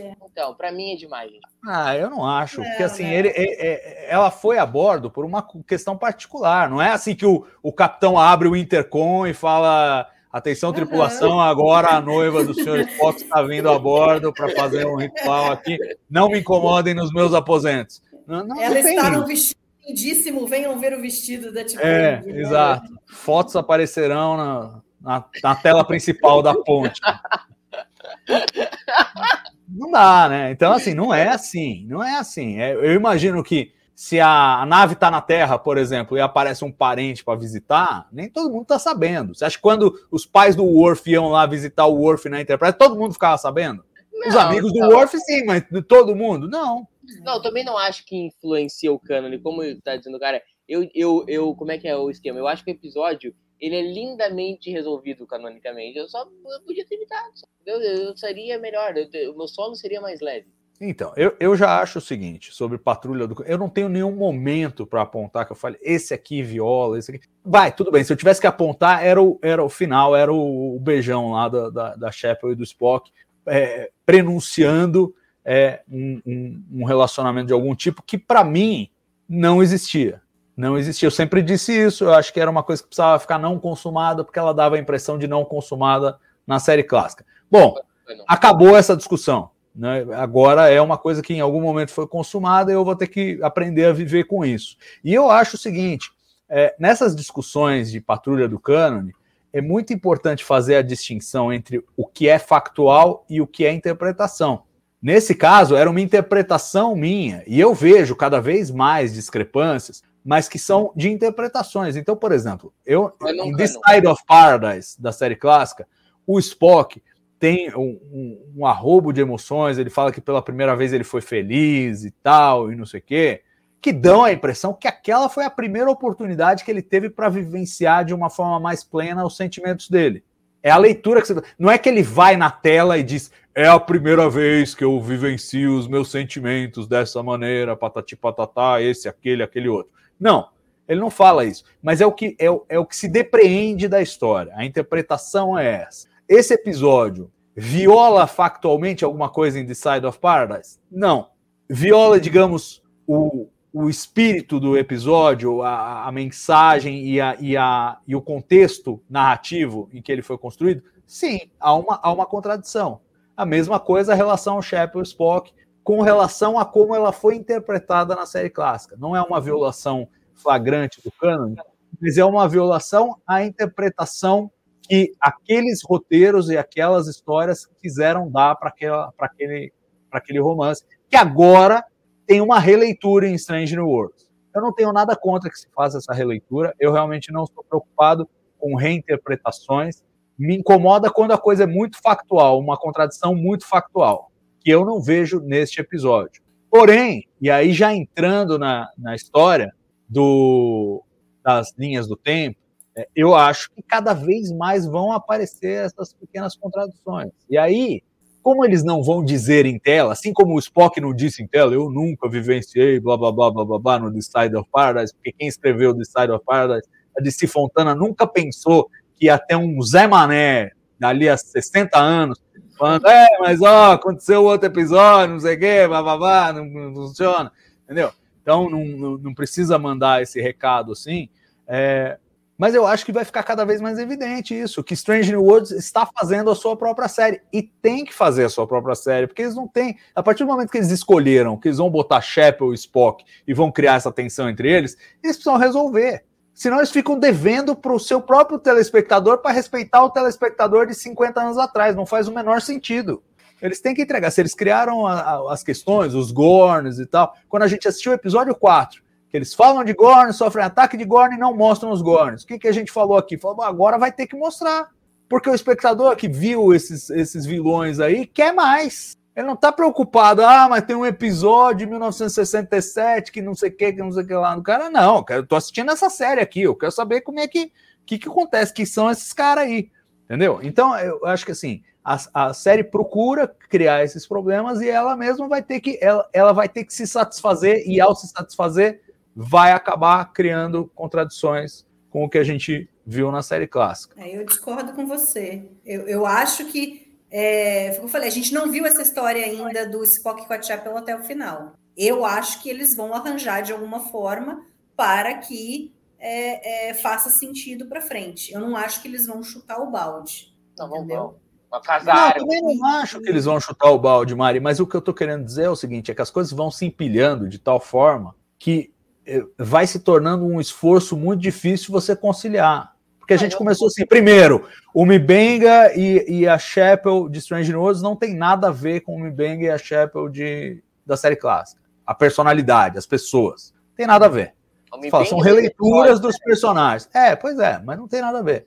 São releituras, é. são releituras. a Aurora, a Aurora era a única lá para ficar falando, ah, capitão, então, fulano falou isso, capitão. Então, a Aurora não vejo problema. Ela, é, ela só tinha esse papel, entendeu? Então, é, não, não dá para a gente ficar achando que dá para você contar a história do jeito que se contava Exato. antes. Não, claro. Né? Agora você vai dar defendendo. camadas para os personagens né? Não, eu, nem eu estou defendendo, mas existe, existe uma diferença entre uma, uma elaboração de algo que não foi mostrado e uma flagrante contradição. A Chapel da série clássica era submissa, pessoal. Ah, porque todas as mulheres em, em, na série clássica eram submissas. Sim, não digo todos. Não, tem, não digo todos. Tem, tem, aqui, tem, tem, mulheres fortes. Tem um na... aqui pega, pegador, que vai, não, vai querer comer tem, todas as, a... to, todas os rabos de saia que passar em todos os episódios, entendeu? Não, isso é mas... é o cara de lá, não, não tem como você fazer isso. Então, mas eu não acho que todas as mulheres da série clássica eram, eram, eram fracas. Por exemplo, a Aurora não era, eu acho. Não era submissa. Mas ela, ela não tinha. É, o grande mérito da Aurora foi pelo fato dela ser a primeira mulher negra ali que Sim. estava em destaque num, numa posição. Mas se a gente pensar friamente, a personagem dela não fazia absolutamente nada. Ela só estava ali, né? Inclusive, ela não queria estar ali atriz, né? Mas ela ouviu o, o Martin Luther King. Martin Luther King que ele falou: é, só de você estar ali significa algo. E ela ficou ali o papel dela era ficar ali sentada. Tinha zero. O que, que tinha de, de, de, desenvolvimento dela, do Sulo, de, do Tchekov, do Scott? Nada. Mesmo Scott se a gente é... for pensar, mesmo se a gente for pensar do Kirk e do McCoy, é, é, também não tinha, entendeu? Você tem ali uma relação dos três conversando tal, mas vira e mexe alguém. Mas Por exemplo, nos filmes, época, né, Mari? Não, então, exatamente. Então você não ah, tinha então, nada desenvolvido de nenhum deles. Nada, não, mas, nada, mas, mas aí mas aí, aí é que eu... aqui você vai ter, você vai fazer, Não. você vai fazer jus ao personagem agora, mostrando que ele tem família, que ele tem relacionamentos, então... que ele então. tem ligações com os outros personagens, entendeu? Que ele, que ele tem uma história. Então, mas aí é que eu entro um pouco na discussão, e aí já puxando para o que o, o povo queria ouvir, a história das linhas do tempo. Se existem essas flagrantes contradições que são insolúveis, porque você não vai produzir personagens dos anos 60 em 2023, por que não entreter a ideia de que, de que é outra linha do tempo? completamente. Isso aí é maconha puríssima É. ou meia-noite e 56 da noite. É, isso aí é, me recusa a discutir. Mas por quê? Por que você se recusa a discutir? Porque não pode ser um tabu. Não, isso eu não discuto. O que, que é? Não, é que a outra linha do tempo é Kelvin. Então, se vai fazer outra linha do tempo, torce o rabo, entendeu? O pô, a Spring morre. O Não, o não, negócio. não, isso é uma interpretação sua. Isso é uma interpretação sua. O fato de ser outra linha do tempo não significa que tem que ser completamente diferente. Pode ser uma linha do tempo Não, muito é parecida. Se for pra mudar a linha do tempo, então aí torce o rabo. Não precisa, se prender a, a coisa. Eu mato o Kirk ainda, né? Não precisa, não precisa se prender. Não, mas pra que, que você vai matar o Kirk? Não, eu tô, eu tô fazendo. Pra que, qual seria a função? Qual, Não, qual seria o fazendo- mérito? Não, eu tô fazendo uma hipérbole, uma coisa que obviamente tá na linha Prime. Agora a questão, Salvador, é que sim, pessoa, cada um pode resolver. Eu posso fazer a interpretação que é a linha do tempo caganeira Y. Agora o fato é que é dito que é a linha do tempo Prime. Não, não é dito. Aonde que isso ah, é dito? tá bom, Salvador, tá bom. Aonde que é dito? Porque só é cânone o que está em tela. Mesmo que o roteirista venha e diga é, pode não ser. Tá O bom. que eu estou dizendo para você é o seguinte: isso entra também na categoria, como eu disse, as interpretações. Interpretação é livre. É igual bunda, cada um tem a sua. Não, a interpretação não é livre. É lógico que é. Agora você quer dizer que a, a, pessoa não pode interpretar como ela bem entender? Não, É um trabalho artístico. Ela interpreta como bem então, entender. eu, eu- então eu vou assistir, eu vou assistir esse episódio vou interpretar que o Spock odeia Shepard. É uma interpretação Eu, livre. eu vou achar que você é louco, mas você tem esse Não, direito. Ah, Você não. tem esse direito. O direito é óbvio. É, que- é- é completamente inconsistente com o que se viu. Mas, mas aí você tá. Olha, olha o absurdo que. Linha Celsius é foda. Tem a Kelvin, a Celsius e a Fahrenheit. É, é, resolveria. Eu, eu acho que seria muito mais elegante. Acaba com a Prime, só tem Fahrenheit, Celsius e Kelvin. Pronto. Ó, podia É. não ter o acidente do pai. Poderia não ter o, acidente do pai. Poderia não ter, mas já foi estabelecido aqui nesta, Não. nesta linha do tempo. Seja vai ter. Não, não, não vai ter. falar isso. Não, não fala, não Vai fala ter. isso. Então pode dar a impressão, de fato, é, tá cravado, todo mundo sabe que é uma outra linha do tempo. Que a galera Não, não eu acho, eu e sempre achei isso, não é agora. Se você quiser levar ferro e fogo, você pode dizer que cada episódio é uma linha do tempo. De cada série. Você pode dizer Exato. isso. Sim, É uma é, interpretação válida, porque existem contradições dentro das próprias séries. Então você pode dizer, bom, se tem essa contradição, então pode ser que Exato, uma seja uma concordo. linha do tempo e outra numa linha do tempo adjacente. Concordo, Entendeu? concordo plenamente. Tu pode interpretar É isso. que, sei lá, nas viagens do tempo, de A à Beira da Eternidade, ou do que em Star Trek 4 mudou a linha do tempo. Não, e mesmo- e mesmo- Concordo. E mesmo naquelas em que não há viagem no tempo. Porque não aparece no começo de cada episódio, na tela, para ser canônico, esta é a linha do tempo tal. Então, pode ser qualquer Concordo. uma. Pode ser a que tá logo ali ao lado, não aquela. Não, entendeu? concordo, Salvador. Então, Então, por aí assim- uma pergunta se a gente pode interpretar que cada linha do tempo, entendeu? Cada episódio de uma linha do tempo, por que que agora em Strange a gente botou na cabeça que a gente tem que tirar da Prime? É isso que eu não consigo entender. Se a gente Não, faz é- aqui a vida não, inteira é tapando o olho, a gente fica a vida inteira tapando o olho e agora não pode mais tapar o olho. Agora ficou Não, proibido. não é que não pode mais tapar o olho, cada um tapa o olho que quiser. Pode tapar um, pode tapar os dois, pode não tapar nenhum. Aí cada um é cada um, é isso que eu tô dizendo. É interpretação. A gente não pode dizer que não é Prime. E a gente também não pode dizer categoricamente que é. Porque não está escrito na tela. Isso, isso em Então. si não é canônico. Então, então Isso em É, si na é verdade, o, canônico. o lance da- de terem criado a Kelvin que criou toda essa esse imbróglio que nunca tinha sido falada entre eh, linha Prime e linha não sei o quê. O, o que está em tela é o que está acontecendo agora, é o que é. Isso é então, o que ô, é. Salvador, Porque se a gente então- for levar não. a ferro e a fogo, o que eles falarem tomorrow and tomorrow and tomorrow é que tudo que veio, é, é, é, que a gente viu antes, ele se tornou uma linha é, é, diferente, então. Pois é. Porque ele tá E aí, dizendo vamos que a falar linha de. mudou. Vamos falar de Tomorrow and Tomorrow and Tomorrow, que é o episódio que abre, que é o episódio que abre essa caixa, essa caixa de vermes. É, o que, que eu vejo nesse episódio? É o seguinte: nós temos uma agente temporal romulana que volta no tempo, que diz que está lá há 30 anos, que uma coisa era para ter acontecido há 30 anos, mas está acontecendo só agora. E essa coisa que, tá, que deveria ter acontecido há 30 anos é o que o pessoal da série clássica achava que tinha acontecido de fato há 30 anos. Só Bradesco é Prime, diz Ricardo Delfim. É, é, mas, mas o negócio, é, assim, você pode interpretar isso de N maneiras diferentes. Você pode pensar, tudo isso é linha do tempo Prime e as informações da série clássica estavam erradas, o Spock por algum motivo errou nas datas, como ele mesmo fala que os, as né? informações são, são escassas e são contraditórias e tal, e não sei o quê. O Khan por algum motivo falou 1996 lá, ou porque ele comprou a versão que estava na, na, base de dados, ou porque ele decidiu mentir, ou porque não sei o quê. E você pode imaginar que é só falta de informação, e a gente romulana também tinha essa informação errada, por isso que ela viajou 30 anos antes. Ficou 30 anos presa. E é ficou 30 anos presa lá.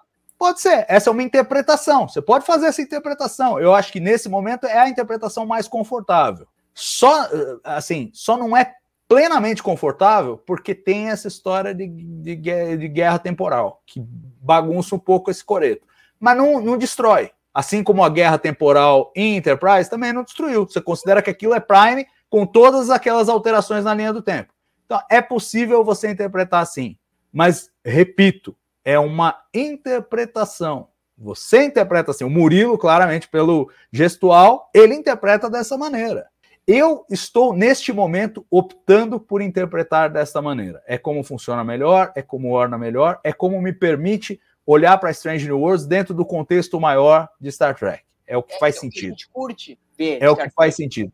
Tendo dito isso, eu não posso dizer peremptoriamente, assim, cravando que é a mesma linha do tempo. Não, não dá para dizer, porque não há subsídio para cravar isso. Não tem. Assim como não tem para dizer que não é, não tem para dizer que é. E aí é a interpretação. Se alguém quiser interpretar de outra maneira, que é outra linha do tempo, fica à vontade. Como eu disse, a pessoa pode interpretar até que cada episódio, cada série é outra linha do tempo. Ué. Que aí você não precisa se preocupar com, com, a, com coerência nenhuma. Cada episódio tem o seu valor de face e o episódio seguinte é que vai contar outra história, em outra linha do tempo. Se contradisser o, o anterior, não tem problema nenhum. Então, eu acho que assim, vai de cada um. Nesse momento, o que nós temos? Nós temos uma declaração dos produtores, que não é canônica e que é meio antiga, mas que até ela ser contradita é o que vale como a posição oficial dos produtores, de que essa é a linha do tempo Prime. Essa é a informação oficial, mas não canônica, porque canônico é o que está em tela.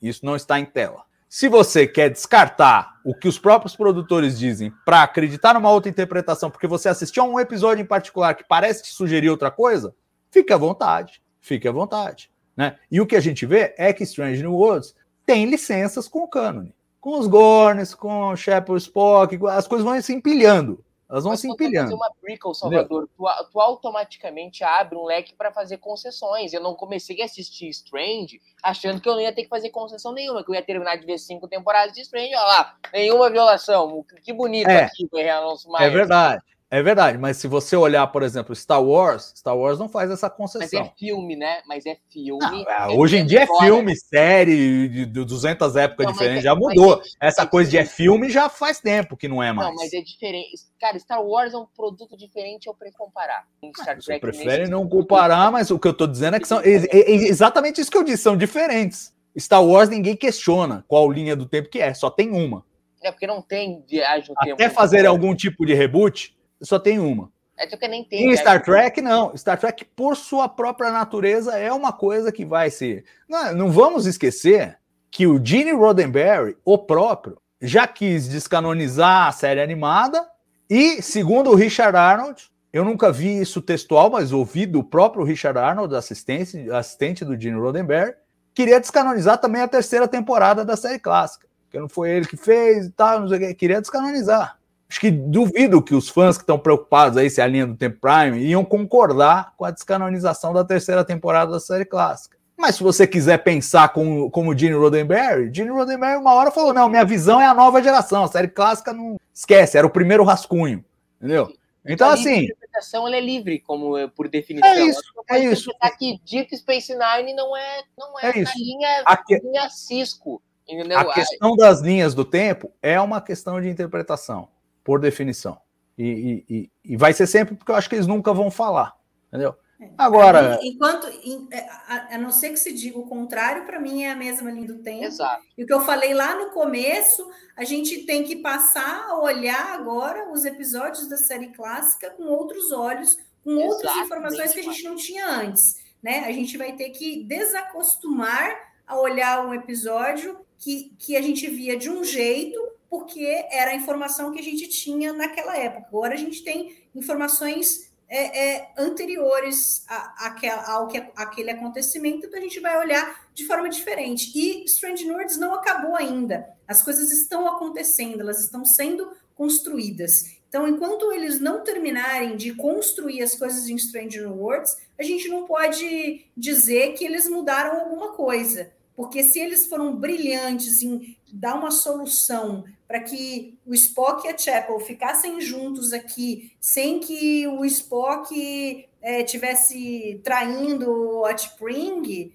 né? É, eles, eles conseguiram isso. Então, eles também vão ter que ser brilhantes, eu espero, em colocar os dois numa situação em que é, vai se quebrar e aí ela vai voltar para lá. E aí, então, é, é, tem que vai ficar igual ali a série clássica. E aí a gente tem que olhar com outros olhos as coisas. Quando a, a, a Chapel pergunta, é, quem é essa vulcana, Spock? Você tem que olhar assim, até o jeito dela fala, você vai falar, não, é de um jeito irônico. Quem que é essa daí? Né? Ela sabe quem é. Né? E o Spock sabe que ela sabe é, quem é. Então você você interpreta dessa forma, entendeu? Teremos é de rebolar muito, hein? Você, Teremos. Você tem que ter a mente aberta. Você tem que ter a mente aberta. Foi o que eu falei lá no começo. Open Se a gente ficar procurando pelo em ovo, não sei o quê, você não vai ah, Eu tô super paz. Episódio, eu né? acho assim, ó, os ganhos canônicos que a gente tem com Strange são muito maiores hum. do que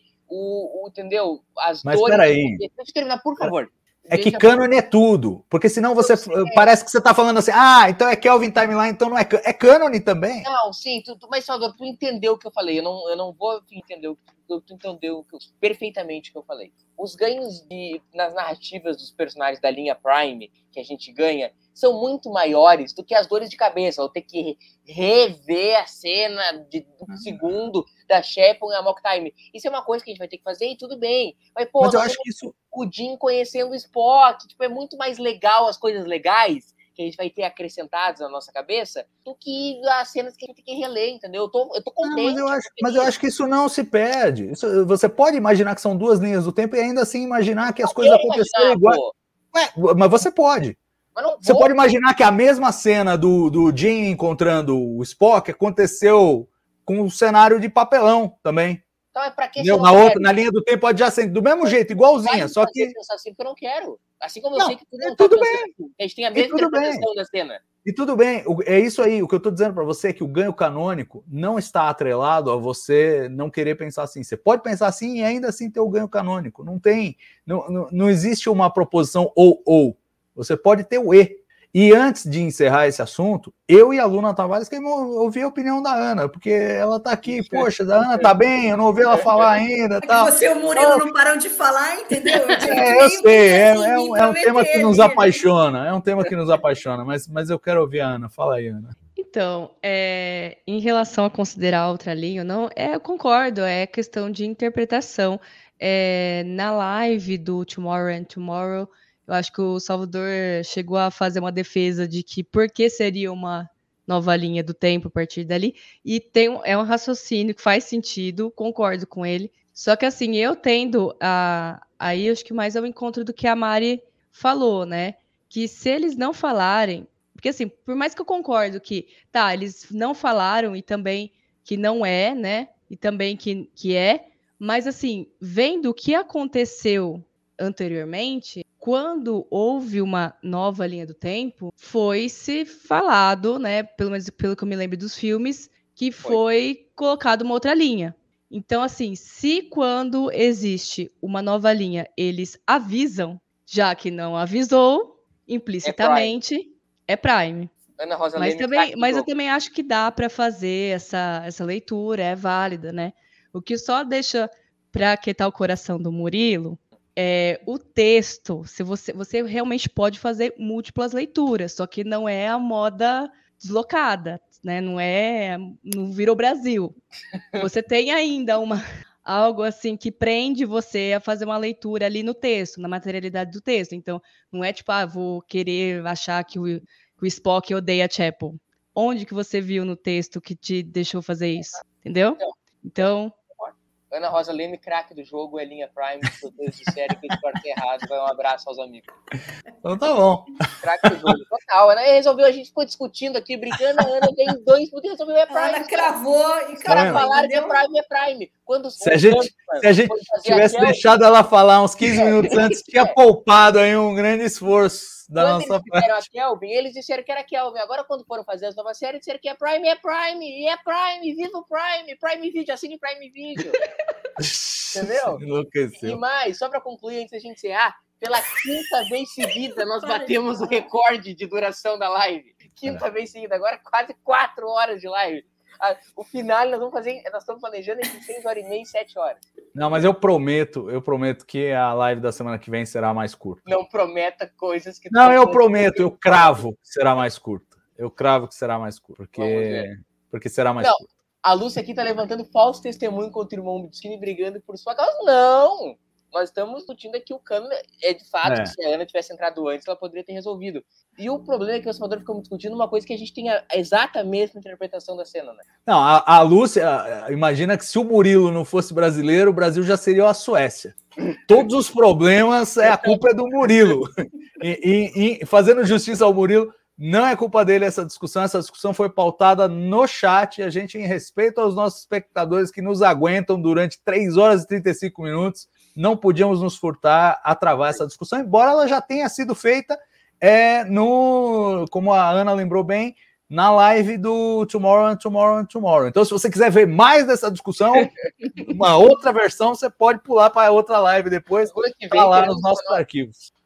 Gente, acabou. é, acabou o episódio, acabou a discussão, acabou tudo. 3h36 de live, 1h14 da manhã. Vamos dormir, né? É, eu, eu sei que o pessoal pediu o momento próximo episódio, mas não vai ter. Tem que, vai ter, tem que ter. Nós estamos agora a Não, eu, não, eu não posso fazer, eu estou impedido de fazer, a Mari Ah, também eu está impedida de Eu, fazer. eu não vi o episódio nem a Ana Rosa. Então vocês façam cara de paisagem. enquanto- Tá bom. O próximo episódio, Lost in Translation, é um episódio que as fotos estão no trackbrasilis.org, fotos, ah, publicação da Lúcia Hax. Vai ser o próximo episódio, vai apresentar ah, James Kirk e Uhura no episódio como protagonistas principais, pelo que a gente pode ver as fotos. Ana, o que, que tu espera do próximo episódio com Uhura? Episódio, série clássica, Prime, é Prime! Então, é, com o Kirk, né, eu acho que eu vou pensar talvez até uma aproximação é, dele do Spock ali, um primeiro momento. Eu sei que talvez seja mais interação com a Uhura, né? Mas é- o que eu tô mais assim empolgada é pela Uhura, porque sempre que dá, dão destaque para a Uhura, dão destaque para a linguista da nave, né? Então eu como a formação que eu tenho também é essa, então eu quero ver ela brilhando, né? Eu, eu quero ver a Uhura é, mergulhando culturalmente, né, nas, nas raças alienígenas, através ali da língua, né? Que a língua você tem, você tem, não é só uma coisa exata, como acho que foi do episódio passado dela, né? Que ela usou mais a matemática, né? Para fazer, mas você tem ali a materialização da cultura, dos nossos discursos na língua. Então eu queria, eu acho um campo muito rico nesse aspecto que eu ainda espero muito que Star Trek aborde nessa perspectiva.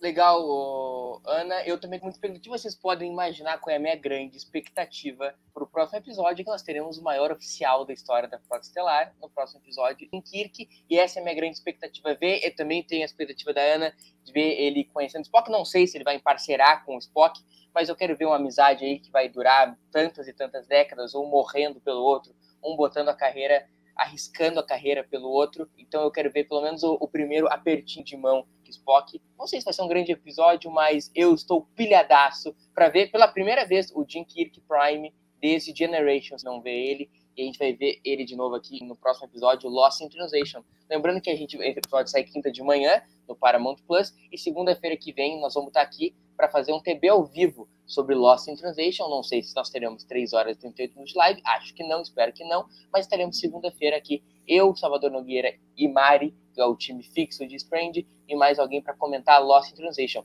Deixe seu like, ative o sininho, inscreve e eu agora parece que eu sou o host, né, Salvador? Faz Não, você é sumiu, eu vou dormir. Tchau, boa noite. Tchau. Então é isso aí. Salvador foi expulso da live, eu sou o host. E você, Mari, bota o final aí que eu tô fora da operação. Como assim? Peraí, voltei, voltei, voltei.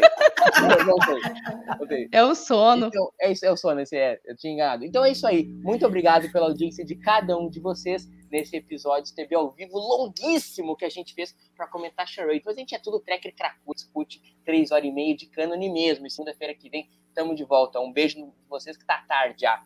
Abraço e tchau, tchau. Tá, deixar pra Mari.